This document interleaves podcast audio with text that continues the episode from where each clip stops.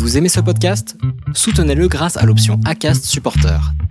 C'est vous qui choisissez combien vous donnez et à quelle fréquence. Cliquez simplement sur le lien dans la description du podcast pour le soutenir dès à présent.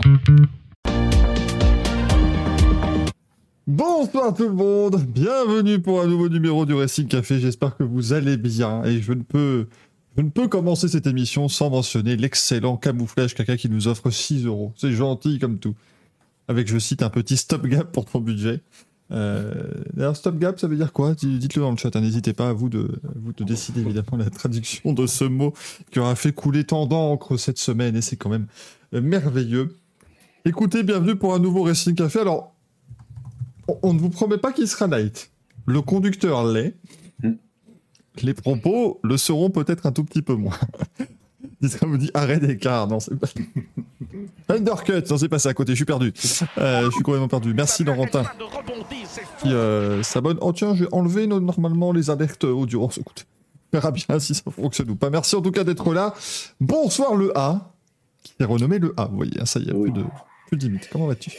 Eh ben, bonsoir à tous, ça va? Ouais, j'ai envie de mettre le A. Euh, pour ma part, ce soir, je suis chez Krusty le Clown et je serai euh, spectateur de l'émission, et donc je serai le porte-parole du chat parce que je n'ai rien regardé j'en ai rien à battre de vos, vos, vos histoires. Je n'ai rien regardé de, de- de sport mécanique parce que j'ai beaucoup travaillé. Donc, euh, je, je suis là en touriste pour le chat. Oh, il a beaucoup travaillé. Oh, oh. Il veut nous faire croire. Oh. le A, c'est le S ce soir, exactement, Nitram, c'est le S, mais le samba les couilles. Le- vraiment, mais, mais au moins il vient, tu vois, voilà, il, il nous. bah, non, le sa sinon, mais le, le B, on est balèque. Ah, c'est le B. Ça devient compliqué. Écoutez, il est de retour. Moi, à un moment donné, voilà, c'est formidable quand même de voir le retour de Gazou. Que ça y est, les gens commençaient à dire. Non, non, s'il te plaît, laisse-moi finir de t'introduire. tu sais exactement. Oh, avec plaisir. L'introduction n'est pas finie. Toi, ça va bien se passer. Euh, mais voilà, c'est vrai que les, plus, les pires rumeurs commençaient à, à circuler Mm. sur, des, sur des réseaux et tout. Non, ça devenait dramatique. Donc voilà. Il est là pour montrer que ça va. Comment va Gazou? Il va très bien. Bonsoir à tous. Ravi euh, d'être là. Je vous avais manqué un petit peu, en fait, comment ça se passe? Alors, moi, je tiens quand même à dire, l'émission était plus qualitative quand j'étais pas là. Il y a des questions à se poser quand même. Je- Question auquel on a répondu il y a déjà, ma foi, bien longtemps. hein, tu sais, c'est pas. On le voit avec les awards en fin d'année. hein.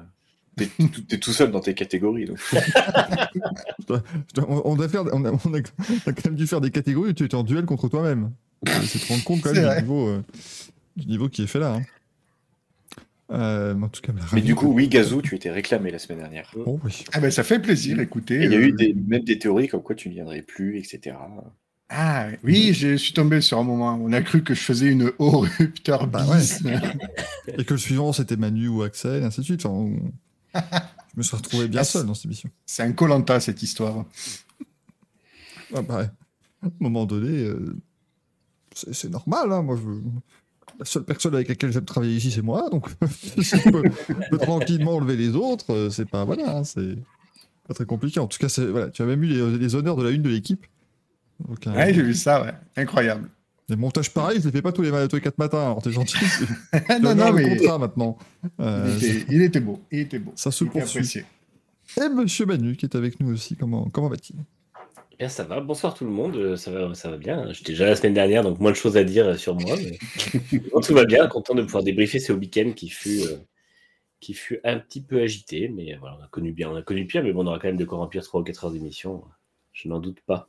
Oh, allez, plutôt 3 que 4, allez. Fais éclater en ce moment, s'il vous plaît. J'en peux- plus.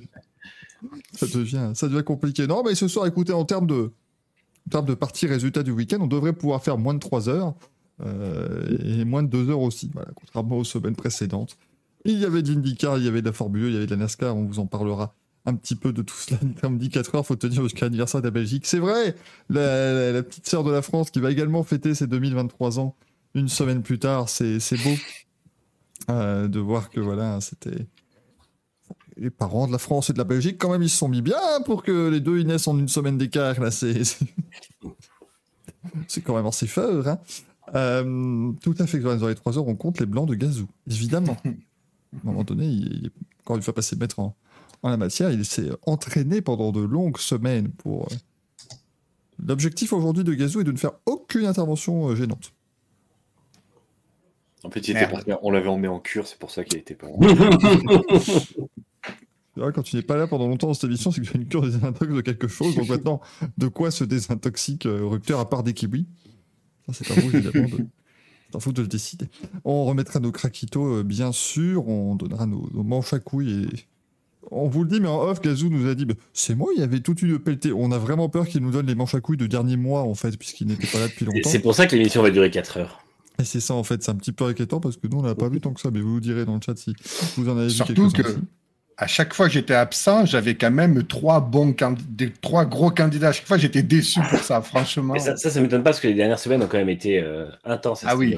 Ah oui, oui, oui. oui, oui. Après, tu sais, Gazou, même si t'es pas là, tu peux toujours euh, envoyer et on rajoute. hein. Hum, ouais, c'est vrai, j'aurais dû. Bah oui, bah oui, t'aurais dû, oui. bon, pourquoi tu l'as pas fait? Puisque, puisque tu sais que t'aurais dû. Sors Si déjà, fait une belle imitation de Laurent Rossi alors qu'on est au tout début de l'émission. Moi, je trouve que ça fait preuve d'un dilettantisme, tout Ah, ça. ben ça. Alors, je vais aspect, dit Gazou, t'as changé de caméra et de bien meilleure qualité. Alors, euh, merci, mais pas du tout. Prends-le du bon côté, ça veut dire que tu es beaucoup plus beau. J'ai Je- moins flou qu'avant. C'est ça. Écoutez, j'ai j'ai changé mes lunettes. Ça vient pas de là? Non, ça vient pas de là. Très, très- Mais, mais oui, enfin, t'as changé tes lunettes, ça c'est des lunettes que tu mets. euh, Ça, ça, c'est des lunettes qu'on met en, biolo... en cours de chimie quand on a 12 ans et qu'on fait des précipités bleus. Soyons... soyons honnêtes. Ne te permettent pas de mieux voir. Euh, on reviendra sur les news. Il y en a eu quelques-unes, mais oh, très peu, hein, vous en faites pas vraiment. euh. Semaine calme, et jeudi calme même. Et puis le, le courrier des viewers, alors je suis heureux parce que personne n'a envoyé un tweet euh, outré en disant Ah bon, pourquoi vous demandez des questions pour l'émission de la semaine prochaine, et nanani, et nanana. C'est-à-dire qu'on a déjà 11. C'est 11 questions en retard de la semaine dernière, si vous voulez. Donc, euh, Et là, ça prend une page complète. hein. c'est ça, c'est- c'est- on ne sait plus qu'en foutre de nos questions. C'est la première fois où, c'est- où il y a autant, je pense.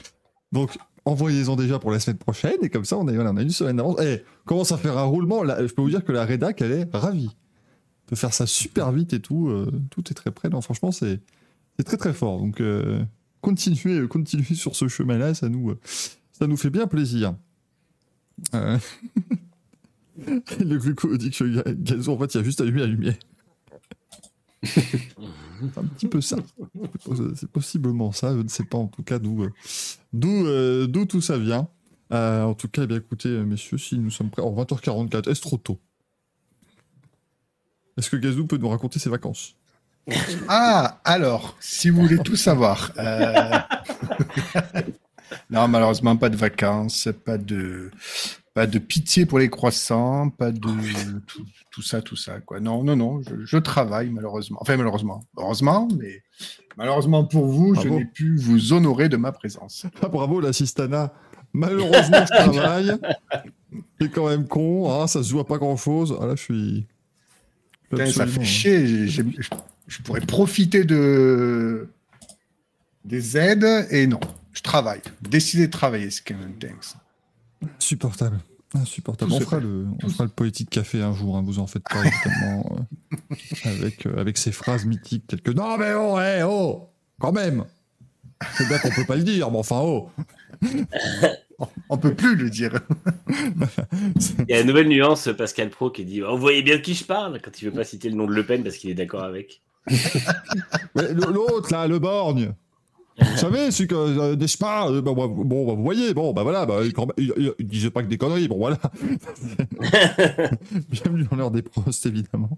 Vous commencez à, à connaître tout ça. Bon, bah écoutez, passons au résultat du week-end alors, ma bonne dame. Voilà, alors, je tiens à préciser parce qu'hier, on, a fait un- on a fait un brainstorming avec le chat.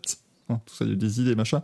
Non, je n'ai pas fait les petites images avec les classements et tout parce que j'ai littéralement passé ma journée sur tout le reste.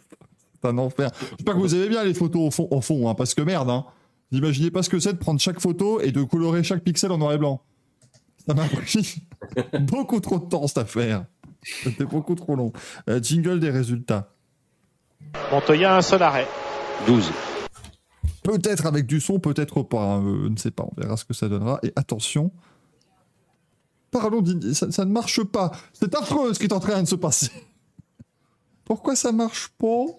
Enfin. Ah oui, c'est parce que j'ai pas activé le truc. C'est ma faute. Attendez. Voilà, on affiche les choses à l'écran, tout va bien. Il y avait de l'IndyCar ce week-end, mesdames, messieurs, il y avait le, Grand Prix de Toronto. Première victoire en carrière pour Christian Lundgaard, donc du euh, euh, Real Letterman la Ligue 1 Racing. Alors pour ceux qui se demandent à peu près, voilà, parce que vous savez pas forcément les, les niveaux des pilotes et des équipes, particulièrement en IndyCar, c'est un peu comme si une McLaren jouait la gagne sur un Grand Prix de F1, quoi. C'est c'est- le début de saison. Comment ça c'est arrivé aussi? Euh, C'est c'est à peu près la même chose avec victoire. Romeo plutôt, non? Ah, McLaren, c'était au fond du trou quand même à un moment. Parce que bon, Ouais. après, techniquement, McLaren a peut-être plus joué la victoire en F1 qu'en IndyCar. Enfin, voilà, enfin, voilà, bref, c'est c'est- c'est toujours compliqué quand on est fan des oranges. Euh, mais en tout cas, Christian Lundgaard s'est imposé. Christian Lundgaard a pu euh, raser sa, raser sa moustache. Euh, Puisqu'il avait fait un pari avec son meilleur ami, il avait dit ben, on, fait pousser la moustache et le jour où, on- où je gagne une course, on la rase. Et ben, du coup, première course que son meilleur pote vient voir, paf, il la gagne. C'est quand même merveilleux. Il a fondu en larmes. Je crois que c'était lui à la fin de la course qui filmait. Tout à fait. Il était euh, dans un état, j'ai cru voir la femme de Will Power, euh, tellement il était euh, ému par la, par la victoire de Christian Lundgaard. Alors, ça fait plaisir aussi, hein, ça montre que c'est un vrai bro. vois, voilà. Euh, on, on a le 06 de l'ami de Lundgaard, c'est pour un ami. Donné qu'il est danois, je ne crois pas que les numéros de téléphone portable Ah, danois commencent est, par le je suis- 06. Faut que tu mettes au moins l'indicatif. Alors attention, qu'il a l'indicatif du Danemark. Alors? Bah, Ah. plus 47. Ah, ça tout de suite, dès qu'on dès qu'on a des trucs Ah, ouais, ça, Euh, de suite. Ah, dès, dès que ça sort des vrais trucs, ça c'est compliqué. Eh bien, c'est le plus 45. Ah, t'es pas loin. Et il a quel numéro, Lundgaard Euh, ca- euh, Bah, le 45. 45. Ah oui. Ah c'est- oui C'est un peu le but. C'est-à-dire que je vous aurais dit, et il y a quel numéro, Lundgaard Le 8 Ça aurait été 92. moins... ça, ça aurait moins fonctionné, si vous aucun, voulez. aucun rapport. Et Ça aurait pas été, ça aurait pas été sympa. Euh, merde, il y avait... Oui, excusez-moi, il y avait une bataille. Il y avait un sondage qui vient d'arriver. J'ai vu que Nitram a fait un sondage qui a pop. Il y avait une bataille Gazou Anthony Copy. C'était quoi? Le RC mieux avec ou sans Gazou? Et les résultats étaient sans appel. 42% pensent que c'est mieux avec. 42% pensent qu'ils préfèrent Anthony Copy. Et, deux- et seulement 17% pensent que c'est mieux sans. Et ces personnes seront évidemment euh, abattues euh, sur les champs. bon, bon, bon, à un moment donné, c'est bon, quoi. hein, S'ils n'aiment pas Gazou, euh, J'en attendais pas moins. si vous n'aimez pas Gazou, n'en dégoûtez pas les autres. C'est la, c'est la moindre des choses. Euh, Christian Lundgaard qui s'impose donc devant Alex Palou. Insupportable. Alex Palou. Euh, et Colton Herta, troisième. Eh oui. Colton Herta a fini Incroyable. terminé sur le podium d'une course qui s'est jouée à la consommation d'essence. Oui. Comme quoi, tout peut arriver. Euh, Les murs se sont écartés pour une fois euh, quand t'as est arrivé. Scott, c'est méchant. Scott Dixon termine quatrième devant Joseph Newgarden. Scott McLaughlin sixième, Marcus Armstrong septième. C'est fort, hein, parce que Marcus Armstrong, là, il a fait l'IndyCar dimanche, et mardi, il a écrasé le Tour de France. C'est fort ce qu'il a fait quand même, Armstrong, là, c'est prodigieux. Pato Howard termine huitième devant Graham Rahal, qui était parti dernier, et Félix Rosenquist en euh, dixième position, qui est entre nous la place Félix Rosenquist, hein, finalement, il est le dixième, c'est assez correct, oui, euh, monsieur Zou. G- Graham Rahal qui nous a fait une Raikkonen, mais qu'il a réussi, lui. C'est-à-dire qu'il avait étudié le plan du circuit et Oui. Il a pris la porte, machin, il s'est pas retrouvé bloqué quand il a, euh, quand il a pris l'échappatoire, évidemment. Et euh, côté français, eh bien, euh, Romain Grosjean a fini dans le mur. Et Simon Ouais, Pallato ne pilotait pas. C'est dommage hein, pour Grosjean, là, parce que début de saison en fanfare, et là, euh, au niveau des points, c'est catastrophique. Et là, la suite de la saison, enfant foire. On ne sait pas trop euh, d'ailleurs ce qui s'est passé. Il faut que j'aille voir s'il n'y a pas eu des. Il n'a pas fait de déclat, mais. euh, Il y a eu zéro commentaire, ce qui généralement signifie que c'était une erreur de pilotage. bah, en fait, il l'a dit à la radio, il a perdu. euh, Il, a, il a perdu le volant. Enfin, Oui, J'ai l'impression, qu'il prend. il est- Enfin, je pense que quand il dit ça, c'est juste qu'il prend une sale bosse, puisque le, Mm. le, le tracé, enfin, l'asphalte est horrible, mais euh, je pense pas que ce soit plus que ça en fait. Ouais, j'ai un peu de mal à... à vraiment savoir ce qui s'est passé pour Romain Grosjean là qui s'est craché encore une fois. euh, ça devient, euh, ça devient compliqué quoi. Ah, moi, je, je, je vous cache pas que je, je commence à, à m'inquiéter très clairement pour euh, son avenir en IndyCar. Bah, c'est surtout que avec le début de saison, euh, où il était quand même deuxième du championnat, je crois, à un moment. Euh, Bah, il aurait dû l'être, mais euh, il est en top 5, je crois. ouais. il- tout, à ce moment-là, on était tous en train de dire que de toute façon, bah, il était, euh, il pouvait signer sans prochaine. euh, euh, il pouvait signer pour la saison prochaine avec Andretti au vu de ce qu'il montre euh, depuis le début de saison. Et là, euh, c'est vrai que c'est vraiment, vraiment compliqué. Est-ce que Andretti va vouloir le garder? Euh, ça, Mm. Même s'il fera quelques piges en, en endurance, mais ouais, surtout que là, bah, il y a du monde qui toque à la porte parce qu'il y a quand même euh, Armstrong qui roule quand même très bien. Mm. Donc euh, Andretti peut peut-être tenter autre chose la saison prochaine et de finalement remercier Grosjean parce que là ça fonctionne pas et il est, il est reparti dans cette, un petit peu dans ses travers et c'est c'est je pense que c'est- gênant mais c'est triste à voir. Alors, j'ai vu sur euh, Auto Hebdo qui a, j'imagine, traduit sa. qui a dû traduire sa, citation qui dit En arrivant dans le virage 10, donc l'avant-dernier, j'ai perdu le volant, c'était difficile à rattraper et j'ai perdu le volant en essayant de rectifier le tir. Donc, j'arrive pas à comprendre est-ce que le volant lui a déjà échappé une première fois des mains et il essaie de le remettre, machin ou quoi, ou est-ce qu'il a juste euh, perdu l'arrière, il a contrebraqué un peu, il a perdu le volant à ce moment-là, a- un peu. euh, c'est un peu compliqué.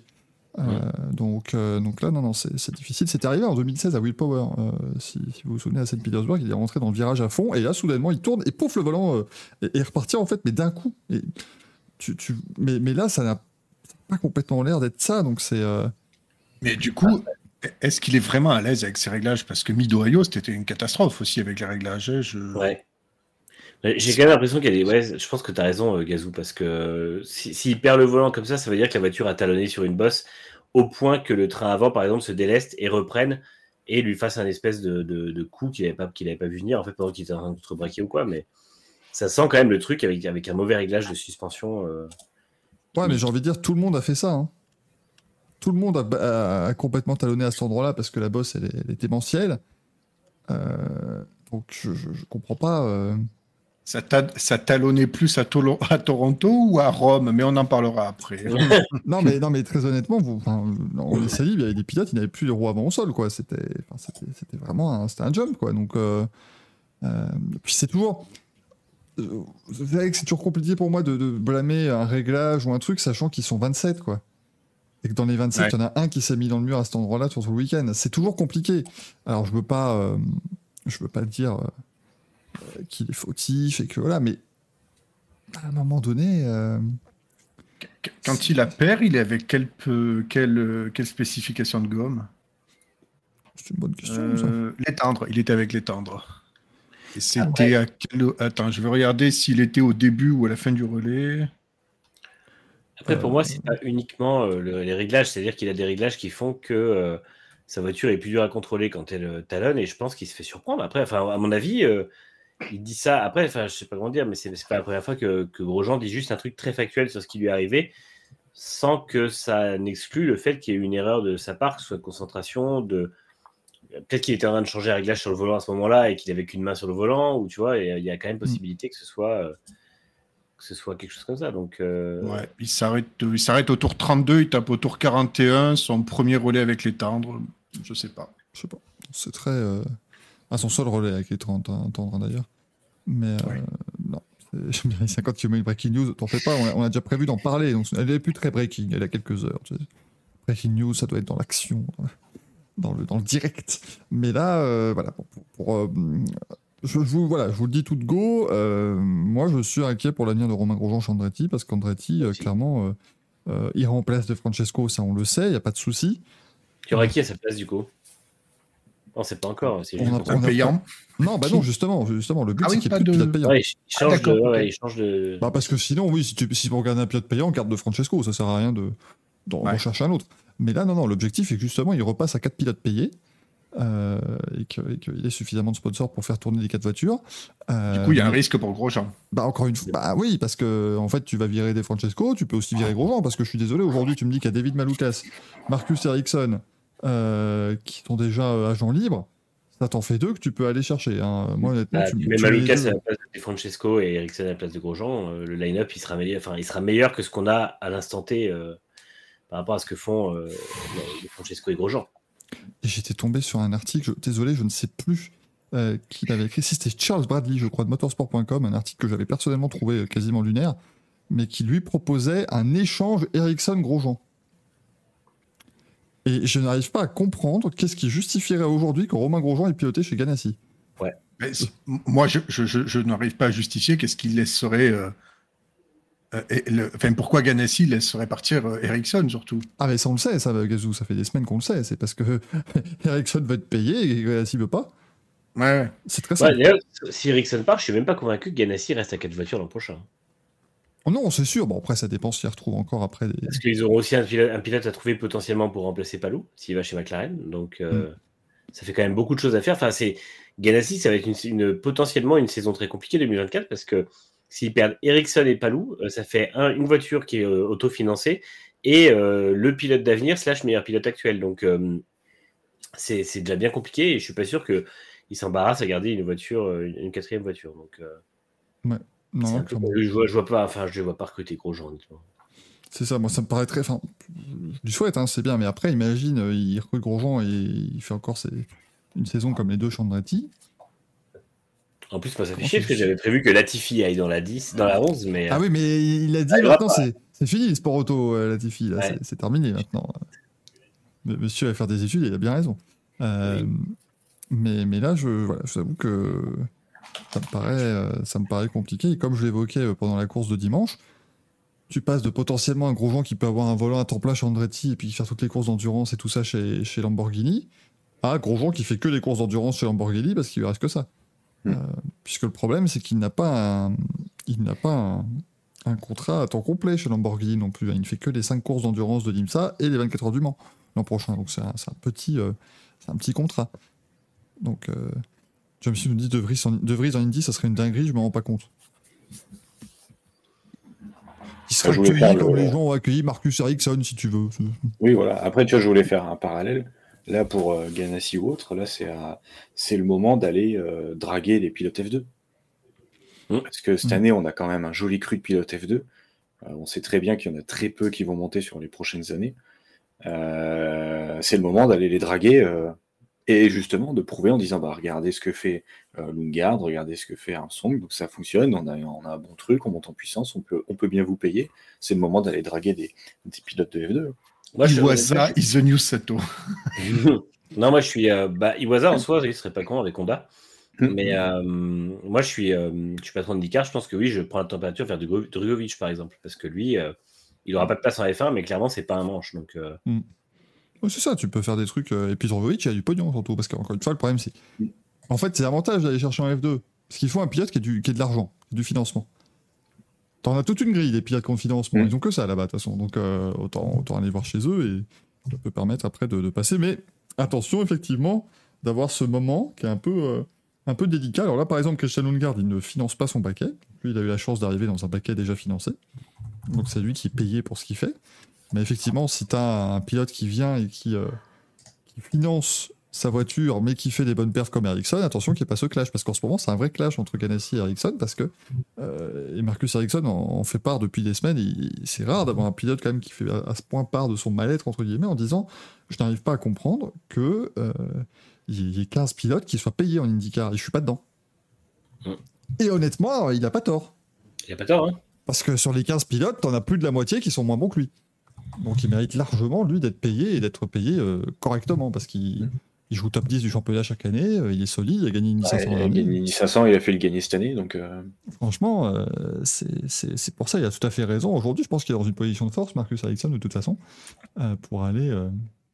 Mais de toute façon, là, il y a encore, voilà, les, transferts, ça va prendre encore un petit peu de temps parce que ils ont tous des périodes d'exclusivité, machin. Enfin, en gros, Alex Palou, euh, il a une période jusqu'en jusque fin août. Globalement, il doit attendre la F1. Et c'est à partir du moment où il n'a pas de F1 que du coup il se retrouve chez McLaren par défaut, machin, enfin ça, met les dominants en place. Euh, Marcus Ericsson est actuellement dans une période d'exclusivité avec Ganassi, donc pour l'instant il ne peut discuter qu'avec Ganassi, et seulement à partir de septembre il pourra discuter avec d'autres équipes. Enfin voilà, ça va, ça va s'accélérer. Manu. Non, je voulais juste répondre parce que je vois que ça s'affole dans le chat, euh, comme quoi euh, Marcus Ericsson n'est pas payé. Alors évidemment que si, il est payé, c'est juste c'est un pilote payant, donc c'est exactement comme en F1, c'est-à-dire c'est le sponsor qui apporte euh, l'argent. Donc en l'occurrence, c'est Yuski Shocklade du coup, enfin, le groupe dont ça fait partie, qui apporte l'argent à la fois pour financer la voiture, qui paye Ericsson, et à Ganassi, ça ne coûte rien en fait. Donc, Ouais. Mais Ericsson ne croyait pas qu'il gagne, il gagne bien, hein. il, gagne, il, gagne, il gagne peanuts. Mm. Je, je disais, il- enfin voilà, c'est Vraiment, il c'est- touche la CAF en plus. C'est c'est ça. Moi, je- parce que c'est con. ça- ça- bon, c'est c'est fou. Parce que j'ai reçu là, le mois dernier sa CAF au lieu de la mienne. Et, euh, et il touche la prime d'activité et l'aide au logement.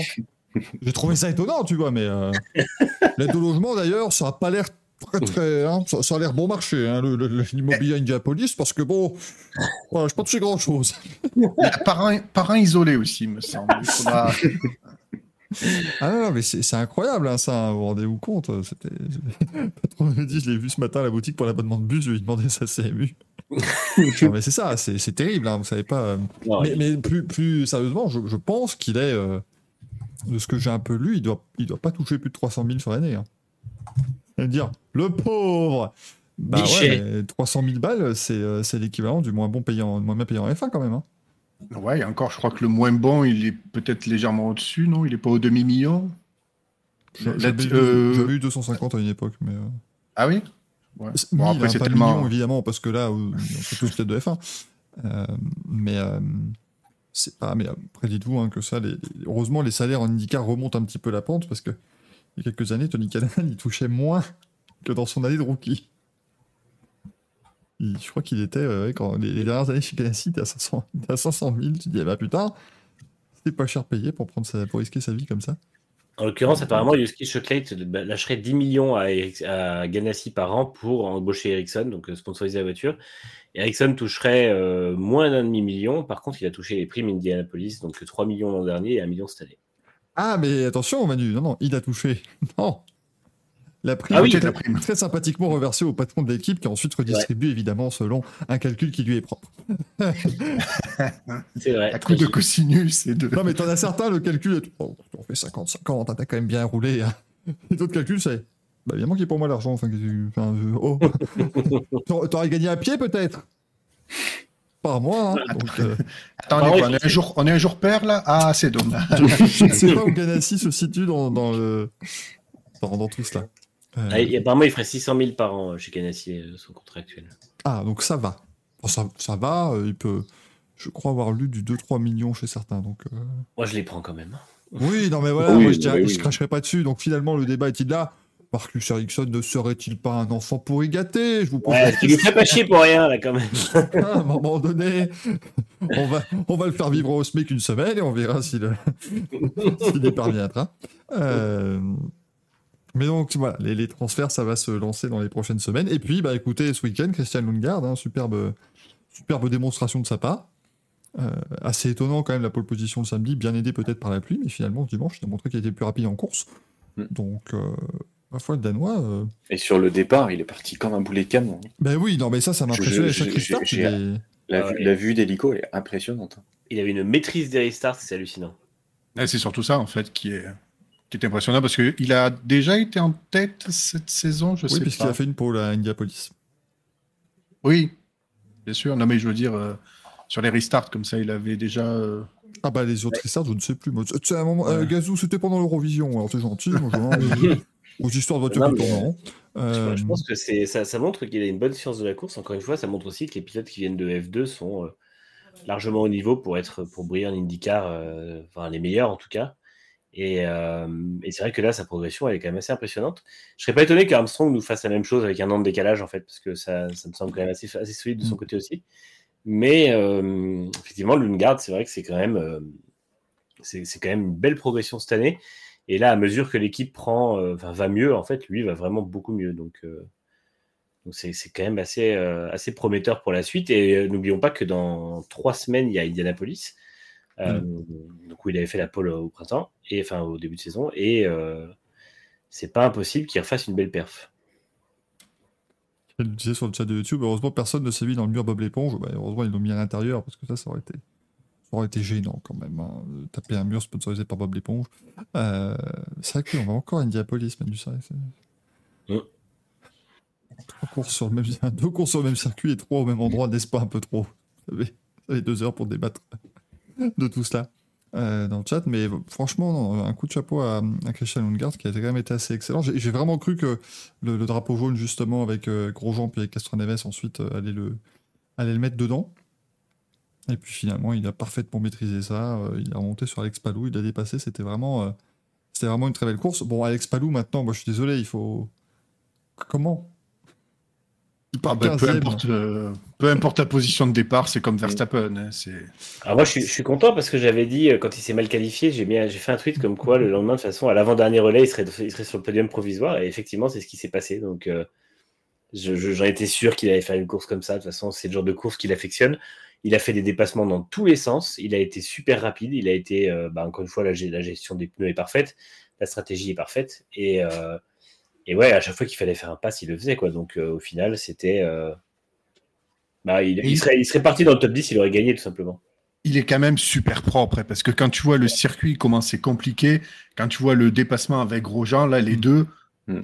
c'était impeccable, c'était c'était beau et c'était impeccable. Et tu il te est- dis ouais, c'est c'est quand même c'est quand même bien d'avoir ce, ce type de pilote quoi. Ouais, il a une, une façon de bondir au freinage sur les autres pilotes. Euh, je sais pas comment il fait pour freiner si tard et si proprement en fait, parce que vraiment il freine. Tu vois en fait que l'autre commence à freiner et que lui en fait à ce moment-là se décale et freine plus tard avec un freinage qui va être plus fort en fait. Donc il y a vraiment cette espèce de confiance et, euh, et une espèce de science de la course. J'arrive pas à savoir parce que il ressort pas spécialement plus lentement en plus. Donc euh, vraiment c'est pas genre il, il tente le tout pour le tout et ensuite il bloque l'autre en accélération. C'est vraiment il freine tard, il passe et il réaccélère aussi bien. Donc vraiment, moi je suis, je suis toujours impressionné. Et, euh, et puis bah, il prend 7 points de plus au championnat d'avance. Donc euh, Il s'est peut-être tapé tous les on-board de Ricciardo pour les freinages. Et oui, oui, on en parle de son aileron à la fin. Moi, je- voilà, c'était Ouais. insupportable. Il a dit que ça ne tenait que par les, le sticker. Vous voyez la F1 hein? Nanana, on laisse tout en carbone. nanana. Eh ben voilà. Il aurait fait ça, il aurait perdu son aileron. C'était exceptionnel. Pas- Les, les, les 15 derniers tours, tous les 3 tours, il y avait 2 cm en plus qui s'écartaient sur le truc. Je Je dis, pensais c'est pas vraiment- possible. Je pensais vraiment que ça allait passer sous les ronds. Par contre, ouais, mais il a, il a échappé belle, hein, parce que ça se loge sous les roues selon s'il est dans un virage en appui ou autre. Ça peut Ouais. mal taper quand même. Ouais. Vraiment, il a eu de la chance. hein. Oui, mais après, encore une fois, il est dans une voiture qui est prévue pour taper à 350. Donc Oui, ça- bon, ça après- pouvait bien se passer. Après, au bout de la ligne droite, quand même, passer sous les pneus, c'est pas, c'est pas génial. ouais, c'est ça. c'est pas exceptionnel. Euh, mais euh, non, non, c'était, ça, c'était quand même assez impressionnant. Il disait qu'il le sentait euh, frotter, en fait. Quand il, quand il sortait des courbes, il le sentait frotter, il le sentait de plus en plus, donc il était un peu inquiet. Et un reporter dans la conférence de presse lui demandait, mais euh, est-ce que toi tu pouvais le voir? Il dit, bah oui, c'est-à-dire qu'à partir du moment où je commençais à voir le côté gauche un peu plus et que je voyais plus le côté droit, je me suis dit que c'était pas normal, mais bon, ça roule. Et ça a roulé euh, jusqu'à cette deuxième place. Bon, il est champion. Enfin, on peut. Oui. Il reste Ouais, là, c'est- bon, bah. La, la question c'est de savoir quand est-ce qu'il le sera plus que s'il le sera. Ouais. Pour moi, il le sera à l'avant-dernière, je pense. Après, là, moi, je, ah, je- je dis ça en plus, c'est moi qui l'amène, mais attendons ce week-end. Si- Mm. si- S'il passe ce week-end, euh, en ayant encore une telle avance, là, oui, on pourra. J'ai regardé un peu ses statistiques sur les dernières, dernières années euh, sur l'Iowa. En fait, il y a au moins une course qu'il fait qui est bonne et souvent une course où c'est un peu moins bon. Mais bon, Mm. s'il marque au moins, allez, on va dire, 35-40 points dans le week-end, euh, bah, au pire, son plus grand rival en marque 60. euh, il en perd 30, il en aura encore 80 d'avance. quoi. Donc, Mm. euh, Et surtout Ouais, que ça quand tu regardes euh, le 30-40 points, c'est la, enfin 30 points, c'est la moyenne de tous les autres pilotes qui le suivent quasiment. ouais, Alors, ouais. Dixon, Dixon, il est deuxième. Il a, allez, en regardant vite fait, il est, il est vraiment, ouais, il a une moyenne de, de 30 points, quoi, 30 entre 30 et 35. Même, même s'il fait ça sur deux courses au lieu d'une, je pense que de toute façon, au pire, il perdra un. On va dire, il perdra un quart ou un tiers maximum de son, de son avance. Mais euh, Louis nous demande qui sera champion en premier, Verstappen ou Palou Palou. Mm. C'est-à-dire que la saison de Palou, elle se termine le 10 septembre. Quand la saison de Palou se termine, il reste encore 8 grands prix de F1. donc. En fait, il, se dépêche, voilà, il se dépêche euh, d'être champion. Comme ça, après, derrière, il peut faire ses, ses fins tranquillement, c'est tout. Ah, mais c'est sûr. Là. Puis je pense qu'il sera convoité quand même, mais bon. Il y avait une, je crois qu'il y avait une rumeur aussi euh, qui disait que potentiellement, en fait, euh, De Vries pouvait rester jusqu'à la fin de saison IndyCar et qu'il mettrait Palou à sa place une fois qu'il Ah s'est assuré du titre pour finir la saison là-bas. Mais vous voyez que ça va être très vite. Après, peut-être que Ricardo les gars, un bouge trop le temps de trois grands prix et puis ils mettront le plan à, ils mettront le plan à exécution. Euh, mais voilà, ça, ça restait, euh, ça restait quelque chose. Bon, euh, je, je vous avoue que je, je sens de moins en moins les chances d'aller en F1 quand même. hein, ça me paraît. euh, Bah en fait, c'est pas, c'est pas le, ouais, c'est juste, c'est pas son niveau, c'est juste le, il y a pas les places quoi. Enfin, maintenant que Ricardo est là, que Lawson est encore en train de taper à la porte, que Tsunoda est pas ridicule. En fait, euh, si tu sors de ces quatre baquets là, de toute façon, McLaren, il n'y a pas de place chez lui, chez eux pour lui, même si à moins que Norris s'en aille et que vraiment. Ouais, c'est uniquement ça, ouais. Mais euh, pour l'instant, bon, McLaren, ça commence à aller un peu mieux. Je suis pas sûr que Norris ait envie de partir. Euh, et après, le, la seule autre option, c'est AlphaTauri qui aimerait bien avoir un pilote d'IndyCar. Mais là, c'est vrai qu'ils ont quand même Verstappen Perez qui sont en contrat jusqu'à la fin de l'année prochaine. Bon, c'est ce que vaut un contrat chez Red Bull, mais euh, il faudra quand même le, le payer, Perez, si jamais il le vire. Mm. Euh, Ou sinon, Ferrari doit le récupérer et le mettre sur la As. ouais, Mm. je pense, je pense qu'ils oseront pas. Ferrari. Mais ouais, mais c'est le problème de Ferrari. Tu Mm. vois ça, tu tentes, tu, tu, tu le mets en 2024 chez As. Fin 2024, c'est signe barre, il se barre et tu fais une doublette euh, Leclerc-Palou. Tu vires Sainz, tu mets Hülkenberg à la place de Sainz, comme ça tu es pas méchant avec Hülkenberg, et ensuite tu mets Palou avec Magnussen. Comme ça, il se, fait, il se fera battre par Magnussen, il sera insulté toute la saison par Steiner. Le, le- le Et puis il quittera la Formule 1 par la petite porte. Par la petite porte. il retournera gagner les titres en IndyCar. Mais euh, on me dit à la place de Sargent aussi, ouais. moi- Après, moi, je. Ouais, mais Sargent, il fait du bon boulot. Ouais, j'ai euh, du mal à croire que Sargent soit autant. Enfin, après, James Ouais. Euh, il est arrivé, euh, il, il a quand même été assez clair sur le fait que, bon, bah, ok, vous l'avez mis dans les pattes, mais moi, j'en j'en voulais pas globalement. Donc, euh, Ouais, mais Ça dépend de la dégueulasse parce qu'il est bon cette saison quand même. Bah là, il progresse bien. Franchement, Mm. à confirmer ce qu'il a fait en, en Angleterre, mais c'est vrai qu'avec les évolutions de la voiture, il a fait, il a fait 11e, donc c'est très Mais bien. il est pas ridicule. Ouais. Il est Mais pas ridicule, c'est un Albon qui est très bon. Et après, en fait, je pense que si c'est s'il vire euh, Sargent, ce sera pas pour mettre un pilote avec le même profil. Ce sera pour mettre un pilote comme euh, Mick Schumacher, par exemple, qui apportera aussi son expérience à Mm. l'équipe. Desmarais nous demande, on peut imaginer Lawson en IndyCar d'après vous Alors, non, pour une. Bah, non, à un moment donné, c'est-à-dire que tu vas. Ils vont le balader partout, Red Bull, mais là, ça me paraît. euh, Bah ouais, mais s'il donne pas un bac en F1, euh, Ouais, le, le Lawson, s'il n'est pas chez AlphaTauri en 2024, ça va être compliqué parce que la Super Formula, clairement, c'est euh, la meilleure, euh, entre guillemets, euh, place de garage en attendant deux. Maintenant, Ah, s'il n'y a rien derrière, ça devient compliqué. Il faut sortir du giron Red Bull. hein. c'est un peu l'idée. Parce qu'après, Red Bull, ils n'ont pas l'habitude d'aller placer des pilotes aux États-Unis. hein, Ça, c'est un peu le. Non, non, mais moi je pense que si jamais il n'est pas chez AlphaTauri en 2024, il quittera Giron Red Ah Bull, oui. il ira par ses propres moyens en IndyCar. Mais Oui. il n'y aura pas d'autres, trop d'autres choix, à moins de trouver un volant en WEC. Mais euh, la F1, si c'est pas avec Red Bull, ce sera avec personne. Parce qu'il n'a pas non plus eu un. Enfin, c'est pas un Piastri qui a eu un, Mm. un parcours dé- démentiel et qui de toute façon allait attirer d'autres équipes. Euh, là, c'est quand même un pilote qui a fait un bon parcours, pas exceptionnel, mais qui fait des, trucs très bien à côté. Mais il faut pas oublier qu'il est encore jeune, donc euh, il peut quand même attirer des profils, notamment en IndyCar. Euh, et c'est vrai que par exemple, ce serait pas déconnant pour le coup de si euh, typiquement euh, si euh, Ericsson quitte Ganassi et que Ganassi veut garder une, euh, enfin veut remplacer Ericsson, il peut très bien par exemple jeter son dévolu sur un pilote de ce profil-là, parce qu'un pilote qui est très très bon en Super Formula, très bon en F2 et qui est candidat potentiel à la F1, c'est un mec qui a le niveau pour l'IndyCar hein, fatalement. Largement, oui, ça. Ça, y a pas de doute là-dessus. Euh, Colter qui fait troisième, c'est son premier podium de l'année. C'était temps, j'ai envie de dire. Deuxième course de la, de la saison. Euh, moi, je sais pas, vu la saison de Colter Attack, je, je- en fait, ça, ça revient avec tout ce qui s'est passé avec De Vries et tout. Euh, quel est le poids encore réel d'Helmut Marco dans le truc? Parce que moi, je suis désolé, mais Helmut Marco, quand même, c'est lui qui a décelé en Colter Attack en disant Putain, on va le faire venir, vous allez voir, ça va être une star. Enfin, il y avait les rumeurs d'Andretti, certes, mais même une fois que Andretti, ils ont dit c'était foutu, ils continuaient de vouloir faire venir Hertha. hein. C'était Mm. c'était garanti chez AlphaTauri, qui fait pas non plus des, une saison extraordinaire cette année. Non. Il a fait venir Nick De Vries, qui n'a pas été un succès. Je, je me demande si- s'il a encore. euh, Après, je vais mettre un peu les pieds dans le plat, mais je pense que Helmut Marko n'a jamais été excellent. Il a été très bon pour détecter 3-4 talents qui se sont imposés d'eux-mêmes. Mais à côté de ça, pourquoi c'est une moulinette, une moulinette à pilote C'est parce que en fait, il met tout le monde et après, bah, c'est chacun à sa chance ou non. Mm.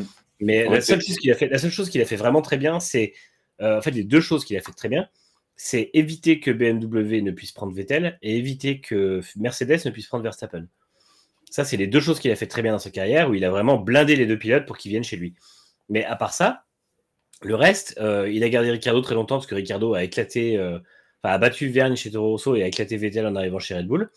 Euh, il a, après, je veux dire, enfin, il, c'est quelqu'un qui a laissé 5 ans et demi à Kiat. C'est pas non plus, c'est pas non plus, enfin, moi, j'aurais pas laissé 5 ans et demi à Kiat, par exemple, tu vois. Au bout d'un moment, je pense qu'il y avait mieux à faire avec le giron Red Bull. il a, il, a, il, a, il a lessivé Gasly et Albon alors que c'est des pilotes dont on voit qu'ils sont excellents mm. et qu'ils auraient fait quelque chose de mieux s'ils n'avaient pas fait les choses à l'envers. Euh, Buemi, Alguersuari. Alors, Alguersuari, je sais pas trop, mais Buemi, il y avait mieux à en faire. Euh... Bon, Alguersuari et Ibiza, c'est solide. Ah, hein, il c'est quelque chose. Mais après, est-ce que Alguersuari, tu vois, c'est un peu. Le... Non, non, mais je pense, je pense que moi, personnellement, j'ai tendance à penser que, oui, on parle de Bourdet, évidemment, dans le chat. Euh, Speed, c'était pas mal aussi. Ah, bah, Speed, ouais. mais. Euh, et même quand ils sont arrivés en F1, en fait, j'étais en train de réfléchir, en 2005, il y a quand même ce truc où ils donnent le baquet à deux pilotes, à et Yuzzi, en leur disant en gros c'est un match à mort, vous, vous faites vos preuves. Et franchement, enfin c'était aberrant comme. Et au bout heureusement, c'est le match à mort, ils ont dit bon bah c'est bon, c'est une connerie. Ouais, heureusement qu'ils rachètent Minardi et qu'ils placent Yuzzi après parce que c'était dégueulasse comme façon de faire. C'est que c'est leur technique. Et finalement, Clean se fait, se fait garder par Red Bull, puis virer en cours de saison pour mettre dans, dans le dos à la place. Donc euh, c'est vraiment. Euh, ça a toujours fonctionné comme ça. Et moi, je pense que la, détection de pilote chez Helmut Marco, c'est pas fou, honnêtement. Euh, il est un peu dans la culture de l'instant, hein, Marco. C'est-à-dire qu'il cherche vraiment. Lui, il a un moule et il cherche à y caser le pilote qui rentrera bien dedans. Mais ça marche pas pour tout le monde, hein, je suis désolé. Hein. Et, tout le monde gueule sur Zach Brown et tout, mais je trouve que Zach Brown, par exemple, a une bien meilleure vision des pilotes que Helmut Marco, parce que lui, euh, son truc, c'était au début. il était plus large aussi. il prend tout le monde. Ouais, mais n'empêche qu'il prend tout le monde. Mais regarde, son truc au départ, c'était de ramener Norris en F1 et de, de verrouiller à long terme chez McLaren. Il l'a fait. Il a réussi à aller chercher Piastri chez, Alpine, profitant de la moindre faille qu'il y avait pour le récupérer. Euh, en IndyCar, il a quand même pas un trio de pilotes qui est dégueulasse, etc. Donc, euh, il y a quand même euh, quelque chose chez Zach Brown que je trouve mieux. Et pareil, encore une fois, par exemple, la, gestion des jeunes pilotes chez Mercedes est 100 fois meilleure parce qu'ils n'ont pas eu des milliers de pilotes, mais ils ont eu Ocon, qu'ils ont lâché après lui avoir fait une année de plus pour qu'il aille chez Renault. Ils ont eu euh, Russell, évidemment, qui est un accomplissement total. Ils ont eu, là, ils ont Frédéric Vesti. Au départ, on disait, hop, Vesti, bon, on verra ce que ça donne. Peut-être que ça fonctionne. Euh, ils ont euh, Paul Aron, qui est en F3 maintenant et qui montre de très belles choses. Donc, et ils ont Andrea Kimi Antonini, Antonini c'est eux qui l'ont aussi. Mm. Donc, tu vois, ça, c'est vraiment des, des, pilotes qui sont très bons. Et au final, on, ils resserrent beaucoup plus. Il n'y a pas 11 pilotes par an. Euh, et, le pire, c'est que Daniel Guinchard aussi, c'est vrai. Et le pire, c'est que euh, Red Bull fait ça tous les ans et continue de faire les mêmes erreurs, puisque tu as Isaac Adjar qui est à peine arrivé en F3, que Yann Marco dit déjà que c'est le vrai et que tous ceux au milieu ils valent rien. Au final, Denis Ogers prend les pieds dans le tapis. Euh, Isaac Adjar est en train de se déprendre. Darouvala, on ne sait pas pourquoi il est là. Iwaza, ça stagne un peu. Euh, en fait, il y, a pas. Euh, ils ont mis, euh, comment il s'appelle, Zayn Maloney, on ne sait pas pourquoi il est là, parce que ça marche, mais sans plus, on sait très bien qu'il ira nulle part en F1 chez Red Bull. Donc, ils prennent comme ça des, des pilotes, mais en fait, tu sais pas pourquoi. Marco, en, Marco en, verrouille un en disant c'est lui la future star, il lui met trop de pression parce qu'on a vu ça avec Auger puis Adjar, on voit que ça fonctionne pas. Et au final, ça ne marche pas. Donc, moi, je pense que Marco, c'est pas. Enfin, c'est pas c'est pas ce qui fonctionne. Et euh, bravo et merci à Franz Tost d'avoir défendu Yuki Tsunoda et d'avoir euh, gardé Tsunoda contre sûrement la vie de Marco. Alors sur YouTube on nous dit aussi avec Frizaker non Frizaker n'était pas pilote enfin il était dans le Red Bull Junior Team en F3000 mais après il est pas arrivé en F1 avec Red Bull, mmh. et après une fois qu'il a fini sa saison en F1 en 2005 il est, il est allé ensuite chez Red Bull mais en pilote d'exhibition. Et sachez qu'aujourd'hui Patrick Frizaker est le pilote Red Bull qui a tenu le plus longtemps dans Ouais. Parce qu'il était l'exhibition depuis 20 ans, le mec, euh, évidemment. J'ai percuté que le casque de Ricardo ce week-end est un bel hommage à celui de Patrick Fiazer. Et Jeff Gordon aussi. Aussi, mais ça j'avais déjà la référence, j'avais pas encore réfléchi à celle de mais c'est vrai qu'il a le même casque que Patrick Friesacker. Sera-t-il aussi, euh, aussi performant que Patrick Friesacker à l'époque ça... Après, de toute façon, pour, pour revenir sur Red Bull, je pense que juste la technique de Marco, c'est prendre tout ce qui bouge, tu ratisses large, et tu te dis, bah, il y a un moment ou un autre, il y en a un avec qui ça va fonctionner, et c'est tout. En attendant, en fait, le problème, c'est que tu sais pas trop euh, comment te placer. C'est-à-dire que c'est une gestion que tu peux trouver euh, totalement dégueulasse, Parce que, bah, en fait, euh, tu fous la pression à tout le monde, les mecs, ils seraient capables de tout ou de vendre, de vendre leur famille pour pouvoir rouler. Parce que tu leur mets une pression de dingue, parce que tu leur promets beaucoup plus de choses que peut-être d'autres écuries promettent un petit peu moins. En, en contrepartie, bah, ils donnent plus de chance à tout le monde que- qu'aux autres. Ils donnent plus de chance à, à des pilotes d'aller en F1. Mm. Et puis après, tu peux dire que c'est une mauvaise technique, mais en attendant, euh, bah, dernièrement, ils ont quand même raflé une chier de titres. Donc si, c'est que ça fonctionne quand même. S'ils avaient jamais rien gagné et que c'était n'importe quoi, et qu'ils ils avaient juste du pognon, euh, et qu'ils prenaient n'importe quel pilote pour essayer de gagner, sauf que là, même si sur euh, 15 pilotes, il y en a que, ils en trouvent qu'une pépite, et ben la pépite qu'ils trouvent, elle leur a apporté des titres. Mais le plus tragique, c'est que tous les titres pilotes et constructeurs qu'ils ont, enfin donc surtout pilotes qu'ils ont graffé en F1, sont avec des pilotes qui n'ont pas été formés par Red Bull, qu'ils ont racheté à une autre filière. Mm. Puisque en fait Ver- Verstappen n'était pas une filière, mais il était, euh, il était pas Red Bull et puis ils le prennent juste pour le mettre en F1. Et Vettel était d'abord chez BMW, donc euh, ils ont même pas, en fait, ils ont pas dépensé d'argent pour les former, ils les ont récupérés au moment où ils étaient mûrs pour. euh, Mm. Non, Ve- non, Vettel, il le. Vettel, bah, Vettel, il le co. euh, En, en F3.5 déjà, en Formule 3.5, il le, il le sponsorise. Ouais, mais il avait aussi le soutien de BM à ce moment-là, je crois. Ah oui, dès cette année-là. Il l'avait eu avant, en fait. D'accord. Bah, ils ont Donc- été malins ouais, sur ce coup-là, effectivement, pour bien le. C'est pas. euh, et en fait, pour moi, le- tout la galaxie Red Bull euh, aujourd'hui fonctionne très très bien en F1. Pourquoi? Parce qu'il y a Christian Horner. Le, le- Helmut Marko, c'est le père fouettard et c'est euh, la mascotte qu'on agite quand on veut dire quelque chose. Mais au bout du compte, le, le- le chef d'orchestre de tout ça, c'est Christian Horner. C'est lui qui fait que Red Bull est devenu une équipe aussi importante en F1. C'est lui qui fait que Red Bull est devenu une équipe aussi bonne. Et, euh, et je pense que si, les pil- si, si c'était lui qui était en charge de la gestion pilote, ça fonctionnerait beaucoup mieux que ça. Mais bon, après, on peut pas non plus euh, cracher sur le bilan de Marco. Comme tu dis, il y a, euh, on va arriver bientôt à 7 titres pilotes. Donc, euh, fatalement, c'est aussi que ça C'est fonctionne. plutôt pas mal. C'est assez, assez sympa. Euh, mais alors, on avait vu, euh, on dit Max ne vient pas du programme Red Bull. Non, mais Max, en même temps, il vient de aucun programme aussi. hein. À un moment donné, lui, Max, faut pas oublier qu'entre le karting et la F1, il y a un an, hein, une saison de monoplace. c'est ça. hein. Et que c'est pendant la saison de F3 monoplace que les mecs l'ont acheté. Donc, euh, Il passe de la F3 à la F1. F3 qui perd contre Ocon d'ailleurs. Mais oui, mais est-ce que c'est très. euh, comment dire euh, Même à l'époque, on disait que c'était pas grave non plus. Enfin, il perdait, mais enfin, c'est pas. Oui, oui. Ocon, il n'était pas, il n'était pas à sa première. À sa première. Oui, effectivement, Nitram, tu as bien raison. Moi, je les regarde depuis tout à l'heure, mais je trouve que pour un débrief IndyCar, moi, ça ne me plaît, ça ne me plaît guère. hein. Je- je- ah bah, on- Tu veux, tu veux on qu'on discute plus On n'a même pas parlé de Tom, de Tom, Tom Fleming, non, ça doit être quelqu'un d'autre. J'ai- lu un truc sur Colin Fleming, donc il est revenu, je sais pas pourquoi, parce que mais Vettel a remplacé Colin Fleming. Colin Fleming qui est connu pour avoir fait une vidéo qui s'appelle Milk and Cereal avec Scott Speed. C'est- merveilleux, c'est Scott Speed qui met un bol de, sur la tête, enfin, c'est formidable. Mais du coup, euh, Tom Blomqvist, belle course. It was fun it last, comme Beau- on dit. Non, mais après, c'est. euh, bah, C'est con parce qu'il a fait un beau, un beau week-end en soi. Pour... Moi, j'ai été marqué, c'est par son état après les essais libres, les premiers. Ah bah, Oui, il était, la, la tête qu'il avait, il était en sueur avec des cernes, il était au bout du rouleau, quoi. Mais bon, au moins. Tu passes littéralement à la lessiveuse, hein, je pense que. Ah ouais, ouais. Une on, séance on à sent que Toronto. c'est- quelque chose, là, l'IndyCar. Mais effectivement, bien joué, euh, bien joué pour lui d'avoir euh, d'avoir fait quand même une belle 20e place en qualif. Mine de rien, c'est euh, c'est très correct. C'était, c'était ma foi, un pas trop week-end. Bon, qui remplace euh, Jack Harvey l'an prochain? Pas que, pas que je ne l'aime pas, mais bon, à un moment donné, le coup près va tomber. hein. Euh, je pense que Romain Grosjean Oh. Ouais, cachez votre enthousiasme. Bah non, mais est-ce que vraiment, je- est-ce que Grosjean a vraiment, enfin, ah, d'un autre côté, oui, est-ce qu'il, j'allais dire, est-ce qu'il a vraiment envie d'aller s'enterrer dans une galère potentielle pareille? En même temps, d'un côté, Est-ce qu'on lui c'est- proposera mieux? d'un côté, c'est est-ce que c'est encore une galère, et surtout, est-ce que franchement, est-ce Romain Grosjean a son mot à dire aujourd'hui sur sa C'est ça, hein. destination future Je suis pas Euh, sûr. Après, sinon, euh, par exemple, on parlait tout à l'heure d'Ayumu Iwasa, ça pourrait être aussi une option si Honda veut avoir un pilote japonais. Après, euh, ouais, je crois que Honda veut plus. Enfin, je sais plus trop à quel point ils sont. euh, En fait, je crois que même Sato, c'était pas Honda. En fait. Enfin, évidemment, Takuma Sato n'a piloté que des voitures Honda en IndyCar, faut pas non plus. euh, faut pas déconner. Mais je pense que Sato. Mais il n'avait pas un soutien pur, quoi. il était gros. plus là avec Panasonic, je pense. C'est plutôt Panasonic Ah oui. qui, le, qui le soutient. Euh, donc je sais pas à quel point Honda voudrait vraiment, parce qu'encore une fois, on rappelle que le Honda en IndyCar, c'est le Honda américain, hein, c'est pas. euh, Mm. T'imagines Panasonic qui revient sponsoriser un F1 Au fait, on a un pilote. il a 50 piges, hein, mais vous en faites pas. Il est... no attack, no chain. Ça, ça c'est.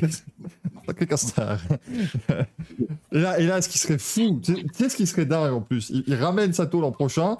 Et là, t'as tous ceux qui ont découvert la F1 et t'as tous ceux à dire Ah, mais super, on nous sort des pieds d'IndyCar. il a fait 6 mais ans de F1, merde.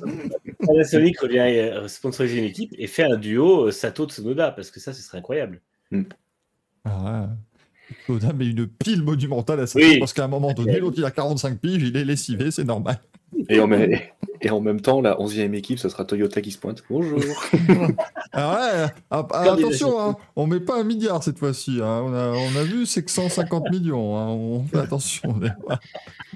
Euh, En attendant, mais ça peut être une très bonne question. Au vu des budgets capés, pourquoi ils n'auraient pas envie de. Ah bah, Attends, ceux-là, ils ont pas. Bon. euh, ils sont en train de se dépatouiller avec la BOP. en fait, non. de- comme Toyota maintenant, depuis les années 2000. enfin, en fait, ça- ah, ah, pourquoi Toyota est en Formule 1 alors qu'il n'y a pas de championnat à sauver? Alors que maintenant, Toyota, ils sont dans cette très très belle bulle qui est de dire bonjour, vous en faites pas, il vous reste un ou deux constructeurs, vous en faites pas. On vient, on porte ça à bout de bras 5 ou 6 ans tant que vous vous remettez. Et après, on se barre. euh, Ouais. Faut pas vous en faire. Je pense qu'ils attendront que le WRC crève et puis ils Ouais, c'est ce que je- C'est ce que j'allais dire. Mais si, si, si, si le programme WRC se termine et que le championnat s'arrête, tu gagnes du pognon, euh, pourquoi pas euh, faire un petit. Bon, je dis pas ça parce que je, je suis un fan de Toyota et que j'ai cette Toyota en F1, mais, mais franchement, euh, pourquoi, pourquoi pas tenter maintenant avec un budget capé C'est sûr de. Non, mais Toyota vous pour sauver compte? des championnats. Vous, vous vous rendez compte qu'on est en train d'évoquer à voix haute le- la fin du WRC le championnat du monde de la qui va juste disparaître. Mais, mais, Mais écoute, en même temps, là, tu le euh, débat et. Ça peut arriver. Écoute, euh, on, en reparle, on en reparle fin 2024 quand Hyundai euh, aura claqué la porte.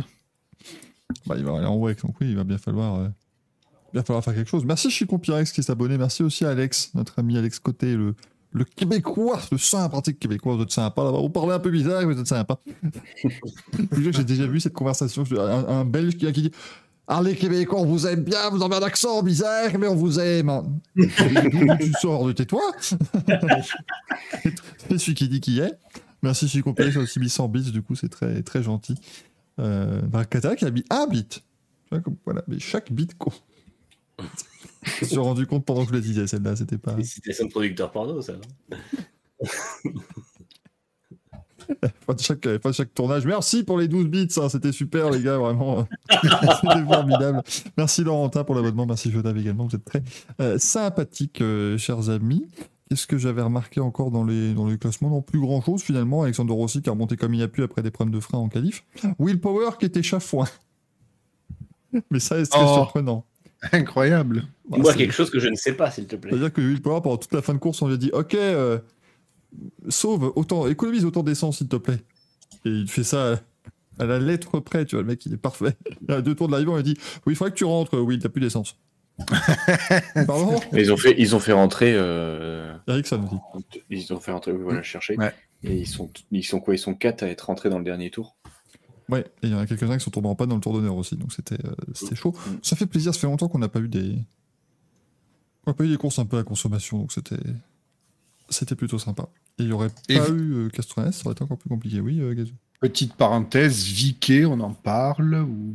Ah ben, il finit euh, 13ème. Ouais, c'est compliqué. Hein. Et globalement, Bah, il est, Bon, euh, franchement, fait- cette saison, il est a fait première ligne à Niapoli.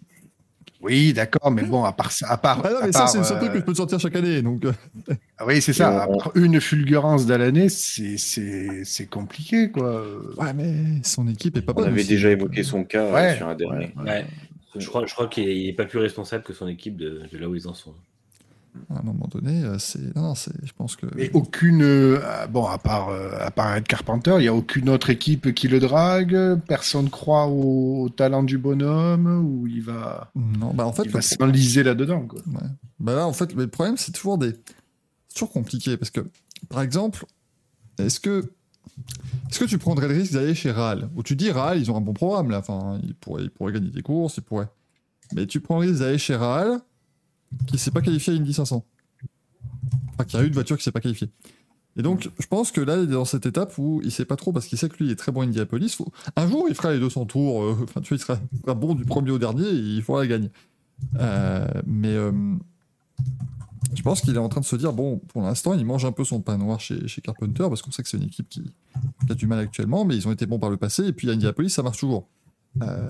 Alors que si tu vas ailleurs, ouais, tu vas peut-être gagner une ou deux courses dans l'année, mais je sais pas, Ouais, c'est un- c'est une situation un peu, un peu compliquée pour lui. Mais c'est vrai que je, ne le vois même pas, je le vois plus dans les discussions, mais c'est normal en même temps parce qu'il fait plus de perf.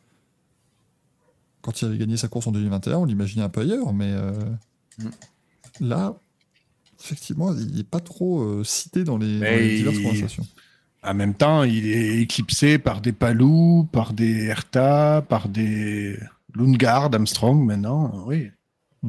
Parce qu'il est- il est jeune, Vicky, il a quel âge? Il a 23, 2, 25 25 Alors attention, Axel, tu peux également dire un prix. Et Ah celui, qui s'en- 22 ans. celui qui s'en rapproche le plus, Putain, 22. Tu vois, je croyais qu'il avait 25. eh oui, Ah, tu vois, j'avais raison. il a commencé, à, il a 22. commencé tôt. Donc c'est dommage. Il a commencé à 19 ans. euh. C'est merveilleux parce que quand tu as prévenu ce week-end dans Google, ensuite tu as, tu as donc les trois derniers tweets qui s'affichent dans les résultats Google. hein. Mais du coup, ils sont traduits. Ah J'ai oui. atteint le 12 rapide C'est rigolo. Je me suis dit, Arta éclipse quoi Non, mais ça, faut. Je sais bien qu'on lui tape un peu dessus. Colter Arta, il fait pas une saison exceptionnelle non plus, mais ça va. Il fait des pôles, il fait podium. euh, Mais il est rapide surtout. J'ai l'impression que tu en parles comme s'il avait les, résultats de Stingray Rob. Euh, ça, ce serait- ça, je comprendrais. Mais, mais ça va. D'ailleurs, le, problème pour Vicky chez, chez, chez Carpenter, c'est qu'il y a Lundqvist aussi. Qui, qui, qui a les dents un petit peu longues, le Suédois qui avait dominé l'Indy Next l'an dernier, qui donc, du coup, évidemment, cette année n'a pas de volant. C'est logique. Euh, je sais pas, je sais pas ce qu'il prépare pour 2023 chez, 2024, pardon, chez, chez Carpenter. Bon, Ouais. Hertha, il est quand même, il est quand même- je, je finis juste là-dessus, mais il est quand même 9 du championnat, premier pilote Andretti, donc euh, ça. hein. c'est pas non plus, c'est pas non plus un manche. Alors Kirkwood a moins d'expérience, mais c'est lui qu'on présente comme le, comme le, le grand espoir et tout ça. Et Kirkwood, il a fait quand même euh, 54 points sur une course d'un coup, ce que n'a pas fait Hertha cette année. Et au final, Hertha est quand même assez régulier, donc euh, Mais moi, ce qui me fascine, c'est à quel point Andretti a pu se perdre à ce point-là ces dernières semaines. Parce que Mm. Ça fait quelques, quelques courses où l'équipe n'est plus aussi impressionnante qu'en début d'année. Ben ouais, les cinq premières courses là, c'était, on s'est dit bon ben ok, euh, c'est Penske qui est dans le mal et Andretti est revenu devant. Au final, euh, ça s'est vite effondré quoi. Donc, euh, c'est assez, assez inquiétant. J'espère qu'ils vont pouvoir retrouver justement. Est-ce que Indy ça n'a pas été justement le moment de bascule de la saison? Bah, pour Kirkwood, oui. Parce qu'il a littéralement basculé euh, dans- contre son accident. Mais euh, les autres, je ne sais pas. C'est vrai que dans, dans le, dans le top 8 du championnat, tu as trois pilotes euh, Ganassi, tu as trois pilotes Penske et deux pilotes McLaren. Donc, euh, Non, un, un, un McLaren, Manu. Lundgaard n'est pas encore chez McLaren, il est toujours chez Ral. non, j'ai dit top 8. Oui, bah, il est septième du championnat, Lundgaard. Ah, pardon, je ne suis pas à jour. Ouais, ah non, c'est- Ah, pour moi, je suis pris sur un site qui n'était pas à jour. c'est ce qui est complètement fou, mais Lundgaard, il est septième du championnat avec tout ça. hein, Exact. euh, Mm. Il est remonté fou, hein. comme une flèche. ouais. Il est devant Power, euh, non, il est... Puis là, il est dans le mix. il- Qu'il finisse deuxième du championnat, ça me surprendrait même pas. Euh, C'est une grosse cote, ça, quand même. Écoute, il est qu'à il est qu'à 52 points de Dixon. Hmm. Après, Une, oui, une une victoire et c'est réglé. Peut-être que ce week-end, il va faire 24e et 26e à l'Iowa. voilà, ça, et c'est con parce qu'il il a sur sa voiture la sponsor de la course. Mais à part ça, après, je pense que ça peut. Ça peut aller. Non, moi, je, voilà, je, je te vois. euh, je me dis top 5, c'est faisable. Ouais, Oui, se passe bien. Ça. C'est vrai que ça a été un gros point de bascule, quand même, cette- ce week-end. hein. Beaucoup de pilotes jouent, euh, jouent gros, à mon avis, sur ce, sur ce week-end qui arrive. Messieurs, on, on vient de faire quoi? Une heure sur l'IndyCar à peu près, donc je pense qu'on est. Oh, ça va, d'habitude c'est la F1, c'est bon. Il n'y a pas que la Formule 1 dans la vie. Hein. Moi, j'en ai marre. Hein. Domination comme ça, ce sport eurocentré, supportable. Donc, on va pouvoir parler de Formule 1. Ah, parce que c'est bien la Formule 1 aussi. C'est- chouette la Formule 1. Ouais. C'est bien la Formule 1. C'est très bien la. Formule 1. en Honnêtement, vrai. c'est très bien, parce qu'on en rigole, mais c'est très bien. Même si ce week-end, euh, Un petit peu plus énervé, certaines personnes diront-nous, euh, mais euh, effectivement, Mais les c'est pas de la faute des voitures. Non, clairement pas. Les voitures qui ont très bien tenu d'ailleurs et qui ont été. euh, Je défends- beaucoup trop cette Gen 3, mais en fait, elles sont vraiment cool hein, quand même. c'est des super voitures pour des super courses, quoi. Après, elles sont pas très jolies, mais heureusement, le principal, il faut pas qu'elles soient jolies, il faut qu'elles soient Oui. sympas en termes de course et ça fonctionne plutôt bien. Deux épreuves du côté de Rome. Euh, ce, ce week-end avec euh, une victoire en course 1 pour Mitch Evans. J'ai envie de dire comme d'habitude, puisqu'à chaque fois qu'on va à Rome, il, il en, il en claque au moins une, donc euh, c'est pas très surprenant. Euh, victoire donc de Mitch Evans devant Nick Cassidy et Maximilian Günther de chez Maserati. Et le dimanche, la victoire est revenue à Jake Dennis devant Norman Nato et euh, Sam Byrne. Jake Dennis maintenant, euh, Sa- Sam Bird, hein, j'ai bien dit le D, rassurez-moi, parce que j'ai vraiment cru que j'avais dit Sam Byrne, et je me dis c'est pas la même chose. J'étais pas sûr, mais. Melbourne qui termine, euh, qui termine troisième. Au classement, ça fait que Jake Dennis est maintenant en tête avec 195 points. Nick Cassidy deuxième avec 171. Euh, Mitch Evans est troisième avec 151 points. Pascal Verlaine 146 points. Ça me paraît compliqué d'aller jouer le titre lors de la dernière manche à Londres. Donc à mon avis, Ouais. le titre se jouera entre le top 3 du, euh, du championnat. Et au classement des équipes, c'est Envision qui est en tête. Ça, c'est fou quand même, une équipe euh, cliente qui pourrait devenir championne. Envision avec 253 points devant Porsche 239, Jaguar 228 et Andretti 218. Ça, ça se joue aussi entre ces quatre-là. Tu dis une, une équipe cliente en tête, je pense que c'est pour ça que euh, Jaguar va recruter Cassidy, parce que je pense qu'ils sont pas très contents que Cassidy fasse euh, les beaux jours de l'équipe cliente. Il remplace Bird ou Evans, du coup? On sait pas. Bird. Bird. hmm. C'est pas très étonnant parce que. bah, après, Non, non. après c'est toujours. Ouais. Quand tu veux parler, quand tu compares les saisons en cours, oui, Ouais. ce serait logique. Après, Ouais, Evans, moi, je, je, je continue sur ma pensée que Mitch Evans, c'est très sympa, mais il y a quoi Il y a 16 courses sur l'année Mm. C'est le pilote à avoir sur 8 d'entre elles. Ah, mais de toute façon, je, je- pense que là, vu la dynamique des deux, à mon avis, Cassidy en fait, en fait deux, trois bouchées l'an prochain. Il l'éclate rapidement parce que franchement, euh, il, il est sur une très très grosse dynamique. Et Mitch Evans, effectivement, c'est du on-off. C'est-à-dire que des fois, il est là, puis des fois, il n'est pas là. Donc, euh, à mon avis, et Cassidy, pour le coup, est là tout le temps. Toujours bien placé. Donc, euh, Evans, il fait quand même sur les 5 premières courses de l'année, son meilleur résultat, c'est une 7 place. Mm. Mais dans les 4 courses suivantes, il fait 2 deux, deux victoires, une deuxième place, une quatrième place. Mm. Euh, C'est courant alternatif, euh, Mitch Evans, mais, mais depuis le début, donc tu sais maintenant que c'est Ouais. comme ça qu'il fonctionne. Euh, mais du coup, Et il a gagné samedi. Puis Sam Bird, des fois, il n'y a pas de courant sur une saison complète aussi. Donc, il vaut peut-être mieux avoir un Oui, courant oui, là, oui, là, son meilleur résultat, c'est bon, c'est une deuxième place, mais sinon. Vous avez fait exprès de le placer courant, courant alternatif. Ah, bien sûr, oui, c'est de la Oui, formule. oui, c'est une métaphore finie. dans- C'est c'est le concept, hein, Gazou, là. Oui, il faut pas, faut pas s'en faire. Euh, mais attends, mais Sam Bird, j'avais pas... mais sa saison, elle est atroce. Ah oui, il est pas bon. Ben, c'est c'est lui aussi qui coûte cher à, à. Non, parce que c'est-à-dire qu'il fait 4 podiums et une quatrième place, et je viens de vous donner l'intégralité de ses places dans les points. C'est C'est soit un podium, soit zéro. C'est euh, fou. 2, 3, 4, 5, 6, 7, 8, 8 courses où il marque 0. Bah ouais. Non, non, c'est. Ah non, mais c'est-. Ce qui, est quand même, ce qui est quand même dingue sur ce championnat, c'est que tu prends, euh, tu prends euh, Jack Dennis qui est leader, il a fait, il a enchaîné quand même 4 courses à 0 points, et le mec il arrive quand même à être premier du championnat. Mais je pense que c'est parce qu'effectivement, ils ont du mal à. Ils ont du mal à, comment dire, à. Ils ont eu du mal à apprivoiser ces voitures, clairement. Il y a eu du- des hauts et des bas pour tout le monde cette année, ce qui fait aussi que la saison est très intéressante. C'est pas, euh, pour ceux qui, qui, qui nous suivent euh, dans le chat, c'est pas non plus au même niveau que euh, il y a 2-3 ans quand De Vries était champion et que là, c'était vraiment un, un, jet de dés toutes les semaines. Là, il y a quand même des forces en présence. Mais c'est vrai que personne n'a véritablement cette saison très constante pour l'instant.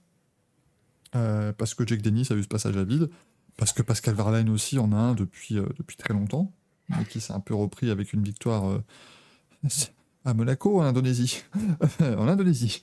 C'est-à-dire que c'est très chiant parce que les trois courses se suivent dans le calendrier, donc il y a trois fois le même drapeau, c'est très énervant, on ne peut pas savoir où on en est.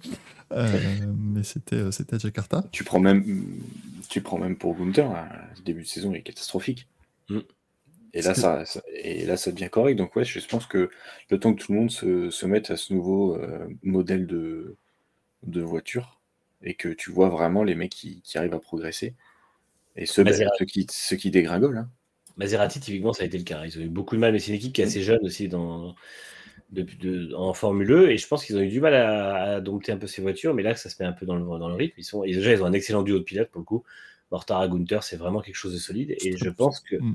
je pense que l'an prochain, euh, ils peuvent faire mal. Alors, j'espère qu'ils changeront un peu la déco de leur voiture, parce qu'elle est vraiment horrible, mais, euh, Mais euh, c'est une très bonne équipe. Faut oublier que c'était Venturi l'an dernier et qu'avec les Gen 2, il faut utiliser de très très belles choses. Donc. Mm. Ah oui, ça reste très bon, Aventurier. hein. C'est toujours eux qui Ouais. sont en charge de l'exploitation. Donc, euh, effectivement, il y, a du- il y a du très bon boulot.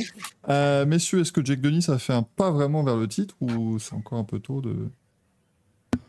Bah, pour deux donné, courses, euh, deux courses et 20 points d'avance, j'ai envie de dire oui. Mais le problème, c'est que vu que tu, tu là-dedans, tu te craches à n'importe quel moment.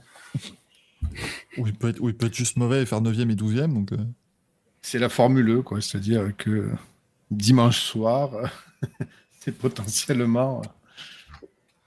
Potentiellement, il perd le titre, quoi. Mm.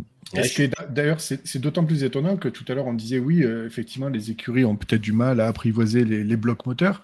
Alors, c'est vrai parce que Denis, qui est euh, chez Avalanche euh, Andretti, est motorisé par Porsche. Et c'est vrai qu'on a vu euh, des Porsche qui faisaient, enfin des moteurs Porsche qui faisaient des tr- très bons débuts de saison. Ils ont eu un peu de mal sur certaines courses. Et quand Porsche n'y arrivait pas, ben, c'était les blocs Jaguar qui réussissaient, à tel point que Denis est donc en tête du classement, alors que Andretti n'est que quatrième. Donc oui, il y a aussi un qu'il- déséquilibre dans le duo, Bah parce qu'il est, oui, euh, qu'il est André Hutter en équipier aussi. C'est ça. Mais finalement, voilà, on voit que, que Envision, avec son bloc Jaguar, ils en ont, ils en ont bien profité et, et c'était bien équilibré aussi. C'est compliqué. hein. Euh, on nous dit, effectivement, peut-on nous dire que Venturi nous fait de l'effet? Et Oh. même je vous dis qu'il n'y a pas d'effet Venturi chez Maserati. Voilà, continuez. Oui, Jack Denis, le frère de Brice, allez-y, hein, faites-vous plaisir. Voilà. C'est à cause de gens comme vous qu'on ne peut pas parler clairement et, et simplement de Formule 1. Sachez-le. J'espère que vous en êtes bien conscient. Euh, mais, euh, Parce mais- que là, moi, je- ce que j'adore, euh, c'est de voir Di Grassi 16e. Parce que, non, mais c'est, on, on- dès qu'on parle de FE, on parle jamais de lui. On parle de lui que dans les manches à couilles. Eh ben regarde, j'enlève nos têtes. Une magnifique photo de Lucas Di Grassi que j'ai mise en fond, euh, en fond de nos débats. C'est extrêmement important. Exactement, c'est très Il s'est fait bully contre un mur et ça lui fait, la- ça lui fait les pieds. Les. Mais tu prends quand même, parce que la première course, il fait un podium et c'est tout ce qu'il fait de la saison. Et encore, ce podium-là, c'est la seule course de Formule E que j'ai regardé et il fait podium en bloquant tout le monde. Mais après, c'est que des belles bulles. hein. Ah ouais, mais si t'arrêtes de regarder les courses aussi. Comment C'est pour ça que je regarde. Co- Comment tu peux dire il fait podium sur la seule course que je regarde et après, ah bah après il fait plus rien. Bah oui, tu regardes plus. Bah tant mieux. Bah oui, ah bah non, on est content. Si- sinon, je me mets à regarder et puis il gagne. hein. Ah non, hein Ah mais si- s'il gagne, il est plus en, il, il gère plus les Merdolino donc. euh, Oui, mais tu es mauvaise langue, euh, Axel, puisque euh, Di Grassi est quand même le meilleur Brésilien du championnat. Alors, Michael, je tiens à dire quand même que il- la plupart de ces Berdolino, il les a pour des raisons politiques, donc je pense qu'il pourrait faire les deux. hein. Oui, mais sur le si, podium- une bonne sur le saison, podium, il en ne ferait pas chier avec la politique. Ah bah aussi, il serait toujours en train de cracher sur le socialisme quand même. Non, non, il, non, il ferait que se tartiner avec ses résultats. Non, non, franchement, il ferait. Ouais, bah on... on- C'est parce qu'un Lucas Di Grassi qui réussit une course, c'est quand même après le mec tout le week-end. Ah oui, alors écoutez, attendez, on va tweeter, regardez une photo du trophée. Oui, ça c'est le trophée. On va trop. Oh oui, regardez ma voiture. C'est moi qui oh, fais le ouais, trophée, Ça, ça c'est c'est moi ma qui soulève le trophée. c'est c'est globalement ça, un Lucas Di Grassi. c'est- Eh, On lui mettrait quand même des Berdolino pour ses tweets euh, masturbatoires. Donc, euh. Ouais, ça, ça devient, devient compliqué. Hein. Donc, euh, mais euh, non, il faut, faut effectivement très bon week-end de la part de, de Jack Dennis, quatrième le, le samedi, vainqueur le, le dimanche. Dimanche, on est emmêlé toute la course aussi quasiment, parce que ça c'est quelque ouais. chose qui est assez rare hein. en, en Formule 1. Il a vraiment été au-dessus du lot. Et c'est pas arrivé souvent dans ces épreuves. Norman Nato, très belle deuxième place, on peut le saluer quand même parce que c'était pas simple en fin de course. Nissan a toujours des bons débuts de course, mais dans la gestion à long terme de l'énergie, c'est plus compliqué. Là, ils ont réussi à bien gérer justement et à terminer en deuxième position. Maintenant, ça s'est quand même bien craché. Hein. Ça- ça- ça- on ne peut pas. J'étais Faut juste Vas-y, en train de regarder que euh, concrètement, c'est vrai qu'on on risque quand même d'avoir une lutte entre deux pilotes qui sont des pilotes. euh, on disait tout à l'heure que Cassidy était pilote euh, d'une équipe euh, cliente, mais c'est vrai que c'est pareil pour Denis. Bien et sûr. je pense que je sais pas si Denis va. euh, lui, il n'y a pas encore eu de, de- de suite sur son. Je sais pas s'il a un contrat pluriannuel chez euh, Andretti, mais euh, à mon avis, Porsche va quand même réfléchir à deux fois aussi de son côté parce que bon, c'est pareil. euh, Porsche, ils ont des bons pilotes, mais c'est pas non plus la joie, quoi. Donc, euh, il va falloir trouver quand même quelque chose de. de Ouais, plus- mais je me dis, Porsche, hmm, à quel point c'est l'équipe? Parce que finalement, euh, met une rouste en termes de points au total à Dacosta, mais parce que Dacosta aussi, les premières courses, il a eu besoin. Enfin, sentais qu'il fallait s'adapter au, à l'arrivée la nouvelle équipe. Mais globalement, je trouve que Dacosta fait pas une mauvaise saison. Verlaine non plus, mais c'est juste qu'ils sont, ouais, ils sont, ils sont bof sans plus. Maintenant, est-ce que Est-ce que est-ce qu'il faut en remplacer un des deux? Est-ce qu'il faut changer les deux? Est-ce que je sais pas. Je sais pas trop Là, comment- sur, les quatre derniers meetings, Denis fait euh, 3, 2, 2, 2, 4, 1. Euh, Verline, par exemple, fait 2 abandons, 3, 4, 1. Ah non, c'est Mitchell, hein, pardon, je dis une connerie. Il fait 10, 1, 6, 8, 9, 7. Donc, il fait quand même qu'un seul top 5 qui est une victoire. Et D'Acosta, euh, D'Acosta, il fait euh, 15, 8, 7, 3, abandon 12. Donc, il y a quand même. Enfin, je ne sais pas exactement d'où vient le problème, mais clairement, il n'y a pas la même performance, même quand il finit sa course, que euh, chez, euh, que chez euh, Jake Dennis. quoi. Alors apparemment, Denis a encore un contrat Andretti l'an prochain. Donc, D'accord. bien que- content, bien joué à eux de l'avoir verrouillé deux ans. Et par contre, il va falloir lui trouver un équipier parce qu'André Lauterer est 17e au championnat. Ouais, ouais, ils ont annoncé en deux- bah, justement euh, en, en août 2022 que c'était un accord pluriannuel. Bien joué. Donc bien joué de leur part parce qu'effectivement, Jake Dennis, c'est une très très bonne pioche. Ouais. euh, de- Et ça se sentait chez BMW qu'il allait quand même Mhm. être aussi bon. euh, Il était très bon. Ouais. Nitra me demande, vous ne trouvez pas que Van Dorn, c'est Cohen de 2014 un peu? Question de Van Dorn, euh, c'est compliqué. hein. Ah, c'est compliqué. ouais. Et Verne en fait une pas mauvaise à côté, donc ça c'est vraiment... euh, Je vais reprendre la blague de Gazou, mais c'est quand même le meilleur belge en, en Formule 1. Donc... Bon, on peut parler des crashs, si vous Depuis voulez. que Jérôme D'Ambrosio n'est plus là aussi, c'est Oui, c'est vrai. facile. Ça. Euh, oui, bah oui, parce que ça s'est bien, euh, ça bien gaufré hein, le, le- le samedi. Euh, mais, mais ça, je sais qu'on en parlera dans une autre rubrique. Oui. Mais alors, par contre, le dimanche, Evans, Ah bah, panne de cerveau. hein. Il, a- il arrive, il arrive, il freine au panneau trop tard, et après, une fois qu'il freine au panneau trop tard, il n'arrive pas à. Enfin, en fait, il- au lieu de décélérer là où les autres sont en zone de décélération, lui il ne décélère pas, et après, il doit jouer que sur le frein. Et en fait, la voiture supporte pas du tout, et il la fout en travers, et Ça n'arrête pas de rebondir, c'est fou. C'était une belle, belle panne de cerveau. Il s'est pris une raquette, on avait l'impression un moteur thermique qui serrait, quoi. Mais ouais, mais c'est en fait, je pense que, je c'est pense le- que à cet endroit-là, le circuit est tellement mauvais que personne ne freinait fort, en fait. Et là, on a vu ce que donnait un gros freinage à cet endroit-là. et puis le, et puis le break by wire aussi. hein. Je pense que tu mets euh, tout le frein à l'arrière comme ça, c'est pas simple, non, mais c'est, Ouais. quand même, euh, tu vois, c'est, c'est ça le problème pour Mitch Evans, c'est que sur la moitié des courses de la saison, il va y gagner. Il y a un quart où il va juste être mauvais, et puis l'autre quart, il va se cracher. Donc c'est, un bon pilote de championnat, je trouve, au, au total. Par contre, on, on voit que Porsche est, euh, est deuxième au classement. Donc, euh, à voir si, euh, s'il décroche le titre cette année ou pas. Mais, mais, mais, mais, mais, mais, mais, mais, il se dit que dans le bord de Porsche, on attend un titre pour pouvoir quitter la Formule 1, quoi. Donc, euh, et l'échéance, oui, Ah, je les imagine les pauvres. Tu sais, dans les, pauvres gens du bord de Porsche qui regardent ça et qui disent Oh putain, on peut être champion. Oh là là, encore un an. Bon, allez, on remettrait Et en plus, c'est ça. En plus, c'est ça. C'est-à-dire que la deadline, c'est fin 2024. Donc, euh, entre guillemets, euh, voilà. Cette année ou l'an prochain. Mais bon, alors après, c'est toujours pareil. hein, Ils ont le temps de revenir dessus. Mais voilà, c'est ce qui circule. Ce serait fou parce qu'ils ont quand même. euh, Enfin, le, le- le règlement vient de commencer, donc ils sont. euh, ce serait bizarre. euh, ouais. C'est pas, un pas budget très cher, c'est 13 millions par an le plafond, donc euh, c'est Oui, pas. ça. Mais encore une un fois, c'est. l'investissement et le plus dur est fait puisque le moteur est développé en fait. C'est ça qui m'étonne. Ah, Là, on c'est est sur ça. un début euh, générationnel. La, la Gen 3.5, j'imagine que ce sera surtout un truc évolutif au niveau du châssis et peut-être des logiciels, mais le bloc moteur restera le même, enfin le, groupe autopropulseur. Donc du coup, ils ont, la, ils ont le, tapis rouge jusqu'en jusqu'en Gen 4, quoi. C'est ça qui m'étonne. Non, mais c'est ça, c'est-à-dire que les décisions, elles sont complètes. Ben, regarde un petit peu ce qu'a fait Audi. Euh, Audi, euh, Audi et BMW qui quittent la Formule 1, je ne le comprends pas. BMW qui vise quand même une vente sur quatre en 2025, c'est après-demain. Une vente sur quatre doit être électrique. Ils viennent de doubler leur vente en électrique là en 2022. Et ils se barrent de la Formule 1. Ça veut dire que le championnat n'est pas assez puissant médiatiquement pour qu'il y ait une corrélation entre la compétition et les ventes. Et Audi, c'est pareil. Audi, ils ont coupé les robinets de partout. Donc, Oui, mais je Audi et BM, euh, on, rap- on rappelle que potentiellement les deux quittent la Formule 1 parce que c'est la foire aussi. hein. Ra- Oui, Rappelez oui, que les oui. retraits de constructeurs ces années-là, c'était aussi en, en critique du règlement des qualifications en partie. Critique euh, du règlement du qualif plus Covid. Et les Covid, actionnaires ont été très frileux dans, chez quelques constructeurs. Donc euh, Ouais, ouais. Je, je Mais- pense que BMW a regretté son désengagement. Après, ils avaient peut-être eu aussi de revenir en WEC déjà à ce moment-là. Mais, mais oui, c'est des constructeurs qui ont des visions court-termistes, de toute façon, puisqu'en fait, ils auraient dû rester. Mais c'est là où tu te dis que le championnat n'est pas encore assez fort politiquement pour que les constructeurs impliqués puissent avoir un poids de décision. C'est-à-dire qu'il n'y a pas. Moi, ça me paraît quand même assez lunaire qu'une compétition comme la Formule 1, e, qui permet de développer quand même ce qui est déjà le futur de la propulsion de nos voitures de série, n'arrive pas, entre guillemets, à euh, avoir cette corrélation compétition-voiture de série.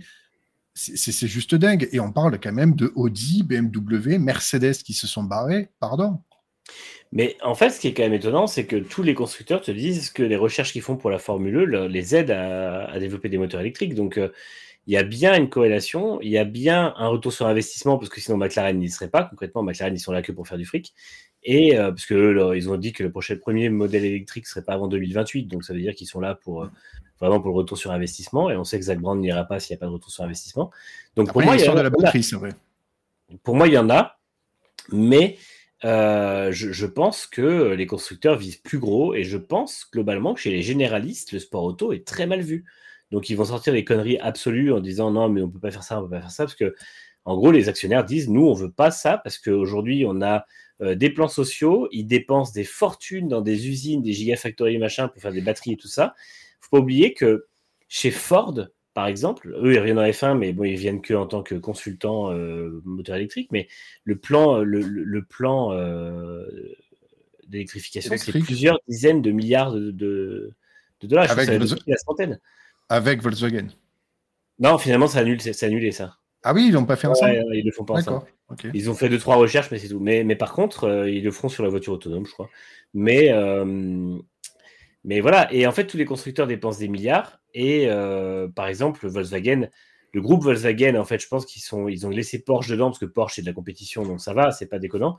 Mais Audi, quand tu fais des licenciements, parce qu'ils licencient quand même dans pas mal de, d'usines, quand tu fais des, plans à plusieurs, euh, où ils veulent faire six usines de batterie, je crois, euh, dans le monde, tu peux pas, en fait, même 13 millions, euh, ça, fait, ça fait la gueule parce que c'est un sport auto.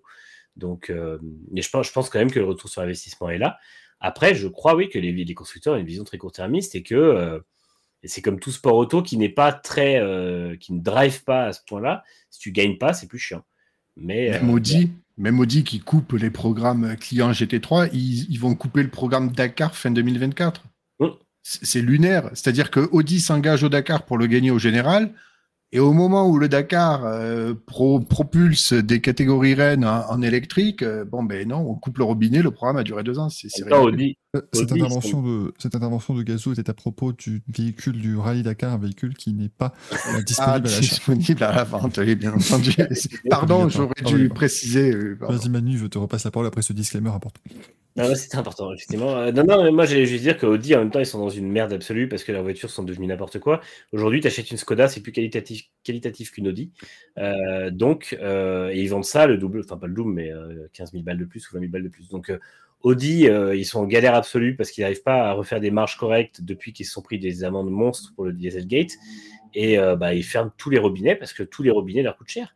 Et là, ils viennent en F1 parce que c'est le programme absolu et qu'en en fait, ils n'ont pas à construire d'usine châssis, ils ont juste une usine moteur à refaire et des, infrastructures à rénover à, à, Neubourg et à moderniser à Enwil, mais ils n'ont pas un truc complet à faire.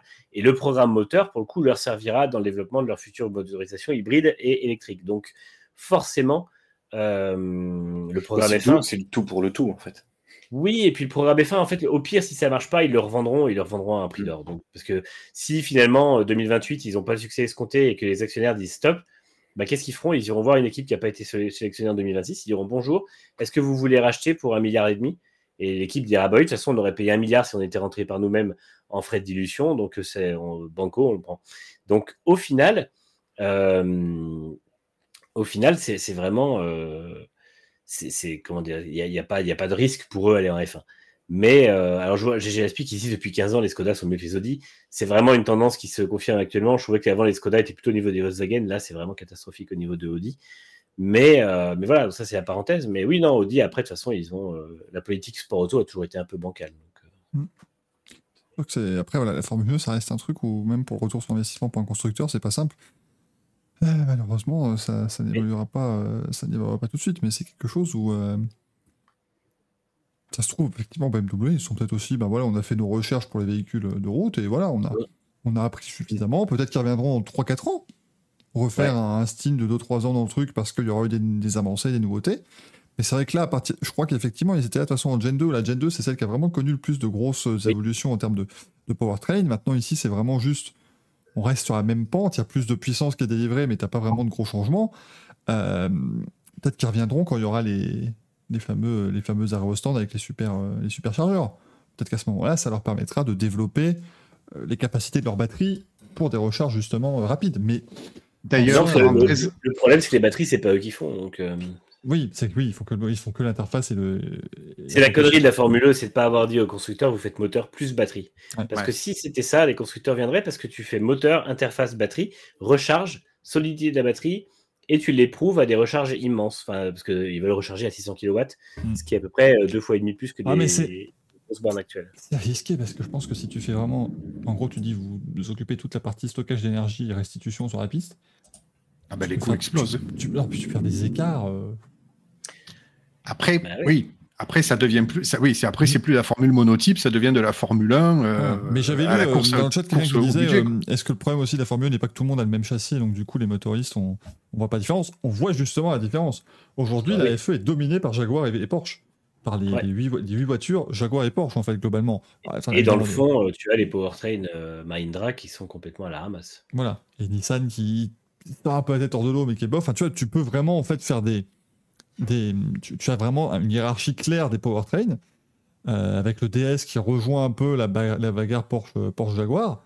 Ah, Euh, De toute façon, c'est très facile. Je suis désolé, je te coupe encore, mais tu, as, tu prends les, euh, les powertrains de- des équipes. Dans le classement des équipes, c'est Jaguar, Porsche, Jaguar, Porsche. C'est DS, DS, enfin, c'est le truc Stellantis. deux. ouais. Après, tu as Nissan, Nissan. Et après, tu as euh, NIO et les deux équipes Mahindra. Donc, euh, Donc, effectivement, il y a, y y quand même. très, très clair. hein. On, voit que c'est clair, mais les, ré- les, les, les écarts globaux restent relativement serrés. Donc, au moins, tu as des, des bagarres un peu avec tout le monde. Euh, mais euh, Mahindra nous demande c'est quel constructeur en termes de. Ah bah, c'est Mahindra. Mahindra, c'est des, c'est des SU- SUV électriques, hein, finalement, Mahindra, je crois. C'est indien. des voitures électriques, ouais, indiennes. C'est pas des motos 3. Ah, ah, aussi, et des tracteurs. Des tracteurs aussi. Et vous l'avez remarqué si vous nous regardez, évidemment, oui, Gazou a fait la tête de tigre. bah, évidemment. On a dit Mahindra, à un moment donné. euh. Et Valkyrie nous dit Maserati, bah, c'est Maserati. Non, Maserati, c'est les powertrains DS, du coup. Ouais. Les powertrains du groupe Stellantis. Euh, ils, ont- ils viennent, ils viennent globalement faire du branding. hein, euh, L'avantage, c'était il fallait avoir, et je pense que c'est une bonne stratégie, il fallait avoir quatre voitures, en fait, hein, sur cette nouvelle ère euh, Ouais. de la Formule 2. Donc, ils ont, ils ont, ils ont fait cette association avec Venturi. Euh, mais, euh, mais voilà, en tout cas, on verra, euh, on verra ce que ça donne. Bon, bah écoutez, hein, la fin de saison, ce sera donc euh, bah, la fin de ce mois-ci. Et 29 et 30 juillet du côté de Londres, avec. ce- c'est la première fois de l'histoire que des Gen 3 vont rouler sur un circuit à la fois en intérieur et à la fois en extérieur. Peut-être que vous n'étiez pas au courant. C'est important de noter toutes les first ever. hein. Ah ouais, j'allais le dire. Alors, du, du first ever partout. du first ever. hein. C'est la first ever fois que Daniel Ricciardo piloterait une AlphaTauri aussi. Ça, c'est c'est important. D'ailleurs, j'ai vu un tweet de notre amie Belinda qui avait mis, elle a raison. Euh, elle se posait la question il y a quelques minutes de savoir est-ce qu'il va bien, Ricardo, parce que ça fait une heure qu'on n'a pas eu de tweet sur lui. Donc, Ah, ouais. va bien, et ça, si tout va bien pour lui, parce qu'effectivement, on n'a pas de news et, euh, et c'est quand même, euh, c'est quand même fou, quoi, parce qu'à un moment donné, euh, moi je trouve qu'on a, a quand même très peu fait, donc. On n'a pas assez parlé de lui. c'est quand même un mec vrai. qui a gagné quelques grands prix de F1 et qui était complètement gaze euh, les deux dernières années en F1. Je trouve qu'il faudrait qu'on en fasse plus quand même. Tu vois, c'est, c'est- Oh, oh, pas- Et Ah. qui, a fait, qui a fait trois excellents freinages en vidéo qu'on voit. Bah oui, non, mais attends, euh, eh, eh, quand même, quand il passe Bottas à Monza, putain, waouh C'est pas, c'est pas. Sterling Moss qui aurait fait ça, excuse-moi. Quand il passe Bottas en Chine. Et euh, je crois que c'est la dernière fois qu'il a fait un bon dépassement, c'était en Et 2018. il passe euh, Bottas aussi. Alors, attendez, non, parce que oui, alors, après. Moi, je suis En désolé. fait, le mec a pas victimisé Bottas, il a fait quoi ça, dans moi sa je suis désolé. On, on se ri- on rigole, on rigole. Imaginez le boulot à chaque fois des mecs de la FOM. Quand on leur dit, allez, il faut qu'on fasse une vidéo YouTube des plus beaux dépassements de machin. Et le mec, on lui dit, attends, on commence par regarder la liste des dépassements sur Bottas. Et qu'il a les, les disques durs de 25 Tera chacun, là. Euh, c'est compliqué quand même, quoi. Euh, puis puis quand Bottas va finir sa carrière et qu'on va dire vas-y, sors-nous le top 10 des dépassements de Valtteri Bottas, vrai, il va pas être déçu. Voilà, il, va, il va dire, bah, vous savez quoi, je fais une liste des dépassements sur Valtteri Bottas. Donc on aura celui de Russell à Sakir, celui de Verstappen à Sochi, on aura quatre dépassements de Ricardo qui victimisent Bottas, et puis on aura Hamilton qui le double et le laisse repasser, ou des trucs comme ça. Mais euh, j'ai juste, euh, dans le chat, il y avait euh, Enzens qui demandait, Avalanche, c'est quelle marque? En fait, c'est un sponsor de, C'est de un sponsor en blockchain. Oui, oui, ouais, c'est- voilà, Ah oui, un sponsor, ma foi, tout à fait, euh, tout à fait correct. Et, et qui ont été sympas parce qu'ils se sont dit on va, on va sponsoriser votre voiture et on va faire en sorte en fait d'avoir la moins bonne exposition possible sur l'auto. Puisqu'ils sont, ils sont mis en travers sur le dessus de la voiture, c'est c'est littéralement. Enfin, euh, S'ils avaient, Il a la, voilà, avaient été sur la Jaguar de, de Evans, on l'aurait vu. Au moment où il fait. là, il part un peu vers, le- vers nous. Là, on l'aurait vu à ce moment-là, mais sinon, non. Ça n'aurait pas été. euh, Ça n'aurait pas été, euh, pas été simple. Euh, on aura le simulator de Hulk sur Bottas. Ah, mais le pauvre Bottas, arrêtez. Il y a vraiment moyen de faire une compil victimisation quand même. Arrêtez, il y a une coupe mulet et une moustache. Ah, c'est le seul point positif que je trouve maintenant. hein, ça devient... Il est gentil. C'est vrai. Non, c'est un gars sympa. C'est un gars cool. C'est vraiment un gars bien. Et euh, sa femme fait du vélo. Oui. Le Tour de France bientôt. Alors moins vite que Vingegaard, hein, parce que. Par contre, euh, par contre, Bottas, il a, il a réhabilité le Bob et ça, quand même, j'en veux beaucoup pour ça. Hmm, Et il fait des très beaux Non. posters. Le, le Bob, bof, parce que Norris avait déjà des Bob avant.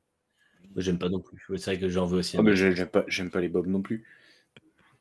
Ouais, mais je suis- c'est un pilote McLaren, je suis pas objectif. Tiffany Cromwell nous dit pas trop bas. Tout à fait, tu as tout à fait raison de. Mm. Et Tiffany Cromwell. Qui fera le meilleur résultat cette année? Est-ce que ce sera Tiffany ou est-ce que ce sera Valtteri? Moi, je, parie, je mets 10 dollars sur Tiffany. Il va bien nous faire un top 10 sur une étape du Tour de France quand même. Ça devrait le faire. Euh... Dit, vous voulez dire que Bottas est un Valtteri gentil? Valtteri gentil Je l'ai pas. Je l'ai pas. Merde. Et pas trop aussi, je l'ai vu sur un article sur les girlfriends des pilotes. Mais non, arrêtez Arrêtez Ah, Ça y c'est est elle, plus. là, euh, une femme gagne une étape du Tour de France, c'est ça Est-ce que c'est la même qu'une femme devient euh, présidente euh, de Carrefour et une femme devient... Ou est-ce que c'est pas la même? Parce que je ne sais jamais, moi, à chaque fois. Parce que... le mieux, c'est une prof de maths et copilote de rallye. Oui, oui, c'est ouais. Mais Quand même une prof de maths qui a fait gagner Sébastien Loeb, c'est pas rien. Hein ah, la chanson de Valtteri, oui, la chanson de Blabla, pardon, mais oui, ah, mais excusez-nous, on est, ça Ah oui. va, pardon, pardon, on n'a pas, pas eu la, la compile intégrale de Barbule Flafla pour, pour, pour Noël, parce que, parce que excusez-nous, vous nous faites aucun cadeau à Noël déjà, on trouve, je trouve que c'est pas très sympa, donc, euh, donc pardon, pardon, pardon, pardon, on écoutera. euh. Moi, euh, moi, hey, j'ai déjà écouté en boucle sa chanson sur l'Enstrol.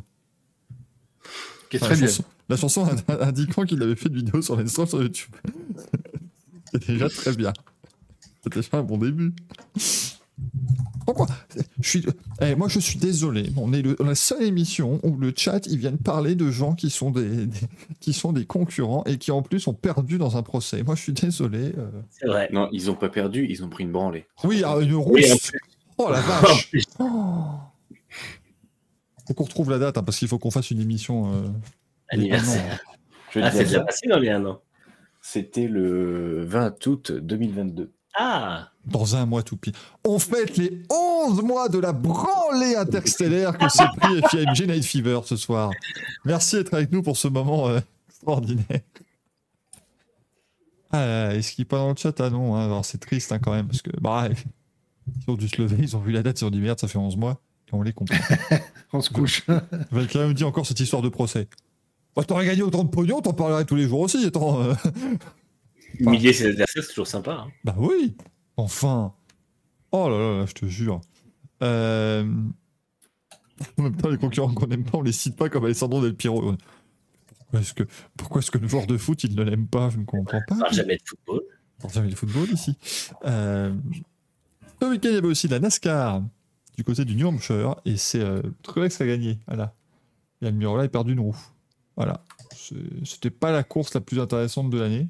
C'était pas dingo. Hein. Ouais. Et puis c'était en plus un lundi. Parce que, puisque je crois que ça fait maintenant sur les cinq dernières courses, quatre fois que la pluie vient s'en mêler. Ils ont même pas essayé le dimanche. hein. La course était prévue à, à 21h, je crois. À 18h, il faut, ouais, c'est bon, on passe, ça sera demain. ça ira bien. Demain, merci d'être là. Euh, donc, euh, donc c'était, euh, c'était pas mal. Celui qui a gagné le lot, c'était pas la garde de Gazou. Eh oui, j'ai Aspi, mais c'est peut-être là finalement qu'on s'est fait le plus savoir. Ouais, ça a brisé la garde alternée du coup.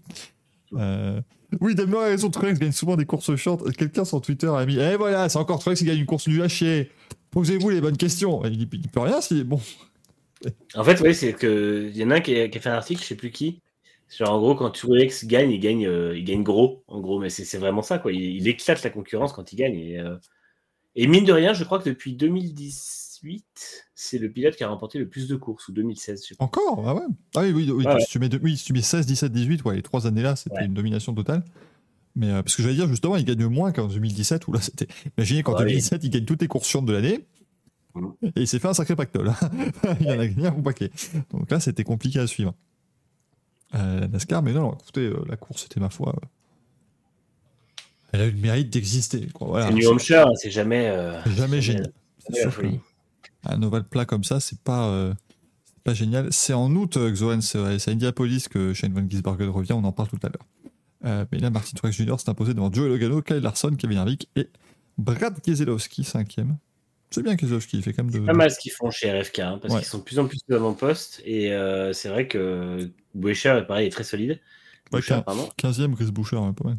Ouais, il fait une saison correcte. Et franchement, ouais, par rapport à où ils étaient l'an dernier, euh, Roush, on sent qu'il y a une, une nouvelle dynamique qui a été insufflée. Et, euh, et ça marche pas mal. XRTBN nous dit c'est quelle course ce dimanche? Pocono Eh non, c'est... oui, En NASCAR, c'est rarement... C'est rarement génial. Même s'il y a eu quelques moments ces dernières années qui étaient... euh, qui valaient le coup. Je veux dire quand même, Kyle Larson qui mène toute la course pour crever un pneu dans le dernier Oui. virage, c'était... C'était sympa, quoi. Mais non, c'est c'est rarement une course très... euh, Très passionnante, mais ça va un petit peu mieux avec les différents. Enfin, à l'époque, ils n'avaient pas mis de grillage et au Casey Kane finissait carrément dans la végétation euh, avec. Que Casey Kane qui fait des, qui fait des toupies autour d'arbres, c'était quand même plus sympa. Mais non, Pocono, honnêtement, non, les- le circuit est un peu, enfin, c'est un peu mieux avec ces voitures-là de- depuis l'année dernière. Mais Mm. euh, non, c'était souvent quand même un lieu de procession, de pluie et tout ça. Mais la course a été raccourcie il y a quelques années, ça se passe un peu mieux. Euh, Oui, c'est moi, je- la course faisait 500 miles, c'était horrible. Ouais, Oh. c'était absolument abominable. Oh. Et sans dernier, tu les sentais passer. Euh, et non, non, ils font pas, ils font qu'une seule course à Pocono ce week-end. Ils en faisaient deux à une époque, mais là, ils n'en font, euh, ils n'en font plus qu'une seule. Euh, pour nos amis de la NASCAR, mais ce sera tout à l'heure. Euh, dis, XRTB nous demande c'est quelle course ce dimanche. Il y a le programme du week-end tout à l'heure, ne vous en faites pas. Tout va bien, on vous précise toutes les courses du, du week-end. Et puis sinon, écoutez, en termes de, en termes de résultats, en vrai, qu'est-ce qu'on avait d'autre? On avait, on avait du GT World parce que Valentino Rossi a gagné en GT World Oui. quand même ce week-end. Ça, c'est quand même exceptionnel. Mm. En GT World Sprint, euh, la victoire de Valentino Rossi à Misano, ça, c'était euh, genre de choses qui n'arrivent que dans les rêves. Mais honnêtement, Valentino Rossi, Maxime Martin, enfin, on, en parle souvent, mais là, Rossi a quand même gagné dans la compétition GT peut-être la plus relevée. En Ouais. tout cas, l'une des plus relevées. Euh, et au général. Donc euh, là, pour le coup, faut vraiment dire bravo. Et je pense que BMW a dû voir ça d'un très bon oeil avec euh, évidemment le fait qu'il sera certainement engagé au 24 heures du Mans en GT3 l'an prochain. Euh, je pense qu'ils sont, ils sont extrêmement contents. Deuxième victoire de Rossi chez BMW après celle en Road to Le Mans. Oui, qui là pour le coup est une compétition avec un niveau bien moindre. Oui. Et c'était une victoire en catégorie. Euh, mais, mais par contre, là, euh, top, top, top. Et je l'ai cité, même j'ai Maxime Martin, je l'ai cité. Faut nous écouter. Un conseil, écoutez-nous. On demande s'il y a plus de monde qu'au Grand Prix moto. Bon, certainement, il y avait. Donc, euh, J'imagine qu'il y a avoir plus de monde qu'au. N'empêche, tu as Rossi qui, si Rossi déboule euh, en, en hypercar, t'imagines le monde qu'il va avoir. Mais je pense que c'est l'objectif de BM, mais il faut, il faut qu'il continue en GT3. Mais ils veulent l'aligner. Je pense qu'à un moment donné, même- l'avantage, c'est que si tu as, si t'as 4 BM alignés, tu peux en aligner une Mm. avec euh, un peu des stars, pi- des pilotes et tu mets aussi Ouais, dedans. C'est- carrément. folie au Ça 24 dépend. T'imagines, t'as juste du, du merch BMW, juste le logo avec 46 dessus. Non, mais surtout, surtout, imagine le proto BM comme il est actuellement avec une livrée genre bleu sombre et du, du jaune fluo avec le numéro 46. Ce serait. La Ouf. livrée Skechers qu'ils ont actuellement, elle est exceptionnelle. La pose sur le proto BM actuel, elle est dingue, je pense. Elle est géniale. Franchement, euh, moi, je- je- j'achète, mais immédiatement. Donc, euh, c'était euh, c'était très sympa. Il y avait aussi de l'ELMS, du coup, euh, du côté du Castellet. Et c'est l'équipe, c'est le Alcart Pro Racing qui s'est imposé en LMP2, euh, donc qui était également la victoire au, au classement général devant le team Duquesne. On l'avait Neil Jani d'ailleurs qui roulait, il, a, dit d'ailleurs qu'il était très, très content du professionnalisme de l'équipe et vraiment de toute l'ambiance. C'est bien aussi, c'est toujours important d'avoir des pilotes qui ont connu les gros, euh, des grosses machines comme Porsche, tout ça, qui viennent dans des structures françaises, des structures qui paraissent un peu plus petites, mais qui louent effectivement toutes ces compétences et tout ce professionnalisme. Ça, c'est quand même super, euh, super intéressant. Le Racing Team Turkey a terminé en troisième position avec Manus racontant Clint Eastwood, euh, qui termine à une très, très bonne troisième place avec lui de Letra notamment. En LMP3, ils se sont pas crachés, c'est déjà très bien. c'est le Racing Spirit of Léman qui s'est imposé devant le WTM by Rinaldi Racing et le Cool Racing en troisième position. Cool Racing qui l'an dernier euh, martyrisait tout le monde avec euh, Malte Jacobsen, oui.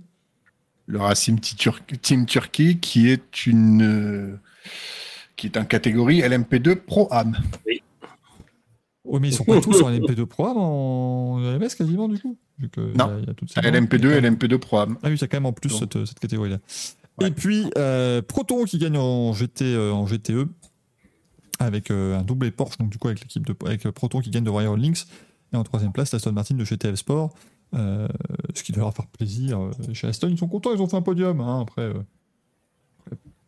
en même temps, il n'y avait pas Sébastien Bohémy en course, donc forcément, ça augmentait leur chance de terminer sur le podium. Et puis ce week-end, il y avait aussi du, du Superbike. Euh, du coup, on va pouvoir continuer. Ah, écoute, je tape pour lesbega.com, j'imagine que Bautista a gagné deux trois courses au minimum. Oh, Il y vraiment Superbike ce week-end parce que... ah oui, oui. Et, oh, j'arrive, première news. Imola Unfiltered, Bautistas Immediate Post-Crash Reaction. Oh, il s'est craché. Et Razgatoglu on the limit with no electronics. Oh, il s'en est passé des choses, ça a pulsé ce week-end. Je En... sais que j'avais complètement oublié qu'il y avait du Superbike. Ça a pulsé Imola, et bah, et bah Bautista, oh oui, oh, très mauvais week-end. Il fait, il fait vainqueur de la course 1, deuxième de la Super Pole Race, et euh, abandon sur la course 2. Ouf, très mauvais week-end. C'est alors Bautista qui gagne la course 1, Toprak Razgatoglu qui gagne la, sub- la course Super Pole, et Toprak qui gagne également la course 2. Voilà, comme ça vous êtes content. vous avez même les résultats de- d'une série dont, dont vous ne vous, à laquelle vous ne vous intéressez pas trop. Ouais. Mais rassurez-vous, enfin, après j'allais dire, rassurez-vous, au championnat, Bautista continue de dominer. Non, c'est la beauté du, du Superbike, c'est-à-dire que Bautista gagné. Attends. 6, 7, 8, 9, 10, 11, 12, 13, 14, 15, 16. Il a gagné 17 courses cette année. Il a gagné 17 courses sur 21. Mais Oh, ça va. Et il n'a que 70 points d'avance au championnat. Sur Toprak qui est deuxième, 391 pour Bautista, 321 pour Toprak à ZTU. Bon, après, André Locatelli est à, 200, est à 208, hein, donc c'est un désastre. Mais. euh, Là, mais- il, a récup- il a récupéré les grandes heures de Réa avec Kawasaki, hein, c'est tout. Mais oui, mais moi, ce qui me Euh, Réa, il mettait toujours. des branlés pareils. euh, Mais même quand il mettait les branlés de Nirea, il était champion à trois courses de la fin. Tu vois, Mm. c'était pas genre il était champion 8 meetings avant, machin, non, c'est très compliqué. Par contre, la grande question, est-ce que Andrea Locatelli a un rapport avec Roberto Locatelli? C'est son fils? Ah Je sais pas si, si Axel a la- l'info. Non, Pardon, on a réveillé Axel qui n'en a vraiment rien à foutre de ce championnat de foire. Ah, Euh, franchement. Attendez, on parle de moto euh, sans transition. Le site du MotoGP a fait peau neuve. Oui, il n'y a plus de photos. J'ai voulu mettre une belle photo de MotoGP en fond et j'en trouve plus parce qu'il n'y a plus la partie pho- photo, ils n'en ont plus rien à foutre. c'est un désastre. C'est- Ah ouais, C'est magnifique. Ah oui, y a- tu ne peux plus trouver de photos sur le site. euh. Non, mais c'est surtout, c'est que sur la homepage, elles sont où les news? Oh, euh, en bas, clique, clique, enfin descends. Mais c'est dégueulasse. Ah Oui. oui, génial. Je viens de me niquer mon doigt, j'ai scrollé 10 minutes. Ok, génial. Non, mais c'est Ah. dégueulasse. XRTBN qui dit comment ça marche ce truc? Ah non, mais le Superbike, c'est un monde. euh, Enfin, c'est. c'est- C'est-à-dire que Bautista, ouais, il... il gagne quasiment tout. Quand il gagne pas, il fait podium, ou alors il chute comme euh, ce week-end. Et... et pourtant, il n'a que 70 points d'avance. Euh, oui, Manu. Autant pour moi, aucun lien fils unique. Ah, aucun lien Ouais. fils unique, André. Pas du tout. Après, là, là cette fois-ci, ça n'est pas complètement. Deuxième, parce qu'il pourrait être le fils unique de Roberto Oui. Locatelli, du coup, mais. Ah, mais lien quand même. Après, là, le MotoGP, il marque que c'est une bêta. Donc, euh, Oui, c'est ce que j'allais dire. Oh, Welcome to the new MotoGP Beta website. Mais D'ailleurs, pour être précis, Andrea Locatelli, né le 19 décembre 1695 à Rome et mort dans la même ville le 19 février 1741, est un peintre paysagiste italien. C'est important d'avoir les. Comme quoi, en Superbike, il n'y a que des peintres. hein. Oh, Oh, enfin, pour l'artiste, on dit, n'oublions pas que dans le- qu'il y a le super sport, au support du superbike. Oui, alors là, on s'en. On s'en Oui. Nicolo est en tête du championnat devant Stefano Banzi et Marcel Schroeter. Voilà. Voilà, J'évite de trop parler de motocross, alors si on doit parler de Superbike, euh, c'est bon. voilà. Il y a Batin Sofoglou, c'est le frère aussi Ou, ou aucun lien. Parce que là, je pense que notre ami Kélen Sofoglou, il est en train de- d'essayer de placer un peu tout le monde un peu partout. Et oui, bah, Team Sofoclou sur les traces de Kenan, évidemment. Il a d'ailleurs gagné en Super Sport aussi. Euh, messieurs, remettons le Quackitus du week-end, si vous voulez bien. On va, on dire du bien cette fois-ci de certaines personnes, donc c'est plutôt sympa. Madame, monsieur, bonjour. Euh, attendez, parce qu'il faut que je trouve le machin pour écrire en bas que c'est des Quackitus. Voilà, hop. Quel est ton Le A? Euh, pour moi, c'est Romain Fèvre. Pourquoi donc? Je- je- bah, parce qu'il a gagné ce week-end en, en MXGP. Ah, il faut. Il a remporté le, le Grand Prix de, de République tchèque à, à Loquette. Et donc, euh, bah, c'est mon petit craquito, parce que bah, c'est en fait les craquitos, ça me permet de parler d'autocross dans l'émission, donc ça me plaît. Bah oui, moi j'aime bien. Moi, on aime bien. L'avantage, c'est que bah, les, les Français, on est la meilleure nation euh, au monde. Et bah, bon, l'avantage, c'est que tous les week-ends, je peux placer un pilote français qui a gagné quelque chose. Ça, semaine dernière, c'était Tom Vielle. Euh, là, c'est Romain Fèvre. Euh, par contre, Thibaut Bénistan, qui était en lice pour le titre euh, en X2, s'est blessé. Ah merde. Et d'ailleurs, en parlant rapidement, euh, le fils Everts a prolongé deux ans avec KTM, avec Red Bull KTM.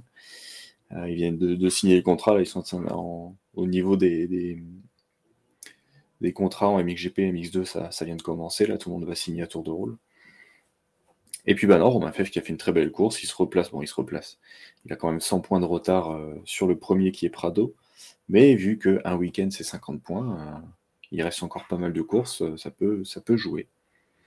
Bah, écoute, on va, on va- on va le souhaiter. Hein. Ce serait bien de remonter le plus, le plus fort possible. Euh, Gazou. Euh, Martine Boulard qui a remporté le tournoi de crapette de Pont-Saint-Esprit. Non, mais parce que vu que le a sort des blazes improbables, je, moi aussi. je- En plus, j'ai hésité à lui Mais- demander si. Mais pourquoi il a un faire nom d'acteur euh, ou d'acteur ou d'actrice de film porno? Parce que Martine Boulard, quand même, c'est. Écoute, écoute, elle s'est inscrite, elle a gagné, qu'est-ce que je te dis Ah, mais il y a Euh, un nom, hein, c'est- Ah oui, oui, non, complètement. Non, euh, Krakito du week-end, ça va être Alex Palou parce que bah voilà, il est, il est quasi injouable.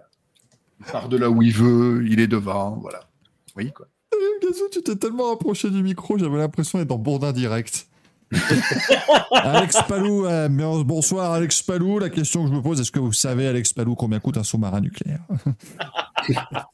C'était c'était terrible. Là, je. Waouh Combien de fois, Madame Comrie, combien de fois on peut renouveler un CDD Non, Combien de fois? Vous ne pouvez euh, pas répondre parce que vous ne le savez pas. Le, le CDD est un contrat. euh.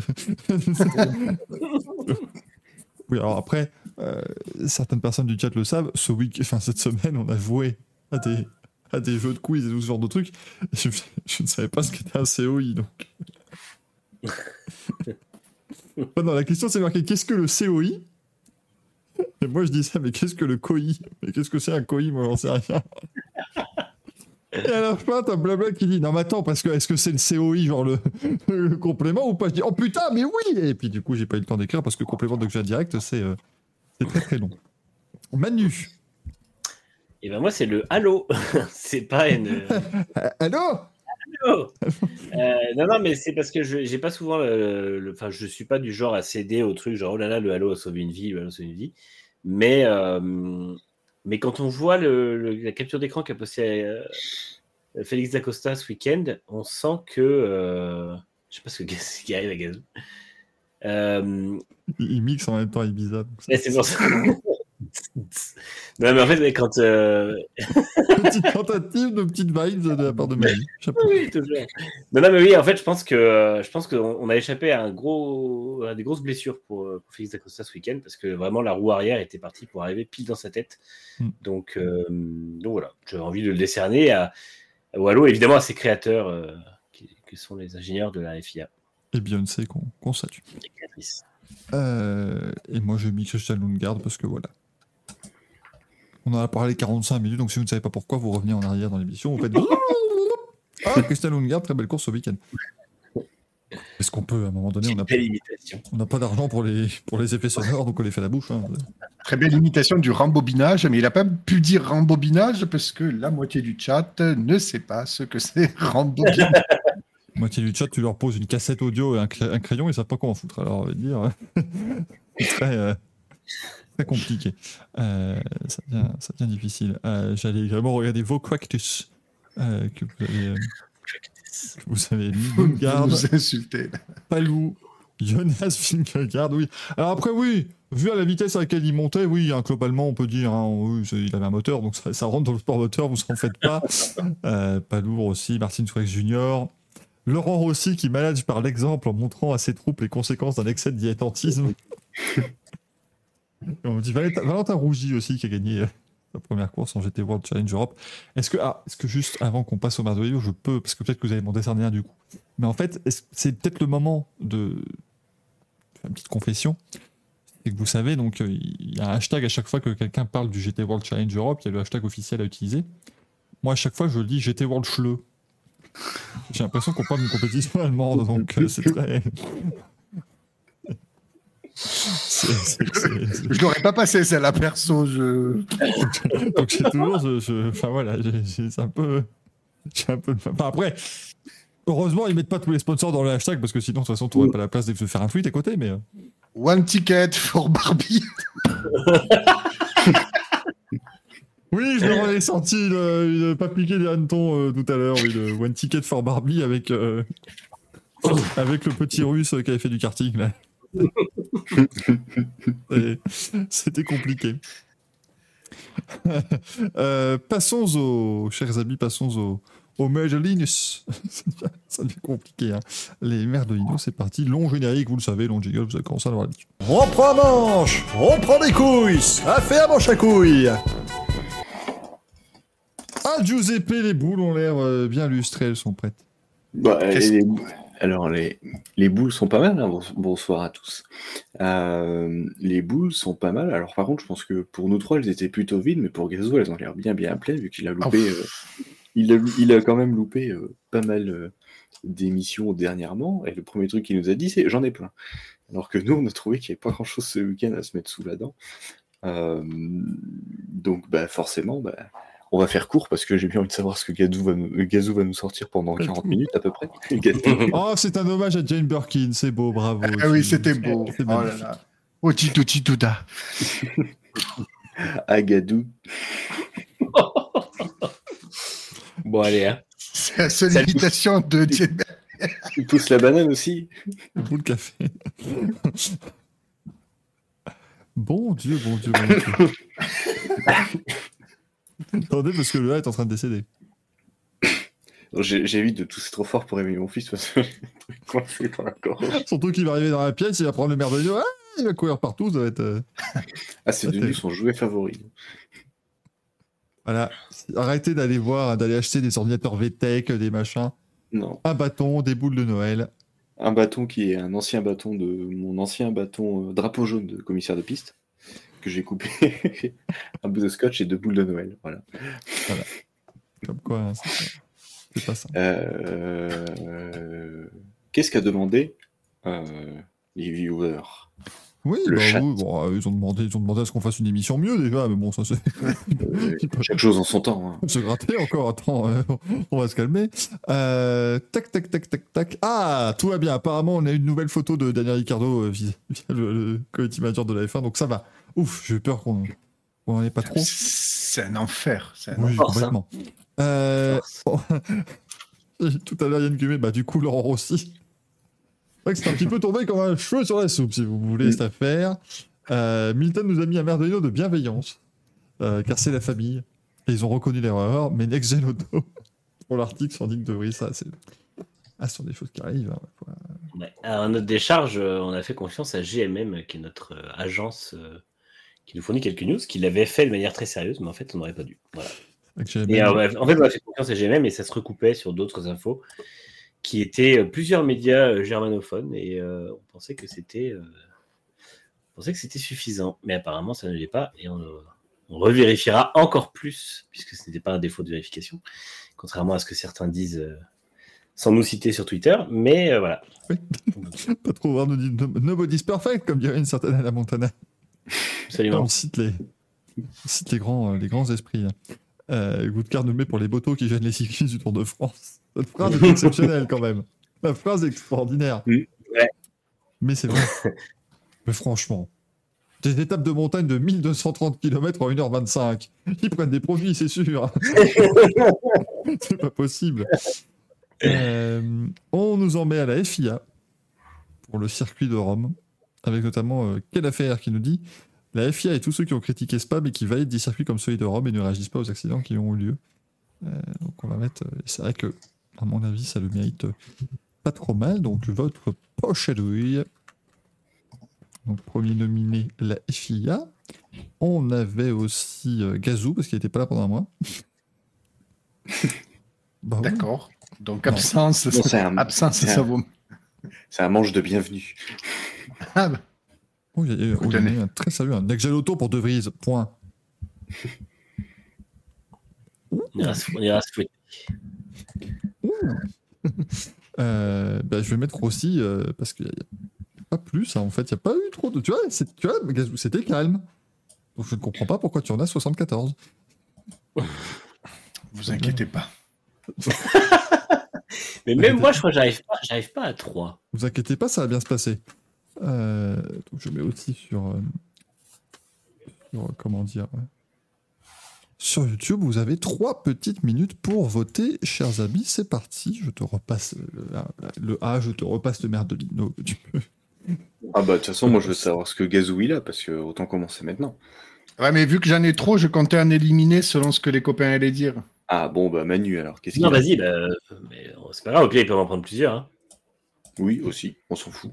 J'en ai cinq. Bah vas-y. Ok, alors on commence. Accrochez-vous. Vous êtes prêts? Accrochez votre culotte. Euh, le premier, je vais quand même le donner, même si c'était de la semaine dernière, mais euh, au tandem Red Bull AlphaTauri pour ne pas avoir cité une seule fois le nom de De Vries dans les deux communiqués. Donc c'est juste, euh, voilà, un monde merveilleux. Comment? Qui?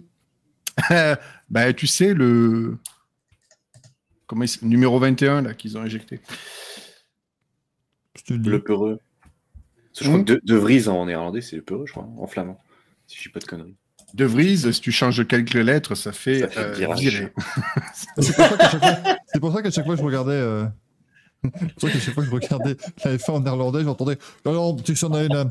21 positie waar eh, Nick de Vries, oh, oh, oh, de Vries, oh, oh, oh, niet, niet goed, Formule 1 coureur, en dat goed.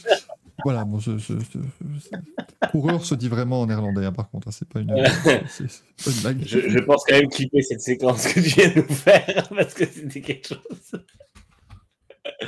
Sachez que la partie de Vries, ça veut dire virer, c'est toute la base de l'argumentaire de la vidéo de Formule Blabla. Arrêtez, de...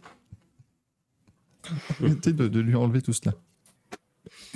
Ensuite, deuxième manche, parce que ben, vu qu'il en prendra pas beaucoup, euh, enfin peut-être pas beaucoup pour sa saison à F1, je vais en donner un pour Verstappen pour le dive bomb qu'il nous a fait en sim racing, qui était absolument exceptionnel. C'est pas un dive bomb, hein, c'était un attentat, juste.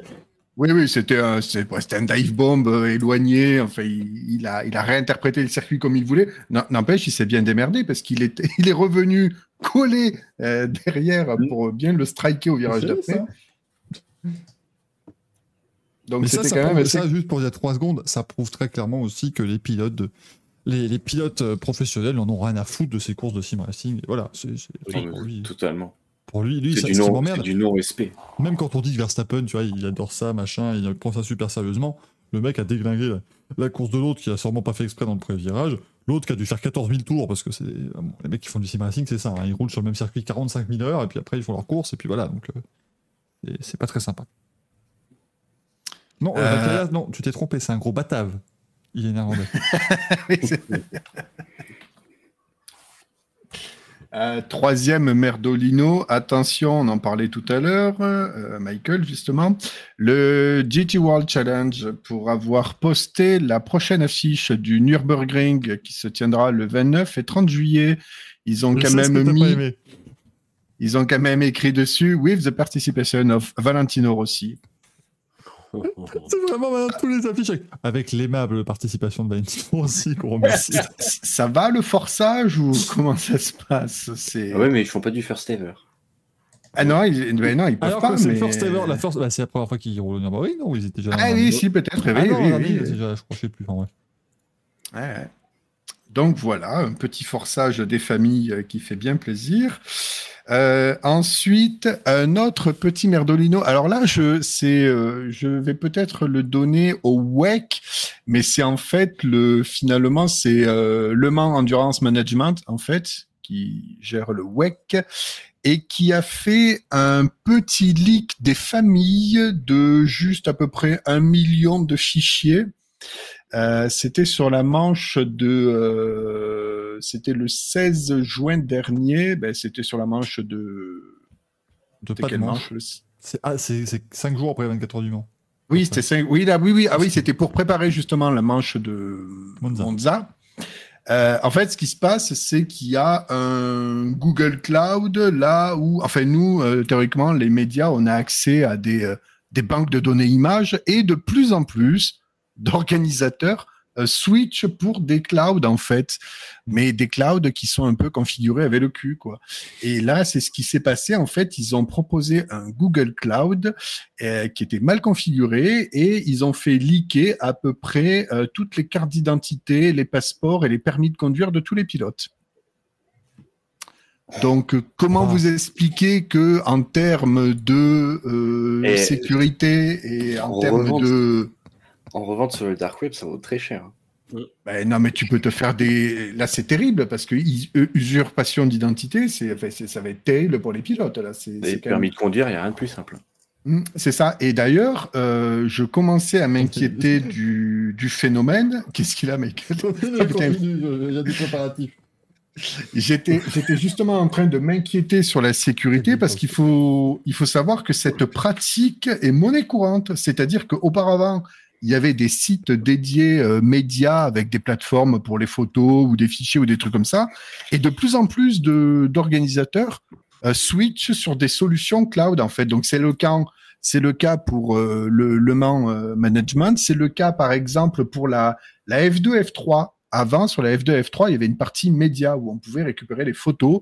Aujourd'hui, c'est un Outlook, en fait, et le système est tellement pété, c'est que quand tu es enregistré, tu dois systématiquement redemander un mot de passe si tu veux accéder à la boutique, enfin la boutique, à la galerie en ligne du week-end, en fait. Donc, il te, il te renvoie systématiquement un code pour accéder au, au cloud Outlook. C'est complètement débile. Mais vous avez par exemple Toyota Gazoo Racing qui avait avant avait un site sur lequel tu te loguais avec un mot de passe, machin, etc. Le site était particulièrement long. Et bien maintenant, enfin ça fait déjà un mois ou deux, ils ont switché sur une plateforme euh, cloud, c'est app.box.com. Mais il suffit qu'il y ait une couille dans le potage dans la sécurité et tu peux euh, potentiellement euh, fouiner plus que ce que euh, tu as droit d'avoir accès. Quoi. Moi, je vais Euh. avoir le plus gros bruit de ma vie, non C'est pas... J'ai très peur. Donc, du coup, est-ce que je peux faire mon happening? Parce qu'il fait 3000 degrés là-dessous, euh, Gazou. Est-ce que ça Oui, vas-y, euh, appe-toi, Vous happening. Il y aura des, dans des tu auras des gens qui là. Vas-y, viens, viens. Regarde, vas-y. Regarde, j'ai bohémie, j'ai loué des lettrages, j'ai tout ce qu'il faut. Vas-y, regarde, regarde, j'ai coupé de ça. Voilà, je peux enlever cette merde maintenant parce que j'ai vraiment chaud là-dessous. Non, mais, c'est- c'est- mais après, oui, tout le monde fait ça. Mais encore une fois, euh, comme euh, je te rappelle aussi, Gazou, que euh, la majorité des grands sites sont aussi euh, tributaires d'Amazon, par exemple, avec AWS. Si AWS Oui, tombe oui, oui. en rade, la moitié d'Internet tombe en rade. Mm, mm. On l'avait vu, cher, c'était il y a deux ans. C'était quoi? C'était. euh, Merde, comment il s'appelait? Il y avait eu, ouais, Il y avait un gros, euh, un, gros leader des. C'était qui faisait OVH, OVH, quelque non chose comme ça. OVH, complètement merci. OVH, ouais. Ça a Ouais. fait un sacré bordel aussi, OVH. Bien sûr. Après, le gros problème, ça reste quand même le Linky et les vaccins. Non c'est pas... enfin, moi, je sais pas, j'écoute les. Non, parce que oui, le, le vrai problème, moi, ça reste quand même qu'on m'a toujours injecté à 5G. Donc après. Bah, euh, c'est ça, moi j'ai mis plus 5G à partir de là. Bon, enfin, j'ai eu trois fois en plus, donc t'imagines la gueule. Moi, je suis désolé, j'ai un compteur Linky à la maison. euh, le gouvernement espionne euh, ce que je fais, quoi. C'est-à-dire que euh, quand je Au fais un caca, il le moment, sait, euh, quoi. Est-ce qu'on peut parler de. le vrai problème, quoi. Non, mais ça, c'est un truc. Mais enfin, je vous rappelle que Twitter tient parce qu'ils ont un abonnement Google Drive. hein, donc, euh, c'est le genre de truc. Voilà, hein, c'est malheureusement de plus en plus, euh, de plus en plus habituel. Mais après, hein. pour avoir interrogé les. un- Une fois, j'avais eu dans une interview un responsable euh, sécurité de, de données de Williams en F1. Et là, tu vois que chez- sur les équipes, c'est pas du tout la même chose parce qu'ils disaient qu'ils ont plusieurs milliers d'attaques chaque jour. Et eux, pour le coup, ils ont des solutions sur mesure faites par leurs partenaires euh, qui sont, euh, c'était Acronis chez Williams, et euh, qui font que là, pour le coup, c'est très très sérieux au niveau de la protection des données, évidemment, sur ce qu'ils font transiter au niveau infotechnique, mais aussi sur toutes les données sécuritaires. Je, je, je, je laisse Gazou finir ses merdolino et passer à ceux de Manu. Je vais juste vérifier que la moitié de mon appartement ne soit pas écroulé et puis comme ça, on est juste entendu un bruit affreux. T'as peur, que- t'as peur qu'il tourne un film de James Bond à côté de chez toi ou comment ça se passe? C'est pas Potentiellement, il y a. Juste. bon, ça va pas trembler, mais ce qu'on peut. Tout de suite, hein, des, des bisous. Vas-y, vas-y. Et donc, euh, bon, on va pas l'attendre parce que de toute façon, il le sait très bien, mais on, on aura le temps d'en parler euh, hein. jusqu'à ce qu'il revienne. Oh putain, c'est pas possible ça, non, merde. J'attendais de voir si on n'allait pas dire des conneries sur moi. hein. Attention, hein. À l'œil. Oh, l'es- l'espionnage. Ah ouais, quel enfer. C'est mon côté James Bond. Là, je vais mourir pour de vrai. C'est mon côté James Bond. Euh, non, mais il est inévitable le, le, le, le merdolino pour la FIA et cette, cette homologation Alors, euh, je du circuit de Rome. Pour Oui. qu'on fasse les choses de manière euh, coordonnée, si ça t'intéresse, moi je vais les donner précisément à euh, Scott Elkins, qui est le directeur de course, qui, a, euh, qui est responsable de l'homologation des circuits. Et puis, euh, moi, je le mets pour la FIA parce que, bon, merde, quand tu es un championnat du monde de la FIA, quelque part, bon. Et surtout, je le donne au circuit de Rome qui a été modifié par rapport à il y a trois ou quatre ans, je crois.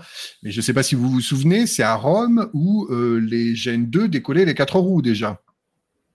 Mm. Vous vous Bah rappelez alors, de ce virage. Oui, Mais après, bah ça- oui, bien sûr.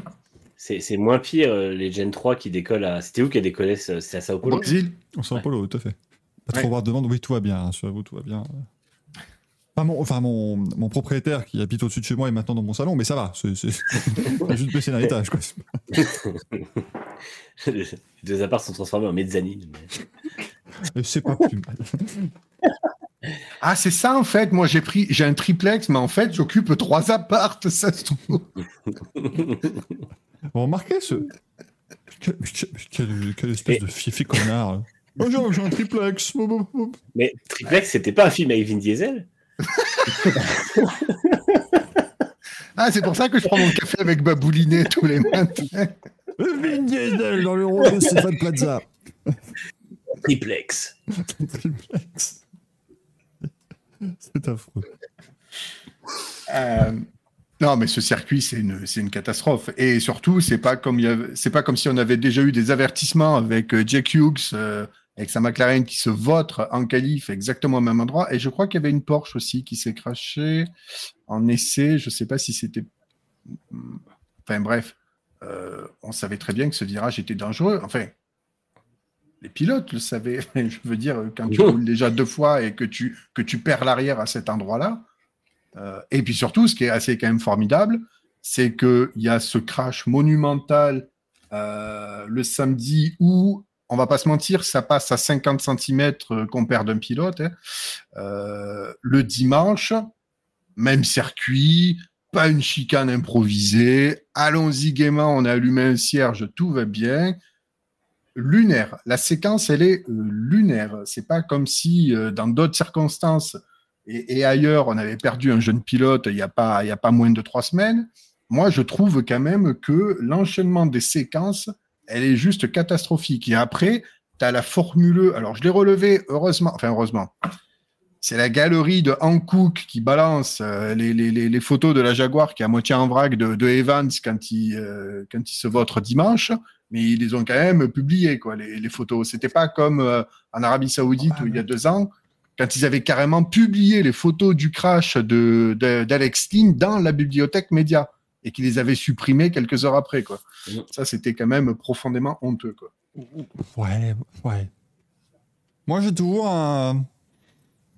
Je me dis, c'est, c'est- ça- tu fais une bibliothèque pour les médias, tu veux illustrer l'accident, c'était une photo d'accident. Là où tu Ah, avais moi, une ça- photo d'Alex Lim qui était allongé par terre et qui recevait les premiers soins, non. Mais sur- surtout que, surtout que le pilote est parti à l'hôpital, on ne savait pas le truc, ils avaient déjà mis les photos la bibliothèque. C'est ça que je pointe du problème. doigt. ouais. Oui, mais tu, tu savais qu'il n'y avait rien de très. euh, Tu m'en souviens. Eh, regarde, il y a, il y a des, des fois, tu as des pilotes, ils, te- ils sont sur deux jambes, ils te disent tout va bien, et puis Pagenot, ça fait trois courses qu'il fait pas, quoi. Donc, euh, Oui, mais c'est pas pour autant que je vais m- que je vais m'empêcher de diffuser les images de l'accident. Ouais. Ce Ah, je c'est un peu différent. ouais. Moi, je, suis, je suis pas trop choqué. Je suis plus choqué qu'ils mettent les photos effectivement là où ils avaient déconné, parce qu'il y avait des photos de lui sur le même le sol et tout. Ça, c'est quand même Ça, pour c'est le pas pilote, c'est normal. très très mauvais. Après, les photos d'accident, ouais, je suis pas choqué parce que c'est pas toujours facile. Enfin, moi, je vois bien le premier euh, des photos d'accident quand on en a, nous, c'est toujours XPB parce que les constructeurs n'en mettent pas, mais euh, ça, ça me dérange pas de les utiliser si je sais que l'issue a été euh, Voilà. a été correcte, quoi. C'est ça. Euh, et par contre, je tiens à préciser, euh, Jack Hughes, c'est un magazine, non? Quand tu en parlais. Voilà, c'était. c'était- T'as encore du. du Merdolin ou, ou ça ah oui, il y en a cinq, là. Je pense que la coupe est pleine. La corbeille de la mariée est pleine. Eh ben écoute, c'est un sacré retour quand même. hein. Mm. Euh, Manu. Et ben moi, donc, je vais en mettre un à Scott Elkins, le directeur de course de la Formule E pour l'homologation du circuit. parce que en fait, va pour son œuvre, en fait, parce que ça fait combien de circuits depuis le début de saison qui sont pas aux normes de sécurité qu'on attend de la FIA. C'est vraiment scandaleux. Là encore, on a des, des trains arrière qui délestent. euh, à Sao Paulo, on a des voitures qui décollent. Il y a des, hum, je sais plus quel endroit où il y a un mur qui, qui est saillant euh, que Verlaine se prend. Enfin, c'est, c'est euh, Indoné- Indonésie. Ouais, c'est en Indonésie, je crois. C'est c'est vraiment, globalement, les, les pistes sont dégueulasses, mais ça, j'y reviens après. Mais en plus de ça, les, le, le- le- l'asphalte est vraiment pas très bon et euh, en fait, on a l'impression que le circuit a été homologué la première année, il vérifie plus comment il est. Et effectivement, il va falloir faire quand même quelque chose euh, sur ces homologations de longues séries euh, de virages rapides avec des murs où les pilotes passent en dessous de la hauteur du mur, donc eux ne voient absolument rien. Ils arrivent sur des zones qui sont euh, aveugles et en fait, ils n'ont pas de poste de commissaire pour leur mettre un drapeau jaune. Donc du coup, ils ne savent pas qu'ils arrivent sur un drapeau jaune et ça cartonne. On ne peut pas en vouloir au pilote. Le mec, il voit un drapeau jaune, au pire, ça s'allume sur son, sur son volant. Il peut pas dire, je, enfin, il peut pas ralentir euh, comme, ça, freiner au, milieu de la ligne droite en espérant que ce soit devant lui, parce qu'il peut provoquer un accident. Donc le pilote, lui, va continuer à avancer. Et euh, donc on peut pas en vouloir au pilote pour ces accidents-là, mais par contre, effectivement, il va falloir que dans les, trucs comme ça, on a des longues lignes droites avec des virages euh, à l'aveugle, il faut des postes de commissaire plus, réguliers, où il faut tout plein de rampes de panneaux lumineux on puisse activer en fait des trucs que les pilotes voient constamment. C'est-à-dire que tous les moments, tous les moments où ils voient, ils aient un truc sur le côté, un signal lumineux qui puisse leur dire là maintenant il faut ralentir. Et, euh, en fait, c'est pas une question de dire on veut supprimer tout danger. À partir du moment où tu fais rouler des voitures à 250 ou 300 en ligne droite, euh, légèrement incurvée, euh, il y aura forcément du danger, mais c'est dire on évite que des pilotes se fassent découper parce que c'est vrai que entre Dacosta qui, manque de prendre une roue sur la gueule et, euh, qui manque de se faire découper, euh, non, c'est pas Buemi, c'est euh, Evans, pardon. Euh, c'est vrai, c'est vrai que et Buemi qui manque quand même de finir dans le dans le, Oui. dans le grillage aussi parce que la voiture décolle de deux roues. C'est pas normal quoi. Donc donc voilà. Et, et j'en mets un à la FIA pour sa non-réactivité pour la course du lendemain. En gros, on a un gros carton, comme tu disais, on échappe à quelque chose de terrible. Et le lendemain, bon, on verra bien. Donc voilà, moi je, je- Là, pour le coup, je vais reprendre les termes de, Laurent Rossi, mais le dilettantisme de la FIA avec la sécurité, il y en a marre. Parce que ils, font. En fait, ce qui m'énerve avec les FIA, c'est son côté un peu euh, double personnalité face à la sécurité. C'est-à-dire que d'un côté, on fait des tas de trucs pour des sur les euh, sur certains circuits, parce qu'on dit ouais, par exemple, euh, il faut des gros dégagements sur les circuits routiers, il faut des dégagements en asphalte, il faut machin. On a des voitures qui sont ultra sécuritaires euh, au point de, euh, de ne plus présenter vraiment beaucoup de risques pour les pilotes. Euh, Il y a un, ac- un accident dernier où l'arceau lâche, on a le lendemain des décisions sur l'arceau, et puis les circuits qui sont bah, des, des, des, des à retardement potentiels, parce qu'en en fait, on a euh, le trois quarts du calendrier de la Formule E, on a Spa, on a Jeddah, on a Miami, parce que Miami, premier secteur, on en parle, mais c'est pareil, et la, ligne droite aussi. Euh, on aura peut-être Las Vegas, on a Bakou qui a deux virages ultra rapides avant la longue ligne droite. Et, euh, voilà, et c'est ce genre de choses où il n'y a pas de dégagement. Et le jour où il y en a un qui va cartonner, c'est pas le carton lui-même qui fera mal, c'est celui qui sera au milieu de la piste en travers et qui se fera défoncer par celui qui arrive derrière. Donc, euh, on a, en fait, aujourd'hui, on ne perd quasiment des pilotes que comme ça en monoplace de la FIA, puisqu'en fait, Dieu merci, la sécurité, enfin, FIA merci, la sécurité est très très bonne. Mais par contre, on a des points faibles qui sont inhérents essentiellement au circuit et personne ne veut les résoudre. Donc, euh, je trouve que c'est vraiment un comportement assez bizarre de la part de la FIA qui pourtant en fait beaucoup. C'est pas non plus pour minimiser son rôle, mais, euh, mais on, on court à la catastrophe un jour ou l'autre. Donc, c'est dommage c'est surtout leur manque de communication, quoi. C'est quand même incroyable à ce niveau-là. C'est la, la, sécurité de Schrödinger, quoi, à ce moment-là. Les œillères et euh, on prie que tout se passe bien. C'est ça. ça. Et en plus, comme tu le disais euh, très justement, effectivement, les pilotes ont un voyant sur le volant euh, jaune, mais à cet endroit-là, tu ne peux pas planter les freins parce que justement, tu es dans un virage en aveugle, tu peux toi-même provoquer un accident. Et de toute façon, dans l'absolu, quand il y a un drapeau jaune, drapeau jaune dans le secteur, ça peut très bien être à la fin du secteur. Il faut que le pilote voit où est euh, l'accident pour justement se mettre en sécurité pour et ralentir, se décaler, mieux appréhender euh, la, zone d'accident. C'est-à-dire que euh, c'est pas à l'instant où il y a un voyant jaune sur le volant qui dit attention, il y a un, drapeau jaune dans le secteur, il va pas planter les freins parce que justement lui peut créer un suraccident. Euh, donc c'est complètement ridicule. J'en ai vu certains sur Twitter qui avaient dit ah ben les pilotes ils n'ont pas réagi au voyant sur le volant. Ben non malheureusement ça peut pas, ça se passe pas comme ça dans un circuit. il y a une spatialisation sur le circuit. Je veux dire à l'instant T tu peux pas réagir euh, selon où tu es quoi. Je veux dire. Ça, euh, ça, ça, a tendance à vraiment me gonfler ces remarques à la con parce que c'est comme les gens qui disent oui mais de toute façon Antoine Hubert il est mort parce que les pilotes ils font n'importe quoi maintenant. Les jeunes pilotes ils sont plus habitués aux, limites de piste, ils passent dans les dégagements euh, comme des bourrins et tout, mais rien à voir. Et puis les pilotes, ils passent comme ils le peuvent, on leur laisse faire des trucs. La FIA fait n'importe quoi sur certains dégagements, sur certaines euh, façons de gérer les trucs. Les pilotes, ils font ce qu'on leur autorise de faire. Et en l'occurrence, l'accident euh, c'est juste qu'il a un débris sous la roue, donc bah, freiner avec ça, tourner avec ça, c'est mort. Mais à part ça, les pilotes, ils font ce qu'ils peuvent. En fait, on parle de pilotes qui sont en train de gérer des batailles, de gérer des réglages, de gérer une voiture qui n'est pas forcément euh, la plus stable, parce qu'une FE euh, dans, la ligne droite de Rome, je pense que ça talonne pas mal et qu'il faut avoir les bras qui sont réactifs. Euh, ils sont en train de gérer quelqu'un devant, quelqu'un derrière, quelqu'un sur le côté. Et en fait, oui, bah, le temps qu'ils voient un, un, drapeau jaune, il y aura toujours un temps de réaction. Et de toute façon, même s'ils réagissent très bien, effectivement, comme on le dit depuis tout à l'heure, le drapeau jaune, ils savent pas où il est parce qu'en fait, ils sont en aveugle, ils ont juste un drapeau jaune sur leur volant. Et si jamais tu as un pilote qui pile parce qu'il a vu un drapeau jaune sur son volant et qui provoque un carton derrière, tout le monde va lui tomber dessus en disant bah putain, mais quand même, on pile pas comme ça sur un circuit. Donc, au bout d'un. Et, euh, et, en fait, à, juste titre. Donc, au bout d'un moment, il faut aussi se rendre compte que les pilotes, ils peuvent pas faire de miracle et que ça sert à rien de les mettre toujours responsables de quelque chose ce sont des pilotes de course, ils ont un cadre qui s'appelle un circuit, ils ont un autre cadre qui s'appelle un règlement, ils le suivent. Quand ils ne le suivent pas, ils sont pénalisés. Mais le but, c'est pas que quand ils ne le suivent pas, ils se tuent ou ils se blessent. Donc en fait, c'est ça qu'on ne peut pas en vouloir aux pilotes pour ça.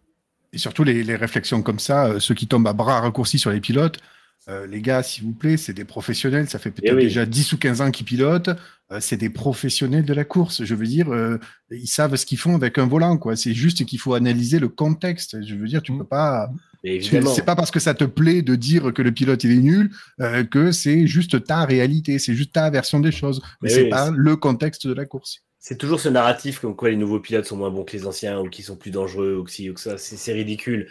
On a des ah. pilotes qui sont super bons, euh, faut arrêter les conneries. Mais Fanjo, il fait pas ça aussi. Donc. C'est vrai que Fanjo, il respectait les drapeaux jaunes sur son dashboard, hein, ça, il n'y a pas de doute. ah, moi, je suis désolé. Euh. C'est les commissaires qui lui jetaient le drapeau d'un autre côté. Oh, il y a un drapeau jaune sur, le casque, là, bah, il l'enlevait, voilà, il comprenait qu'il se passait un truc. Quoi. Merci, pas trop nous dit c'est le chef du village d'Astérix. Avoir raccourci, évidemment. Ouais. Euh, on parle pas assez de Sénat. Bah oui, Sénat, ça lui arrive. Sénat, qui, lui ne faisait jamais des choses. Euh, Les il recevé par la pensée mystique, c'est pas pareil. Oui. Senna, il était en train de faire, il était en train de faire son tour avec sa vision tunnel, machin, et puis un il dit Stop, Ayrton, je suis Dieu. Une voiture est en travers. Ah, merci. Je, suis Dieu. Trace d'huile sur la piste virage 8. ah, merci Dieu. on ne sait pas, mais dans la tête de Senna, ça faisait Ok, ok. I am God. Uh, safety car in 5, 4, 3, 2. Ok, safety car procédure. Pourquoi Dieu, pourquoi Dieu a la voix de, de Freitas Tu m'expliques C'est la blague, Gazou. C'est le principe. Oui, bah oui. On sent que ça fait un mois qu'il est pas venu. Il faut retrouver les automatismes là. un peu. Pourquoi il danse, Pourquoi il danse Je sais, parce que du, le Jackie X est entré en moi. euh... Lucas sur YouTube qui dit ce sont des pilotes pro, ils savent ce qu'ils font. Sans transition, il va comment à me recorder C'est méchant, c'est méchant. Euh, T'en as encore, Oui, il y a une blague, oui, deux. euh, nécessaire, celle-là. On citera plutôt là, mais d'ailleurs, c'était pas l'ex d'Amélie en Secret Story, c'est là. Ah là là, épreuve, époque sombre, ça, messieurs. Ah là là, époque sombre. Du coup, tu en avais que deux, Manu? Que de Eh ben, c'est noté pour deux. Euh, Michael. Je le mets à la FIA parce que j'ai pas de, j'ai pas de, j'ai pas d'idée. Ça fait toujours plaisir de leur donner.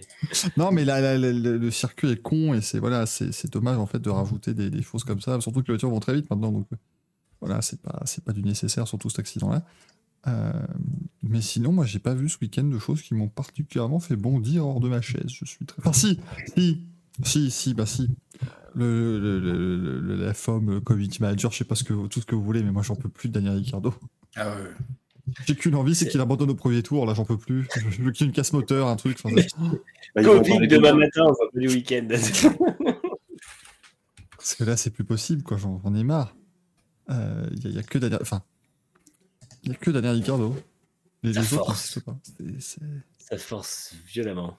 Pour un type qui, rappelons-le, euh, a fini sa carrière en étant un pilote moyen, quoi. L'an dernier, c'était pas non plus. euh. C'est- Bah, Pilote moyen, euh, pilote qui prend des branlées surtout. Voilà, c'est pas le retour de Niki Loda, quoi, non plus, euh, quand il revenait à l'époque. Surtout, Ah, un pilote, Ce serait surprenant. sur- surtout Ricardo, quand il a quitté la F1, il était vraiment éteint, quoi. Le visage. Remarque, ceci dit, euh, c'est incroyable. hein, Là, le, c'est c'est double face hein, qu'on est en train de voir. C'est la, la- Ouais, la bah. façon dont il était éteint fin 2022 et, et là, le retrouver comme ça. euh, Bon, tu me diras, c'est aussi pour les caméras, mais enfin, On en parle. moi, je, trouve quand même qu'il est quand même en meilleure forme. Bah, on heureusement. parlera Après, au sport d'Austin il serait fait rouster 5 ou 6 fois par Oui, semaine. voilà. Après, on verra à la fin de saison ce que ça donne. Mais Ça va être, ça va être compliqué, hein, mais euh, euh, s'il a le Covid demain, est-ce que c'est De Vries qui le remplace ou non On ne sait pas. Il bouge trop, il bouge trop. il bouge trop, du coup. Come on, Nick, you're a stopgap. Come on. Change your fucking stopgap. Voilà, c'est ça. Ouais. Ça. Mais voilà, j'ai pas, Ouais, pas plus. Horner parle toujours comme ça. Et toi, le. Bah oui, Euh, bah, du coup, je- j'en avais pas, mais en fait, si, j'en avais un. Et merci Gazou, parce que je voulais le donner à Verstappen. C'est justement quand j'avais balancé la vidéo, j'avais dit, bah, Verstappen prendra un manche. Donc, euh, manche pour Verstappen pour avoir percuté un concurrent euh, sur du sim racing. c'est son Qui coéquipier, prouve- je crois, en plus. Non, le Sibrachik, c'est une grande famille. Qui prouve qu'il en a rien à branler. Alors, Thibaut Et- nous disait euh, qu'il se mettait en, en- en faux de ce qu'on disait là, parce que il est très sérieux, mais que là, c'était un événement de gala, Rangeport, machin, et que l'ambiance était plus étendue. L'ambiance, je, je- je dirais que si l'ambiance était réellement plus étendue, il n'aurait pas été le déglingué parce qu'il a, il a fait un, tête à queue et qu'il n'était pas content. Exactement. Donc, ouais, non, je, je trouve ça, même si, même si tu rages, euh, je trouve que c'est un petit peu honteux de réagir de la sorte. euh, On le fera entre complètement- nous. Ouais, pas, mais non, mais oui. sur un live Mais comme tu ça. fais pas ça, c'est complètement lunaire, quoi. Et ensuite, euh, j'ai un manche d'honneur. Sou- sou- Souvenez-vous qu'en début d'année, euh, souvenez-vous qu'en début d'année, on... j'avais noté des manches d'honneur. Euh, des choses qui, des fois, n'avez pas forcément. Dégoupille-le. Ah bon, je, je- je des, ça. petits, des petits manches d'honneur pour des petites erreurs sympas. Par exemple, juste pour rappeler, euh, j'avais mis manche d'honneur pour, euh, pour le conjoint de Gazou parce qu'il l'avait identifié sur France Racing. C'est des choses comme ça, très rigolotes. Et euh, ce soir, je, je m'attribue un manche d'honneur. Oh, Oh. Et on vient de, de voir maintenant, ça fait trois jours qu'on cherche une ordonnance parce que mon fils doit aller chez le pédiatre demain. Et en fait, on l'a retrouvé et on l'a accroché sur le frigo. ah oui, ah oui, parce que ah oui, donc vous êtes comme ça. Bravo. Oh, sa première ordonnance. On va l'accrocher sur le frigo. Enfin. Avant les dessins. parce qu'il doit prendre des, des vaccins demain et on ne le trouvait pas. Et la pharmacie a dit bah, pas d'ordonnance, pas de vaccin. C'est plus drôle pas de barbe de chocolat quand même. Oui. Et en En fait, même on vous juste peut-être caché sous les 27 magnettes du, du frigo. C'était peut-être ça. non, je- déjà, j'en ai pas beaucoup parce que j'aime pas ça, mais moi, le côté, le, les aimants, ils fonctionnent que sur le côté et pas en façade. T'as pas, la France en département Oh, cordon, savane. tu- cordon bleu. Achète pas les pitchs pour avoir les départements. C'est une honte, ça. Franchement, hein, je suis outré. Puis si c'est pour avoir le Gard, ça m'intéresse pas. Oh, tiens. Ah bah ça alors, dis donc. Il revient et il est déjà mal poli. Ah non, ouais, c'est un beau, un beau. Euh, Ouais, voilà. C'est c'est ma femme qui envoyé une photo tout à l'heure quand on était en live en disant bah j'ai retrouvé l'ordonnance. Mais donc demain, il va se faire injecter à 5G. Hmm. Hmm. Chapeau. Alors, non, la, Soch la du- 6, du- la 6, parce que l'État a déjà commencé à préparer la- le déploiement de la 6G. donc, euh, Ah oui, Bah, surtout que lui, c'est un enfant, donc il faudra qu'il le contrôle dans le futur. C'est ça, oui. oui. Mais c'est pratique parce que ça veut dire que même si tu le déposes quelque part dans la Creuse, il captera. Hmm. ce, qui est, ce qui est pas mal en soi, tu vois. Merde, on a oublié Charles. C'est pas grave, il est... je sais où il est. je- éteins la lumière, il sera fluo. C'était comme j'avais vu euh, sur Twitter, justement. Vingegaard, quand t'étais à la lumière, c'était euh, Monsieur Burns dans les Simpsons, vous savez, quand il se fait injecter plein de trucs là. Ah oui, comme Bah, dans la forêt. pareil, ton fils. Sera pareil. Attention, chemtrails, hein, nous dit euh, Demeray, évidemment, ça c'est c'est important. hein. Et donc, euh, le public, ils ont décidé euh, de quoi ce soir? De qui? Eh ben, le public l'a donné. euh, alors attends, faut que je check les deux parce que 76% de YouTube l'a donné à Laurent Rossi, Mhm.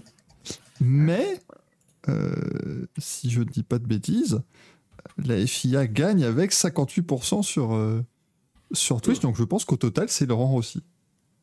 Laurent Ah, bah, Rossi. après, moi, je, premier. moi je, mets, je mets les deux. Hein.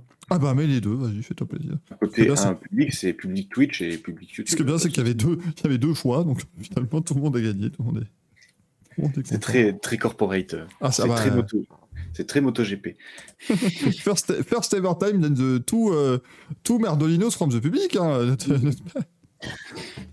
Et on a euh, pas trop dit le Racing qui a fait 1% sport auto, 99% complotiste anti-vax. Attends. On cache des choses quand même. Hein. Eh. Vous l'avez, vous, le bouquin de. Le bouquin de. Comment il s'appelle? Eh, c'est- j'ai oublié son nom. Euh, chevelu, là, le blanc. Professeur Raoult. Raoux. Raoux. Euh, non, non, mais c'est un truc. D'ailleurs, sachez que Gazou est revenu dans l'émission parce qu'il a été élu, en fait, parce qu'on fait des élections pour savoir qui a le droit de participer. Enfin, il avait, à 10 minutes de la fin du bureau de vote, il avait 1,12% des votes. euh, Et à la fin, il finit à 72%. On ne nous dit pas tout. On ne nous dit pas tout. Ah ben les chaussettes étaient garnies. Et bulletin de vote dans les chaussettes. Oh, vous allez jamais, vous faites jamais ça, vous. Oh. Le Bluetooth va bien, rassurez-vous, votre Bluetooth euh, fonctionne à merveille. Et, euh, bah, écoutez, si dans le chat vous mettez des bulletins de vote dans des chaussettes, bah, faites-vous faites plaisir, Truquez, vous connaître. truquez pas des élections chez vous. C'est Bon, une spécialité que, que, que d'ici. Bah, tu es sudiste en même temps, oui. Pas... ça, c'est assez, euh, c'est assez habituel. Euh, Dracata nous dit les, les chaussettes, ça s'est fait en deux minutes à Perpignan. Oui, donc. Il y a une spécialité sudiste. Bonne soirée, pas trop. Merci, Quand- Breton. quand Voilà, tu parles des j'attendais sudistes, euh, j'attendais celle-là. Tu- Quand tu parles des sudistes, tu parles des Américains ou... Je suis perdu. hein. Un peu de tout, hein. Simplement. Eh ben, écoutez, messieurs, on va pouvoir passer au, euh, au, au programme du week-end. Programme. Parce que ce week-end, il y a de la Formule 1 euh, en Hongrie, et de la F2 et de la F3 aussi, avec le retour de Daniel Ricciardo. Ouais, F3. Oh, allez. F3. Battra-t-il Sophia Flörsch Fera-t-il plus d'impression Euh, On a le Rallye d'Estonie WRC. Est-ce que Robert Chipot a les résultats de, de la première Ah, euh, Tanak a déjà pris 5 minutes de pénalité, je crois, pour une question de souci. euh, De biscotte. Dénommé Fort de Puma. biscotte. Oui, parce que euh, maintenant, est-ce que ça peut être vraiment le bon moment pour lui dire Non, parce qu'une seule personne dans le monde dit que les voitures qui sont pas fiables sont des biscottes. Et il est avec nous ce soir. Donc, C'est assez. euh, Mais j'ai eu, voilà, euh, j'ai eu très peur quand tu nous parlais de biscottes. Ils ont fait un jeu de la biscotte et celui qui a perdu, donc 5 minutes de pénal Ah, ça. d'accord. Ah, ça a changé de WRC. C'est c'est devenu. Ah, bah, ils, Ils essaient de sont prêts, retrouver ils leurs sont- racines, euh, leurs sont prêts à racines un tout. peu. Moi, je joue plus, je me mets au milieu direct.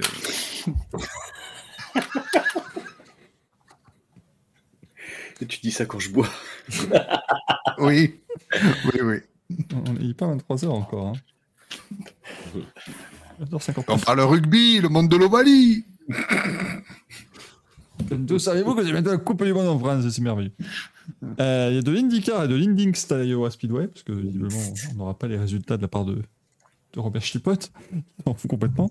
Il y a du World Si, Rallycross. à- c'est- Il y a du World Rallycross à Nid de Nid.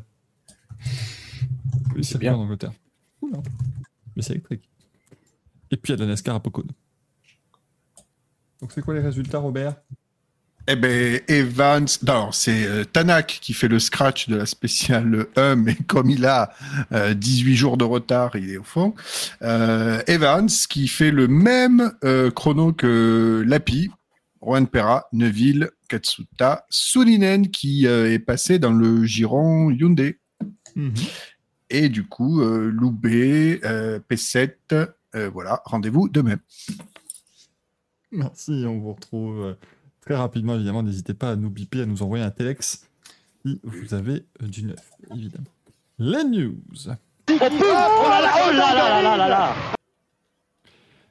Alors, les news, ben, Laurent Rossi. Ah là là, c'est c'est terrible. Laurent Rossi n'est plus le patron, euh, le CEO d'Alpine. Ils l'ont mis au placard, hein, dans le même que Bridio d'ailleurs. hein. Oui. Oui, parce qu'il est, il est euh, responsable Oui. des projets, euh, Des des, grands maquettes. projets pour la transition. Oui, c'est ça. Ils ont, créé, ils ont créé un truc. Alors, euh, Laurent, euh, tu vois cette étagère là-bas Hmm? Ça serait joli avec des miniatures. Ben voilà, c'est ton nouveau rôle. Il n'a pas été. pas. Dommage, il n'a pas été, euh, il a pas été élu président de la conception des 14 000 nouvelles versions de la 110. Donc, je suis assez. euh, Bah, là aussi, ça force un peu, je pense qu'il vous ralentir. euh. Bah, euh, je, je vous l'avais dit dans Grand Prix, on dit oui, mais Michael, t'es un petit peu sévère. Moi, je suis désolé, le règne de Laurent Rossi chez Alpine, c'est 300 ver- versions spéciales de l'Alpine A110. Et une annonce de SUB, voilà, super. Euh, et les résultats en F1 qui sont pas extraordinaires. C'est ça le. C'est un peu dommage, mais je pense Mais, que. euh, mais, mais, mais, mais, mais, il est arrivé, euh, l'équipe valait pas ce qu'elle vaut aujourd'hui. Alors bon, c'est pas que de son fait, mais le fait est qu'avec la revente de 24% de Enstone, je pense qu'il a remis, euh, enfin de l'équipe, il a remis euh, Alpine sur des bons rails euh, au niveau financier. Et c'est tout ce qu'on lui demandait, parce que de toute façon, il a toujours été clair que c'était un rôle de transition. Et il est remplacé par Philippe Krief, Krief, qui est un ancien directeur technique chez Ferrari, qui a notamment fait la 458 Special et qui était chez Alfa Romeo. Euh, il a notamment fait la, la plateforme euh, Giorgio et il a fait la Giulia. Bon, c'est quand même un sacrée expérience dans le milieu. euh, dans le milieu Et en fait, il arrivé début 2023 chez Alpine en tant que responsable technique, machin. Mais je pense clairement que l'objectif était rapidement de le mettre à la place Laurent Rossi. On nous dit, bah, Jean-Marc, et l'arrivée de Gasly. Ouais, bah, avec Gasly, c'est pas. On va pas dire bravo à Laurent Rossi parce qu'il a recruté Pierre Gasly quand même. euh, Il faut, faut oublier qu'il recrute Pierre Gasly parce qu'il perd Piastri et Alonso. hein. c'est quand même. Bravo euh, La troisième roue du carrosse. Ga- Gasly, c'est juste un panic buy. Hein. euh, Ah, quoi? Du coup, est-ce que Panic buy. Ah buy. oui, d'accord. est-ce qu'on peut dire que Gasly c'est un bouche-trou? Ah, je te laisserai euh, la responsabilité de tes propos, euh, Axel. Parce que... Je pense que dans, dans certaines fanfictions, oui, ça l'est. Mais... Non, mais c'est surtout. Quand, quand- quand on repense à la gestion des contrats pilotes, euh, Il y en avait pas. quand même, euh, ouais, mais Ah, c'est quand même un c'est- gros point noir de la gestion de Laurent Rossi. Je suis désolé. hein. Moi, j'imagine toujours avec son téléphone. Mais qui c'est ce Jack Douane Je n'ai pas son numéro. Oh, un numéro australien, c'est encore du spam. Ça m'intéresse pas. Alors, en plus, avoir perdu Piastri, euh, perdu Alonso, tu te dis bon, C'est est-ce que ça aurait été une bonne idée qu'Alonso reste une année de plus vu l'ambiance dans l'équipe Mais perdre Piastri quand tu vois les résultats de Piastri cette année, c'est une énorme connerie. Bah oui. Et bien surtout, Et d'un côté, tant mieux pour Ocon peut-être. mais- S- Surtout que tu, tu finances la carrière de Piastri, surtout pour qu'elle aille chez la concurrence. Et c'est ça qui est terrible. C'est l'investissement. le- Parce que quand, quand on réfléchit bien, c'est l'investissement des pilotes juniors que tu ne sais pas sécuriser et que la, la, la concurrence est ravie de récupérer. On rappelle quand même que juste avant, on se sort euh, de 55 millions donnés à Ricardo pour deux saisons. Quoi. Mm. Euh, les finances Renault Alpine, merci bien. Quoi. Le comptable, il doit s'arracher les cheveux. Quoi. Ou il a dû sauter du huitième, je sais pas. Mais... Ça, on n'a pas, pas l'info. ah, euh, écoutez, je, je m'en- hop, on, on avait la news. Voilà. On peut même diffuser la news à l'écran. Vous pouvez voir la tête de, de, de Philippe Krief, donc, qui est le prochain nouveau CEO d'Alpine. Et on rappelle que depuis, Bruno Famin est arrivé maintenant pour être le numéro 2, enfin le numéro 1 motorsport. Là, et c'est euh, Otmar Zafnauer rendait compte à Bruno Famin et non plus au CEO d'Alpine. Mm. Euh, c'est vraiment. euh, Philippe Krief est là pour vraiment. euh, D'ailleurs, gérer sur les, la marque. derniers, sur les derniers communiqués de presse des résultats Alpine, on n'avait plus Laurent Rossi de citer. Bah, ça sentait le Rossi. Hein. Il y avait, oui, voilà, il y avait une petite, euh, il y avait des petites tendances qui se dégageaient. de- Donc c'était euh, c'était quelque chose. Euh, le tournage du film Apex avec Brad Pitt continuera malgré la, grève- la grève des, euh, des acteurs. Alors Brad Pitt fait grève, hein, du coup, il est, en tout cas, il soutient la grève, mais ils pourront continuer. En gros, ils vont filmer là, euh, ils vont filmer dans le paddock, quoi.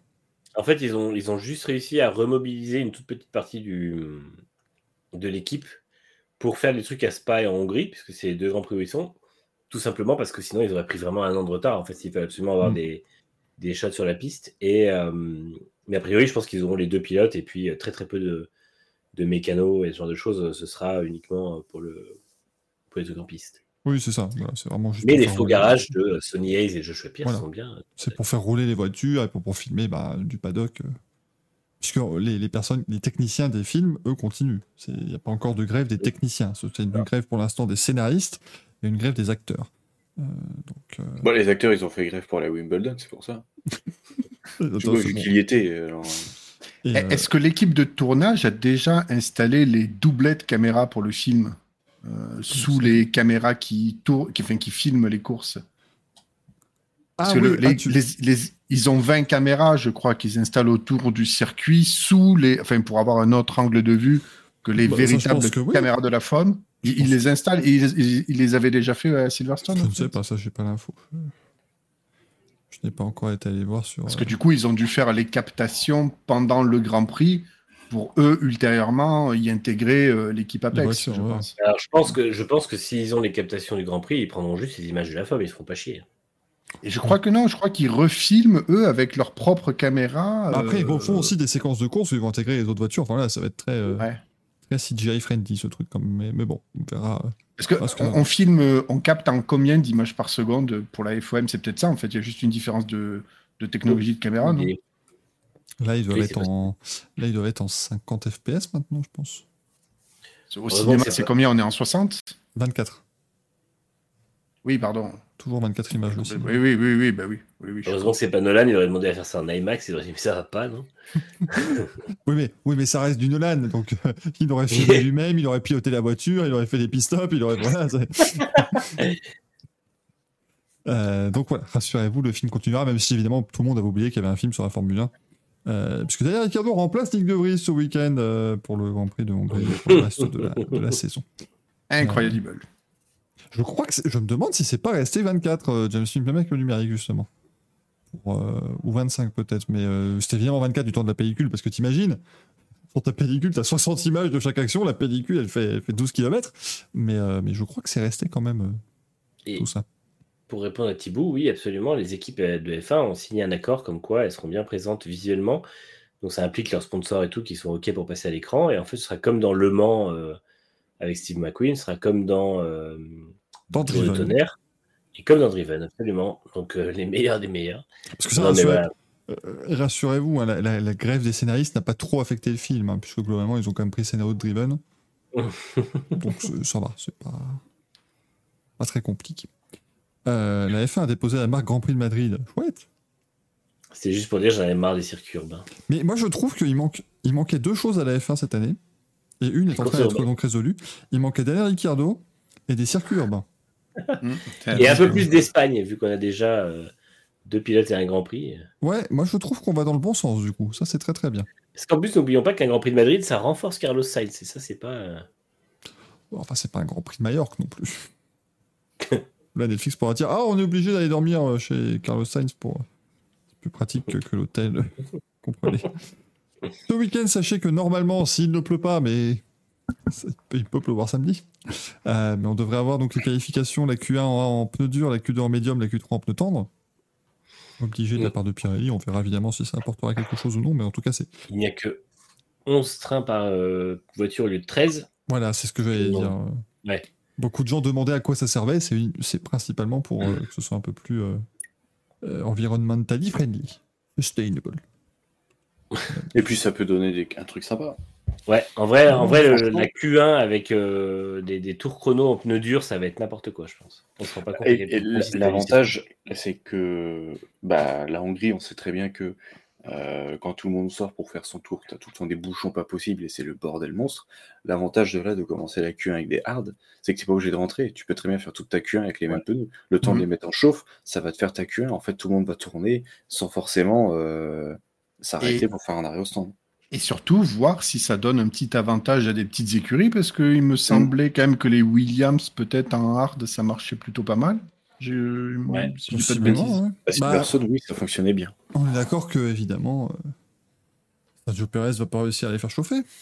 Non, Mais ouais, franchement, c'est la, qualification de tous les dangers pour lui parce que il a beau dire oui, oui, j'ai le soutien, et puis Horner a dit qu'ils allaient faire une, une- qu'ils allaient mettre une armée autour de lui pour pas qu'il se fasse euh, agresser de questions, mais je pense que l'armée, quand le commandant Marco, il va dire ça suffit. euh, Oh, ce qui serait incroyable, ça serait que du coup, Horner dirait, disait à Pérez Bon, bah, tu déménages chez moi, on va reprendre les bases.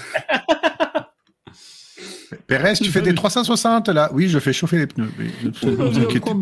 Il va lui apprendre la course avec des cuillères.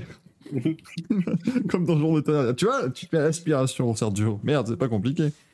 Ah ben, la main de Horner qui remonte la cuisse de Pérez, j'espère qu'ils vont le filmer. La scène. La scène Ouais. où Perez et Verstappen sont dans l'hôpital en train de se battre avec leur fauteuil roulant, elle est incroyable.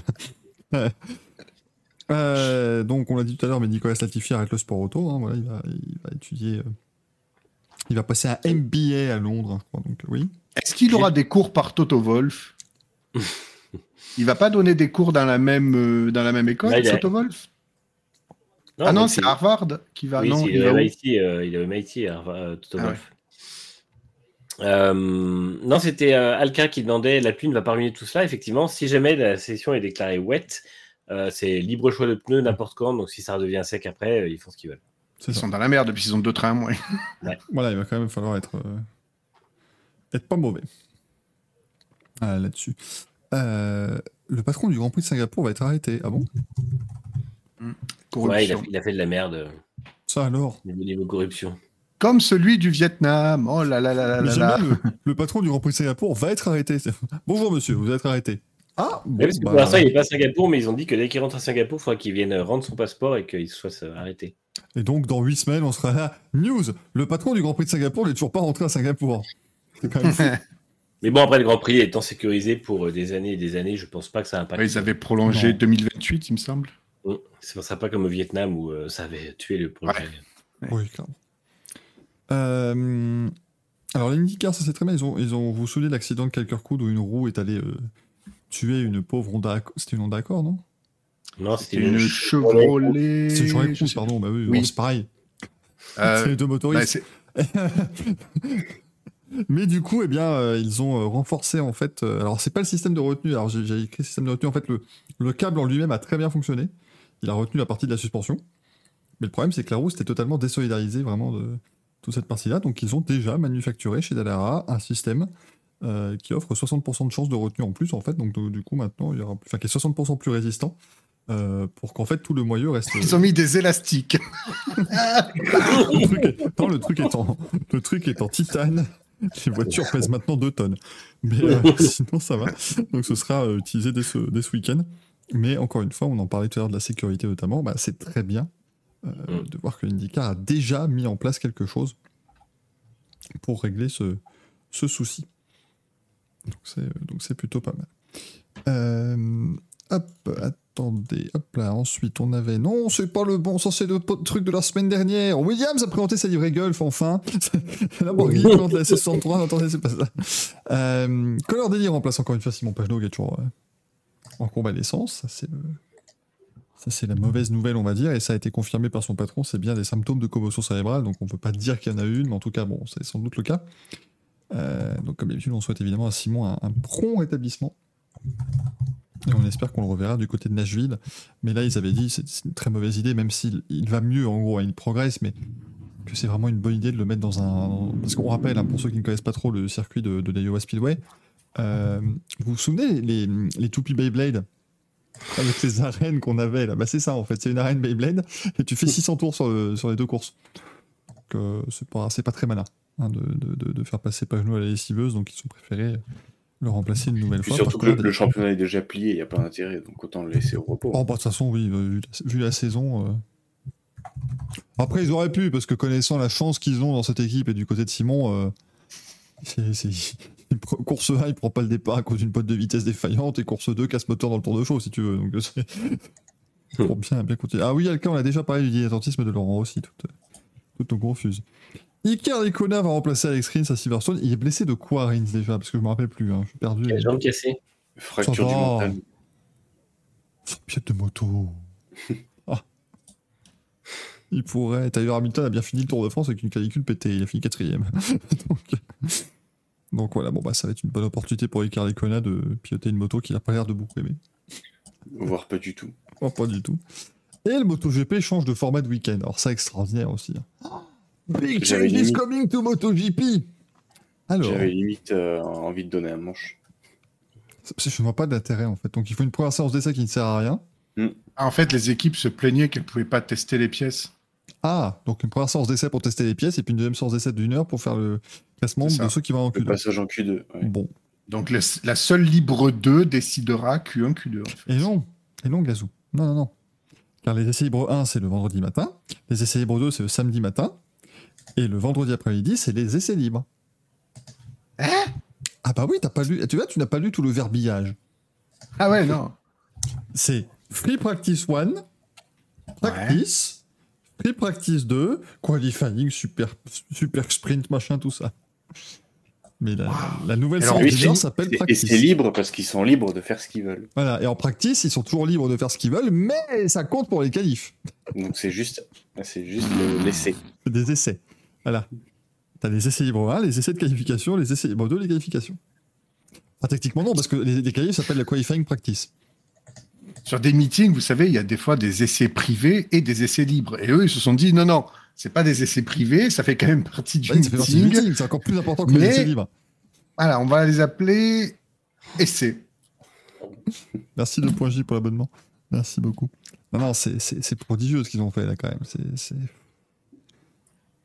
Ah ouais.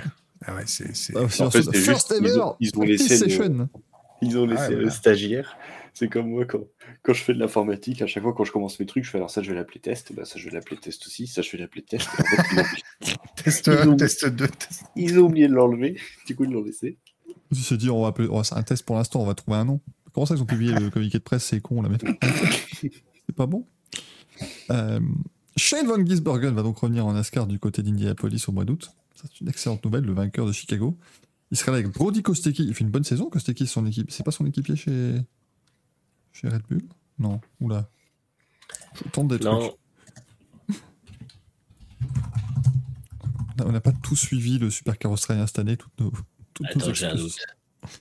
Euh, Non, il est chez. euh, Attends, il était chez Erebus l'an dernier, mais je sais pas cette année s'il est toujours. ils font- ça, c'est à Toulouse. Moi, ça, je suis plus du tout le V8 là-bas. Il y a encore le Coulthard qui roule. Fabienne, oui, certainement, oui. Peut-être. Pour la news. tu. Euh, Oui, il roule toujours Fabien Coulthard, il est chez Walking Show Andretti United. Ah, Euh, C'est pas long comme nom, ça c'est bien. Alors, lui, c'est quoi qui compte pour la Q1 C'est la practice, les essais libres de l'après-midi. Euh, Mais il est toujours chez Erebus, euh, D'accord. Voilà. Oui, on roule en plus avec une Chevrolet, voilà, alors que avec Will Brown. Guillaume Brun. Il est donc deuxième du championnat. Et donc, voilà, Brody Kostecki va aussi faire ses débuts en NASCAR, du coup, avec Kamui Kobayashi le même week-end et Jenson Button. Ça va être sympa, on vous en reparlera de cette course-là, vous en faites pas. NASCAR, serez- ouais, NASCAR c'est très sympa ce qu'ils sont en train de faire en ce moment. Vous serez bien au courant, mais c'est un, très très bon boulato. Et puis Gikanos ne fera pas les 6 heures de Fuji. Là aussi, encore une fois, le monde du sport auto me fascine parce que j'ai vu un nombre de réactions qui font Oh, mon dieu, j'espère que ça va aller quand même. Oh là là, c'est le début de la fin, au secours. Rappelez-moi la seule fois où Gikanos a fait les 6 heures de Fuji parce que enfin, je, je...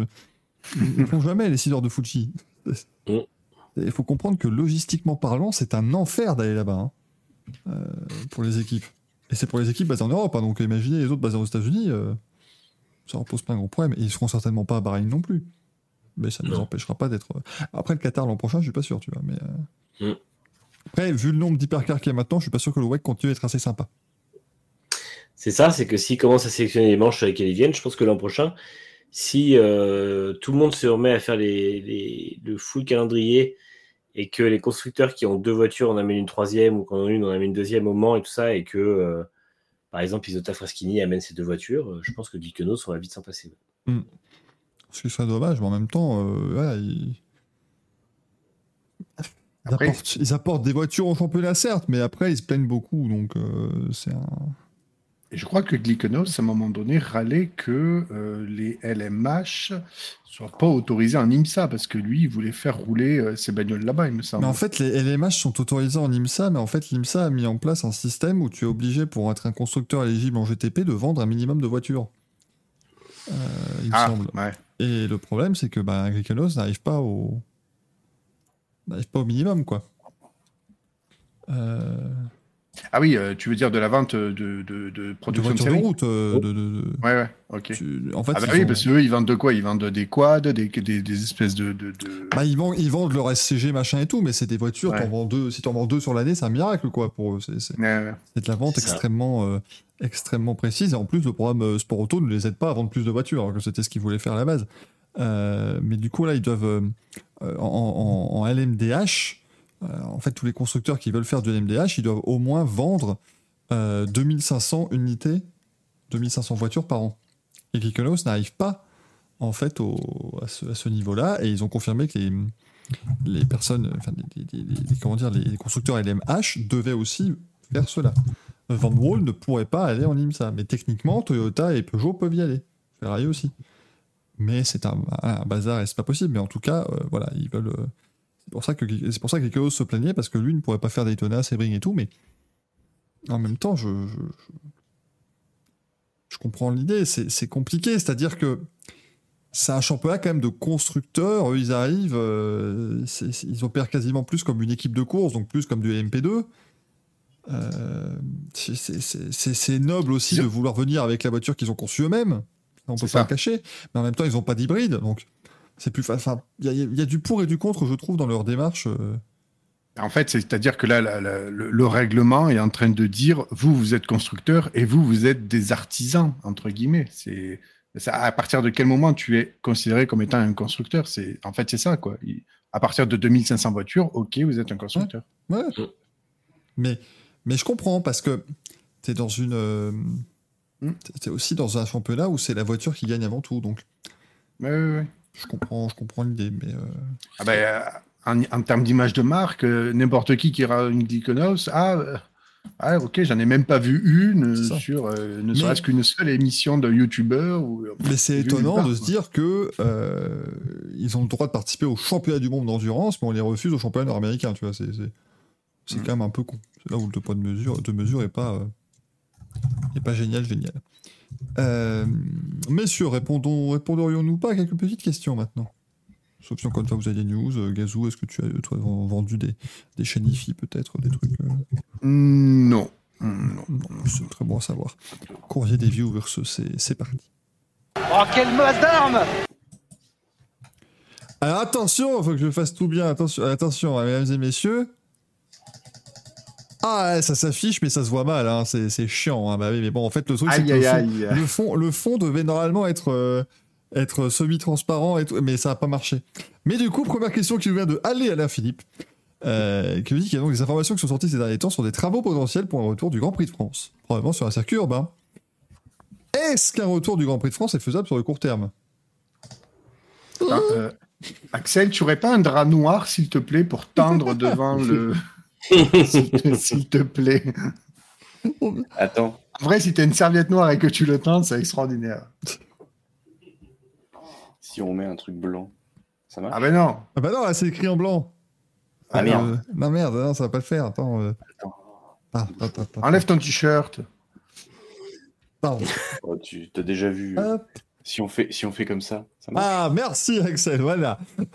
On peut en Ah, bah, génial. correctement ce que. Voilà, Super, merci beaucoup. Super. Tiens bien, on va, on va essayer de faire des trucs rapides. Hein. Euh, Sinon, tu mets arrêter la vidéo sous l'écran et tu verras, ça fera quasiment le même résultat. et ça fera moins mal au bras. Tu feras moins mal au bras. ouais. C'est vrai aussi. Euh, Mais pour l'instant, ça me fait marrer. donc, du coup, on est- on est d'accord que le Grand Prix de France sur le court terme, c'est pas sûr. C'est compliqué, ouais. Euh, et vu qu'Estrosi est missionné sur le dossier, peut-on en conclure un Grand Prix Il fait des surprises, il, fait, il, il se montre à la caméra, c'est fou ça. Euh, et donc on dit vu, vu que Christian Estrosi est missionné, euh, peut-on en conclure un Grand Prix dans une ville du sud-est de la France? On mange de la pisse à Bah oui, mais évidemment.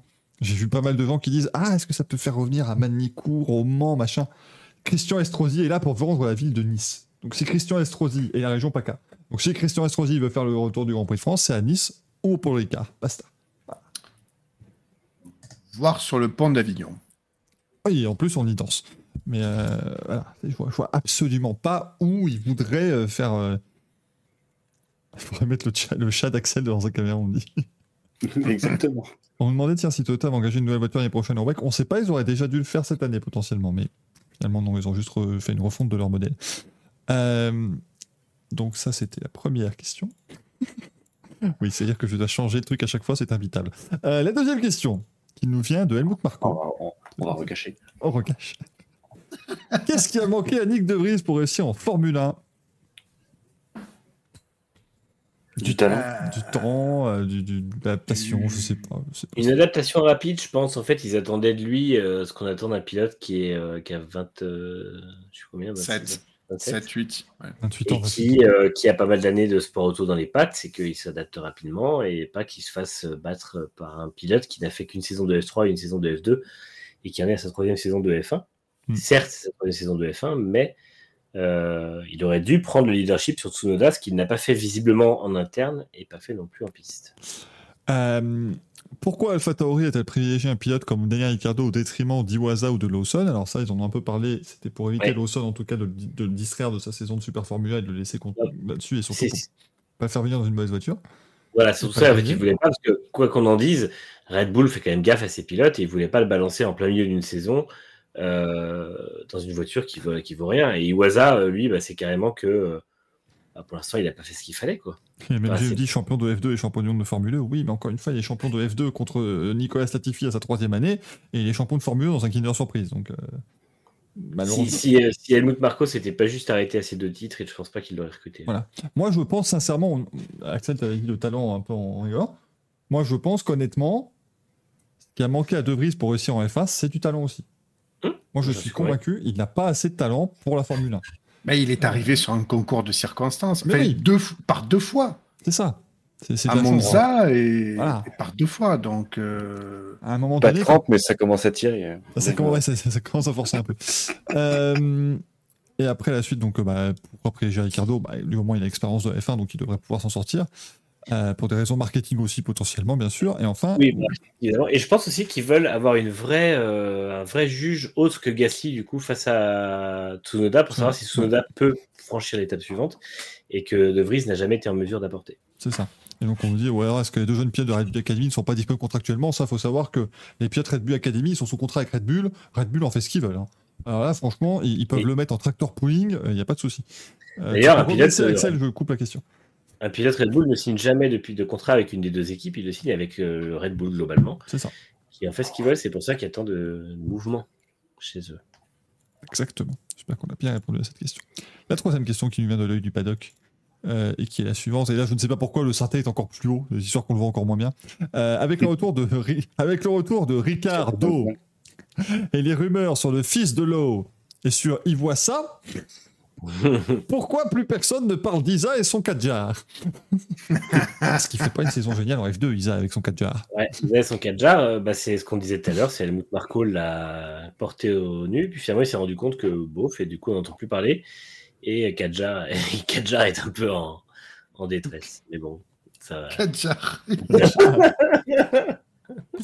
Kadjar est en détresse, c'est terrible. Euh, Kadjar est en warning. Ouais, c'est ça. Ensuite, on a la question de Rilsi à bout de bite. Oh non. C'est incroyable, c'est bien. Ah, il m'a tué quand j'ai vu cet après. Il Faut que j'y pense demain matin. On, m'a posé ça hier en stream. On vous fera voter sur Twitter pour votre pseudo préféré de la semaine. Ah ouais. Pour lui, putain, ça sera pas mal. Ah, moi je vais être dans celui-là. hein. Rilsi à bout de bite qui lui dit Pourquoi Alpine et Renault n'a jamais débauché Adrien Newey et Christian Horner alors que ce sont les derniers à avoir su gagner avec eux? Ils ont peut-être essayé. Parce qu'ils ont, parce qu'ils ont pas l'argent. Et Oui, parce que, ce projet, parce que le projet n'intéresse pas forcément, euh, et New. pas forcément New Way Horner, mais surtout, il faut de l'argent pour ces gens-là. Enfin, je veux dire, euh, Et, et, faut bien se rendre compte qu'un New Way ou un Horner, aujourd'hui, ça coûte aussi cher qu'un bon pilote. hein.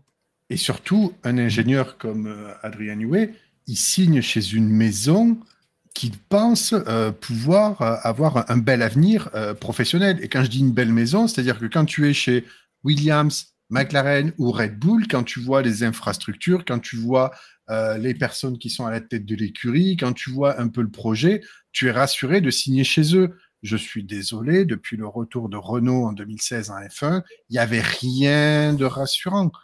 Personne ne peut signer chez eux, je suis désolé. Et surtout, n'oublions pas que euh, Adrien Newey aime ce qu'il fait à côté de la F1, c'est-à-dire développer un bateau pour la pour euh, l'America's Cup, euh, développer une hypercar pour Red Bull. Euh, je veux dire, s'il était allé chez Alpine, il aurait développé une série spéciale de la 110, donc ça aurait peut-être un peu. Non mais oui, non mais, non mais combien de combien de têtes pensantes on a changé chez Renault Alpine? Combien de pilotes on a eu? Mm. Ben voilà. Le cap n'est pas Retournez la, la question, mais chez Mercedes et chez Red Bull, vous n'avez pas huit pilotes en huit ans. Non, on dit juste, c'est si on suit ton raisonnement, Gazou, est-ce que New Way pourrait signer chez Aston? Oui. De toute façon, il a déjà fait Valkyrie avec eux, donc euh, il y aura- il y a déjà- Et de même que Newey a failli signer chez Ferrari dans les deux dernières années. Bien sûr. Parce qu'il a Ça- moyen, ça- ça- effectivement, de. Ça, ça, ça a nécessité une nuit complète de négociations et j'imagine un chèque à la hauteur de ce qu'il vendait. Et sinon, il serait parti chez Ferrari parce que pourquoi? Parce qu'il y avait plein de. Et d'ailleurs, d'ailleurs, vous avez tout dit. Qu'est-ce qu'il a fait, euh, Lawrence Stroll? Il a dit bon ben, je veux une équipe champion du monde, il faut une factory quoi. Il en faut une vraie Ouais. quoi pour, pour pouvoir attirer du monde, pour être sérieux. Je Et pense a- que le, je pense que le petit problème de Alpine aujourd'hui, bon déjà il y a les deux têtes, hein, Viri et Enstone, mais surtout il n'y a pas l'argent pour avoir un grand projet quoi. Il est bien joli le cap des 120 courses, mais où est l'argent? Alors oui, d'accord, ils ont vendu euh, 20% et rentré 200 millions. Et je pense que c'est quand même un peu juste, à mon avis, 200 millions. Vraiment, je ne veux pas être méchant, mais euh, combien il a dépensé, Stroll? Beaucoup. Parce que l'usine, euh, l'usine, c'est, c'est, Mm. ça coûte un kilo quand même. hein. Et surtout, euh, surtout euh, Stroll, il a vu que Newey n'était pas disponible et qu'est-ce qu'il a fait? Il a pris celui qui lui ressemble le plus Dan Fallows. Il est chaud. Il est chaud? Avec une casquette? Perdu, moi. Euh, question suivante qui nous vient de euh, Michel. Oui, pardon, Manu, vas-y, termine. Je suis désolé, je reviens dessus parce que Gazou en a parlé et je vois dans le chat aussi. Le- la collaboration euh, Viri and Stone va beaucoup mieux quand même. hein. Ouais, Ça, c'était sous l'ère euh, précédente que c'était galère. Là, depuis, euh, depuis la remise en place du projet vraiment euh, avec Alpine et tout, ça va vraiment beaucoup mieux. Donc, c'est c'est moins un souci qu'avant quand même. Et je dirais même presque, heureusement qu'il y a Enstone qui est quand même basé au Royaume-Uni, parce que si on était uniquement en France, d'ailleurs, c'est un petit peu ce qui, euh, ce qu'on a un peu reproché à AlphaTauri, basé en Italie, c'est-à-dire qu'on essaie un petit peu de, de déménager et déléguer un maximum euh, chez, chez Red Bull, parce que c'est vrai que c'est compliqué. C'est un petit peu aussi ce qui arrive à, chez Alfa Romeo. Euh, basé en Suisse, les salaires, c'est pas les mêmes. hein. Donc, c'est aussi euh, quelque chose qui est très problématique. comme ça rentre dans le budget capé, c'est pas parfait. Euh, la question de Michel Coq. Je sais pas, c'est qui Michel Coq moi, je sais ce que c'est coq, mais après. c'est- Oui, non, mais. je, vois pas la traduction de Michel Coq. Parce que c'est pas Mike Crack. Ça serait Michel Q normalement. Ah, Michael nous dit Nitram, le monsieur de. Mmh. Le monsieur de chez Ganassi. Et je sais que c'est lui qui l'a fait parce qu'il a fait bonsoir les baristas avec un smiley qui flex un smiley café. Donc je sais que c'est Nitram. J'ai vu passer des rumeurs comme quoi Pat Fry pour rejoindre Williams, ce serait lui le grand ingénieur teasé par James Walls il y a quelques semaines. Je me demandais donc si vous pensez que ce serait une bonne chose pour Williams. Et ce serait encore un coup au projet Alpine. Bah, un peu, oui, mais. Bon, il est pas- bon, après, Pat Fry, je sais pas. euh, Je trouve qu'il a fait de va-et-vient dans pas mal d'équipes depuis plusieurs années et que c'est pas forcément. euh, Ça pas Il a forcément porté un gros projet, fait- je sais pas. Ah, il a fait quand même des choses pas mauvaises parce que chez Renault, il fait la voiture 2020 qui était quand même pas une charrette et surtout qui donne l'Alpine 2021 qui était correcte. Encore une fois, avec le budget qu'ils avaient, hein, faut pas oublier qu'à l'époque, c'était euh, tous les robinets fermés à cause du Covid. Et puis bon, enfin, 2019, c'était déjà bien fermé parce que de toute façon, la direction était anti-F1. Avant ça, il fait McLaren, c'est quand même lui qui revient sauver la mise et qui fait la voiture 2019, qui est la première qui refonctionne après les années Honda. Euh, et il est quand même. Je crois que nous arrivons au moment où Melon App dit bah, niquez-vous. Donc voilà, niquez-vous. C'est ce que vient de dire. C'est ce que vient de dire le truc. Littéralement, niquez-vous. Donc euh, voilà. Je crois encore une fois que tu as été censuré, Manu. Euh. Manu Allô Allô Pourquoi ils nous entendent Pourquoi ils- À l'aide À l'aide Gazou Axel. On Alors, entend- je les vois en live sur. euh, on- on m'entend Twitch. pas? Moi, je vois. Ouais, je vois juste J'ai aucun Michael, retour, mais moi, je vois j'en- j'entends rien. Ouais, moi aussi. Mais qu'est-ce qui se passe enfin? Manu? Manu? Oui, Bah, c'est- bonjour. Allô? Oui. J'entends Alors, Manu, Manu, On t'entend, mais on ne te voit pas. j'entends Axel, Mais qu'est-ce que c'est que ce merdier? j'entends le renard. Non. J'ai entendu le renard et la belette. Mais j'entends pas Michael, Allô mais je le vois en live sur Twitch. Allô Bon, ça a l'air de fonctionner. Alors, en même temps, c'est juste pour me faire taire, donc. euh, Mais tu m'entends ou pas Manu au moins Dès que tu pars sur un monologue, t'es coupé. On m'entend ou pas Ce qu'il dit, il dit ça a l'air de fonctionner, lui il m'entend pas. Mais si ça fonctionne sans moi, c'est pas sympa. Ouais, il fait sa ville. Hein. Je vois Michael qui parle tout seul. mais je, je vois qu'il parle, mais je l'entends pas. On t'entend pas, euh, Michael. Ah oui, j'ai bien Tu compris. nous entends et qu'on t'entend sur le live, mais on t'entend pas, nous, de notre. euh, Ça j'ai bien compris qu'on m'entendait pas. Mais enfin. Allô? Ah, donc il a bien compris. euh. Allô? Mais merde, mais qu'est-ce que c'est que cette horreur? On m'entend pas? Bon, enfin, mais je vais finir l'émission tout seul. Non. Mais ça alors? Ça c'est prodigieux. Bah, J'ai coupé le son, Ah, on met le son. Au pire, on finit en langage des signes, si tu veux. Euh, ben, ben merde alors. Parce que si je fais un test, test, test, test, test, test, test, test, test, je m'entends. Donc ça fonctionne. Vous voyez les coulisses. Eh, mais c'est Euh. sur Melon qu'on t'a pas. Bah oui, j'ai compris ça. Oui. studio machin. Bah oui, mais bon, attends, je peux essayer de relancer le truc. Attendez. Tout va bien, vous en faites pas. Ça va, ça va, ça va d'aller. Hein, faut pas s'inquiéter. Est-ce qu'on m'entend là? Merde. Ah oui. Ah bah ouais, c'est bon? Oui. Oui, Eh ben merveilleux, au secours. C'est bon Donc, la question... Non mais ça oui, le chat me dit oui. Le chat, oui, ça je savais que ça marchait dans le chat, parce que le son que j'envoie euh, sur le Twitch n'est pas le même son que j'envoie à mes, co- à mes collaborateurs. Donc, euh, vous en faites pas. Donc, la question de Michel Coq, euh, voilà, bon bah c'est... Donc oui, tu disais Manu, euh, pas de fry. Oui, je disais. Pat Fry a quand même fait les Ferrari avec lesquels Alonso fait vice-champion. Et avant ça, il est chez McLaren qui pond un paquet de bonnes voitures, euh, notamment avec les MP4 22 où il était, euh, il a, super- il a supervisé la conception. D'accord. Donc euh, voilà. Grecus nous demande où est le A. Le A, en fait, se cache uniquement pour que vous puissiez lire les questions des viewers. Je Là, me dévoue. Mais là, tu vois, si j'enlève la question, hop, il peut réapparaître. Euh, tu vois, c'est c'est- c'est simplement. euh, voilà, c'est- il, il est là, vous en faites pas, il est là, il est tout beau, il est tout saillant. Avec son t-shirt Krusty le clown. Tout va, tout va bien. Euh, alors, on a une question, là, je ne l'ai pas mise à l'écran, mais une, on a une remarque de Nicolas de Saint-Viré-sur-Age. Important de. D'où vous venez. Bonsoir à tous, je tiens à vous dire que votre émission m'a fait prendre un virage inattendu dans ma vie et vous, je vous en remercie. Peut-être que sans vous, je continuerai de trier des grainderies avec Émile dans son petit village de Romagne en Italie. Avec Épilie, pardon. C'est la blague. Mais depuis un certain temps, chaque jeudi soir, je prépare mes petits toasts et un bon verre de vin pour passer un bon moment avec vous. Peut-être pour ça, lui, lui passe peut-être un bon moment parce qu'il est bourré. Les vannes de gazou passent peut-être mieux. Ah. Continuez comme ça, vous êtes une équipe géniale, qu'on soit de droite ou de gauche, votre émission rassemble cette forêt de viewers autour du seul amour qu'on a pour le sport mécanique. Donc merci mille fois de nous faire rire, pleurer. Ah bon Et de nous faire aimer encore plus ce sport pour juste 10% de votre temps personnel. Vive la France, vive le Racing Café, et ça je ne peux pas dire à la fin. Euh, quand même, faut pas, il y a des trucs qu'il faut pas pousser. Gazou peut-être peut le dire. Euh, alors attends, je me cale dessus.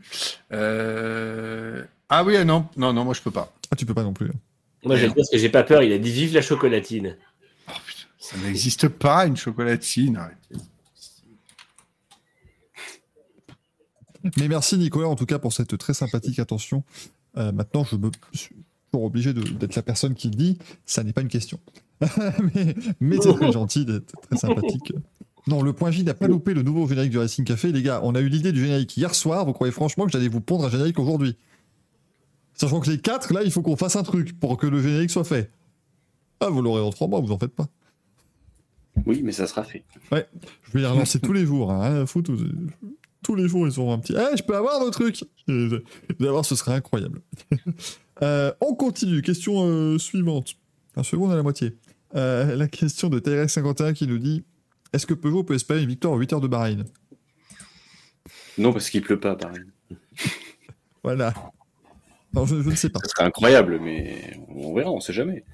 Je ne sais pas. S'ils peuvent, s'ils prennent le, le outer track, là. Oui, ils iront plus vite. Non, mais moi, je pense que. Enfin, Monza était un circuit qui était particulièrement euh, bien euh, fait pour la Peugeot Mavic Suite, donc après, euh, sur d'autres pistes, ça me paraît. euh, ça me paraît compliqué. Donc, euh, donc à voir. Olivier qui nous demandait dans le chat si on avait vu la nouvelle version agressive de la RB19. Agressive, agressive, il y a, y a une nouvelle entrée de ponton et une nouvelle, un nouvel avant de plancher, non C'est ça? Ils ont, euh, ils ont fait des, des entrées d'air de, sur les pontons qui sont plus fines et plus hautes pour avoir plus de ce qu'on appelle l'undercut qui est en dessous des entrées d'air, donc pour que l'air circule plus vers l'extérieur et le bas des pontons. Et voilà, ils ont pas après le, ils ont légèrement modifié du coup le, le profil latéral des pontons, mais ils n'ont pas de sillon comme les autres, euh, comme les autres euh, équipes. Est-ce qu'ils est-ce qu'ils ont pas fait un bain de soleil, là, à l'avant, hein, pour Pérez ou... je sais Ah, ce qui est c'est impressionnant- bizarre. ce qui est impressionnant, c'est que du coup, tu as une toute petite entrée euh, d'air façon euh, boîte aux lettres. Et en fait, tu as un gros plateau devant euh, qui, qui apparemment fonctionne, mais qui paraît pas. Enfin, ça paraît assez contre-intuitif, mais j'imagine que. Alors Gustave, bien. qui... Gustave me dit concrètement pourquoi Peugeot est aussi nul. Ils sont simplement ratés vos explications. Je t'invite à aller sur la chaîne YouTube Racing Café. Et t'as plein de vidéos qui parlent de Peugeot et de pourquoi Peugeot a du mal et qu'est-ce qui s'est passé et pourquoi Peugeot n'est pas nul et ainsi de suite. Et pourquoi ils se sont fait renfler par le règlement Voilà pourquoi et- ils se sont fait avoir par le règlement principalement? C'est le truc principal, c'est qu'ils se sont fait avoir par le règlement du WEC, euh, qui n'a pas été sympa. Donc Et tu on peux en aller- parle en plus dans le Racing Café de la semaine dernière. C'est ça. T'as celui de la Ah, semaine dernière, t'as celui après les 24 heures du Mans, t'en as plein. Celui avant les 24 heures du Mans, t'as celui où- T'as celui des cires de, de Spa, t'as celui de, de, de Sebring, enfin, t'as plein de Racing Café où on parle de Peugeot, donc t'en fais pas, tu pourras retrouver, euh, tu pourras trouver tes, des réponses à tes interrogations. Euh, la question de Nico M qui nous dit on entend euh, certaines rumeurs sur le souhait de Liberty Media de monter des super teams genre Pro Senna pour être une domination d'un seul pilote. Qu'en pensez-vous? Alors moi, c'est la première fois que j'en entends parler.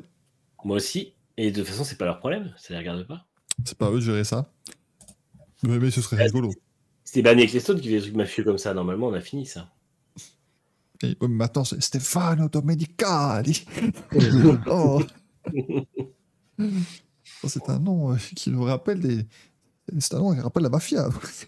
Qu'est-ce que tu heures de la pègre. Non, ce que je veux dire, il est italien, quoi, à un moment donné. faut- Je vais pas mettre les pieds dans le plat, enfin. Des trucs horribles. La question d'Aimé Jacquet. ah Ouais. Ah, Est-ce que Logan Sargent doit muscler son jeu pour rester en F1 Hmm. 2024 Mais Logan Pour Sargent- éviter, sinon il va devant de grandes déconvenues. Attention, Logan. Muscle ton jeu, Logan.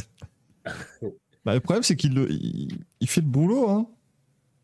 Bah oui. Il, il, fait- il s'améliore, quoi. Il faut qu'il muscle un peu son jeu, effectivement, mais ça viendra avec la confiance, et la confiance viendra avec les résultats qu'il est en train d'avoir. Donc, normalement, pour moi, il est. je vois- je vois un commentaire du point J qui m'a perturbé. pour moi, il est. euh, il est totalement dans son. Mais Logan, c'est pas Lewis ah, c'est ça.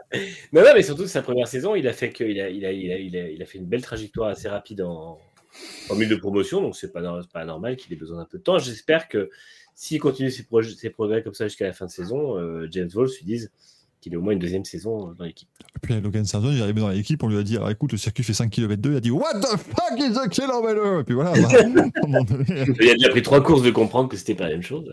pareil, Miles, tout ça, c'est pas pareil, donc c'est compliqué.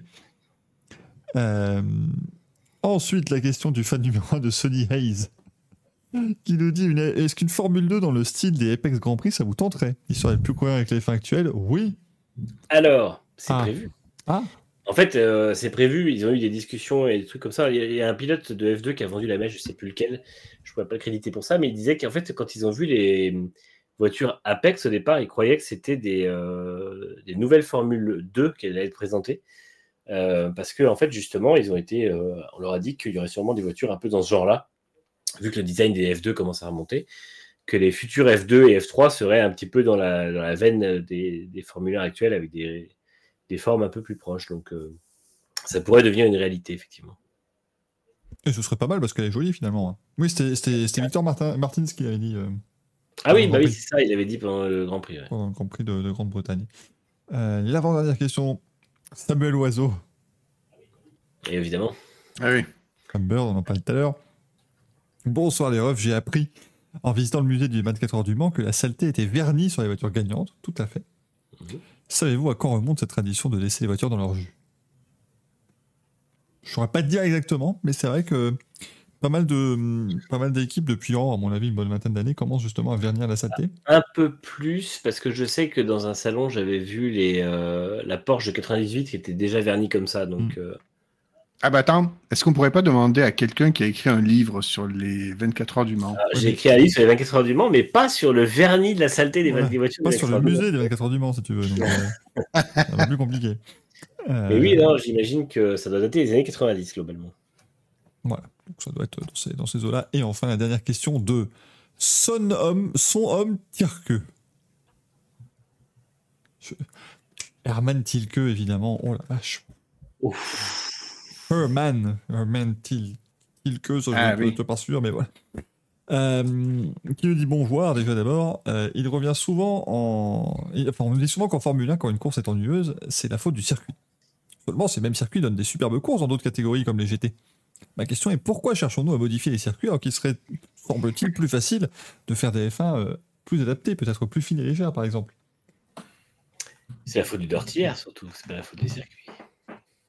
Ce truc qui est revenu, ce truc qui est revenu cette année. Oh les gars, faut qu'on en parle.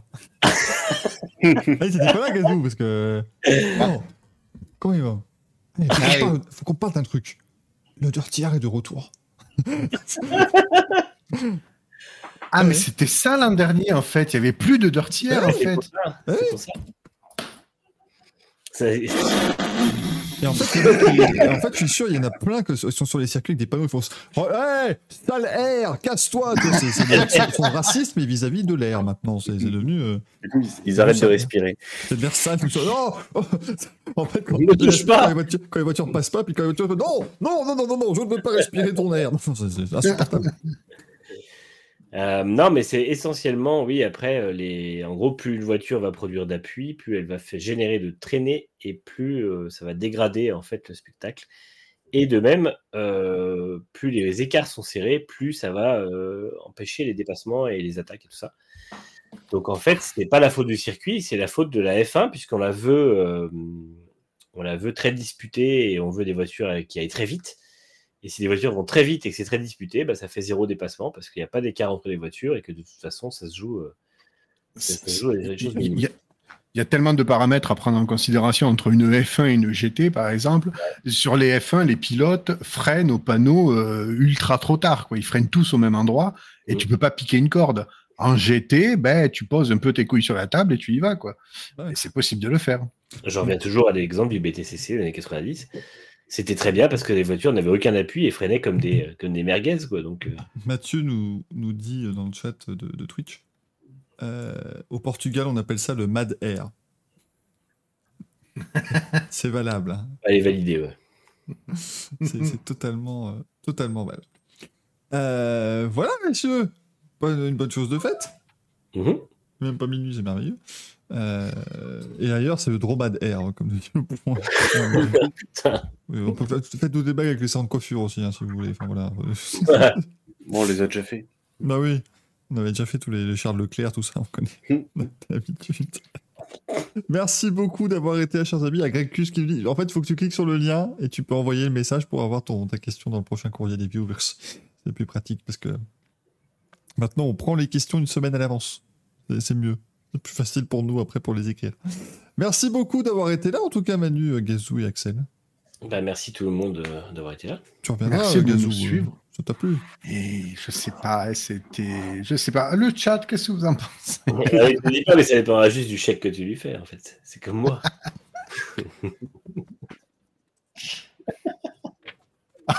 Ah, attends, c'est Crédit Agricole, ça part bien. Alors, Ah, bien. Ah Ça aurait été crédit mutuel, il n'aurait pas été content, tu vois. ça aurait été plus compliqué. Euh, J'ai vu un Gazou reste, donc ça. Bonne nuit des baristas. oui, c'est comme, c'est comme, à la fin de Question pour un champion. La question, est-ce que vous restez? C'est 10 Attention, secondes de réflexion. attention, attention, Gaël 5 secondes. La décision. Je reste. Ah oui Ah oui Ah oui, oui, oui, oui Oui Il pleut les questions Oh, C'est super On se retrouve la semaine prochaine Allez, le chèque du loyer qui vient de partir. On pensera à ramasser ce chèque derrière toi, après. Non mais ça va, ça, c'est un chéquier qui est plus bon. Donc tout va bien, je tiens, je tiens à rassurer, c'est un chéquier périmé. Je sais que certaines personnes dans le monde ne peuvent pas avoir de chèque, voilà tout ça. Je Il faut, il faut muscler son périmé, mais non, non, non, non, non. Merci les deux chats, vous avez été euh, comme d'habitude formidables, merci beaucoup de nous avoir suivis. Sachez que voilà, il y a encore une centaine sur Twitch, une cinquantaine sur YouTube. Il y a du monde qui regarde nos bêtises, donc ça fait plaisir, bien sûr. On sera de retour jeudi prochain pour encore plus de bêtises et aussi eh bien, un petit peu de, de choses intéressantes qui seront dites, bien sûr. Attention, on se retrouve deux fois ce week-end. Parce que samedi et dimanche, il y a deux courses d'IndyCar ce week-end, du coup, à la US Speedway. Donc on se retrouve samedi vers 21h15, quelque part par là, et euh, dimanche vers 20h15, quelque part par là. Voilà. Donc euh, vous pourrez retrouver ça. Et puis mardi, 20h30, ce sera Grand Prix, pour revenir sur le Grand Prix euh, de Hongrie de Formule 1. Et on, large page sera consacrée évidemment au retour de Daniel Ricciardo, parce que c'est l'information principale, celle que vous venez peut-être de découvrir là tout de suite. Daniel Ricciardo revient en Formule 1, peut-être pas vu. Euh, et du coup, eh bien, jeudi prochain, le Racing Café qui reviendra sur la course de Daniel Ricciardo euh, pour voir un petit peu s'il a fait une bonne, bonne prestation. Merci tout le monde, bonne nuit et puis à la, à la prochaine, ma foi. Ciao, ciao. Ciao, ciao.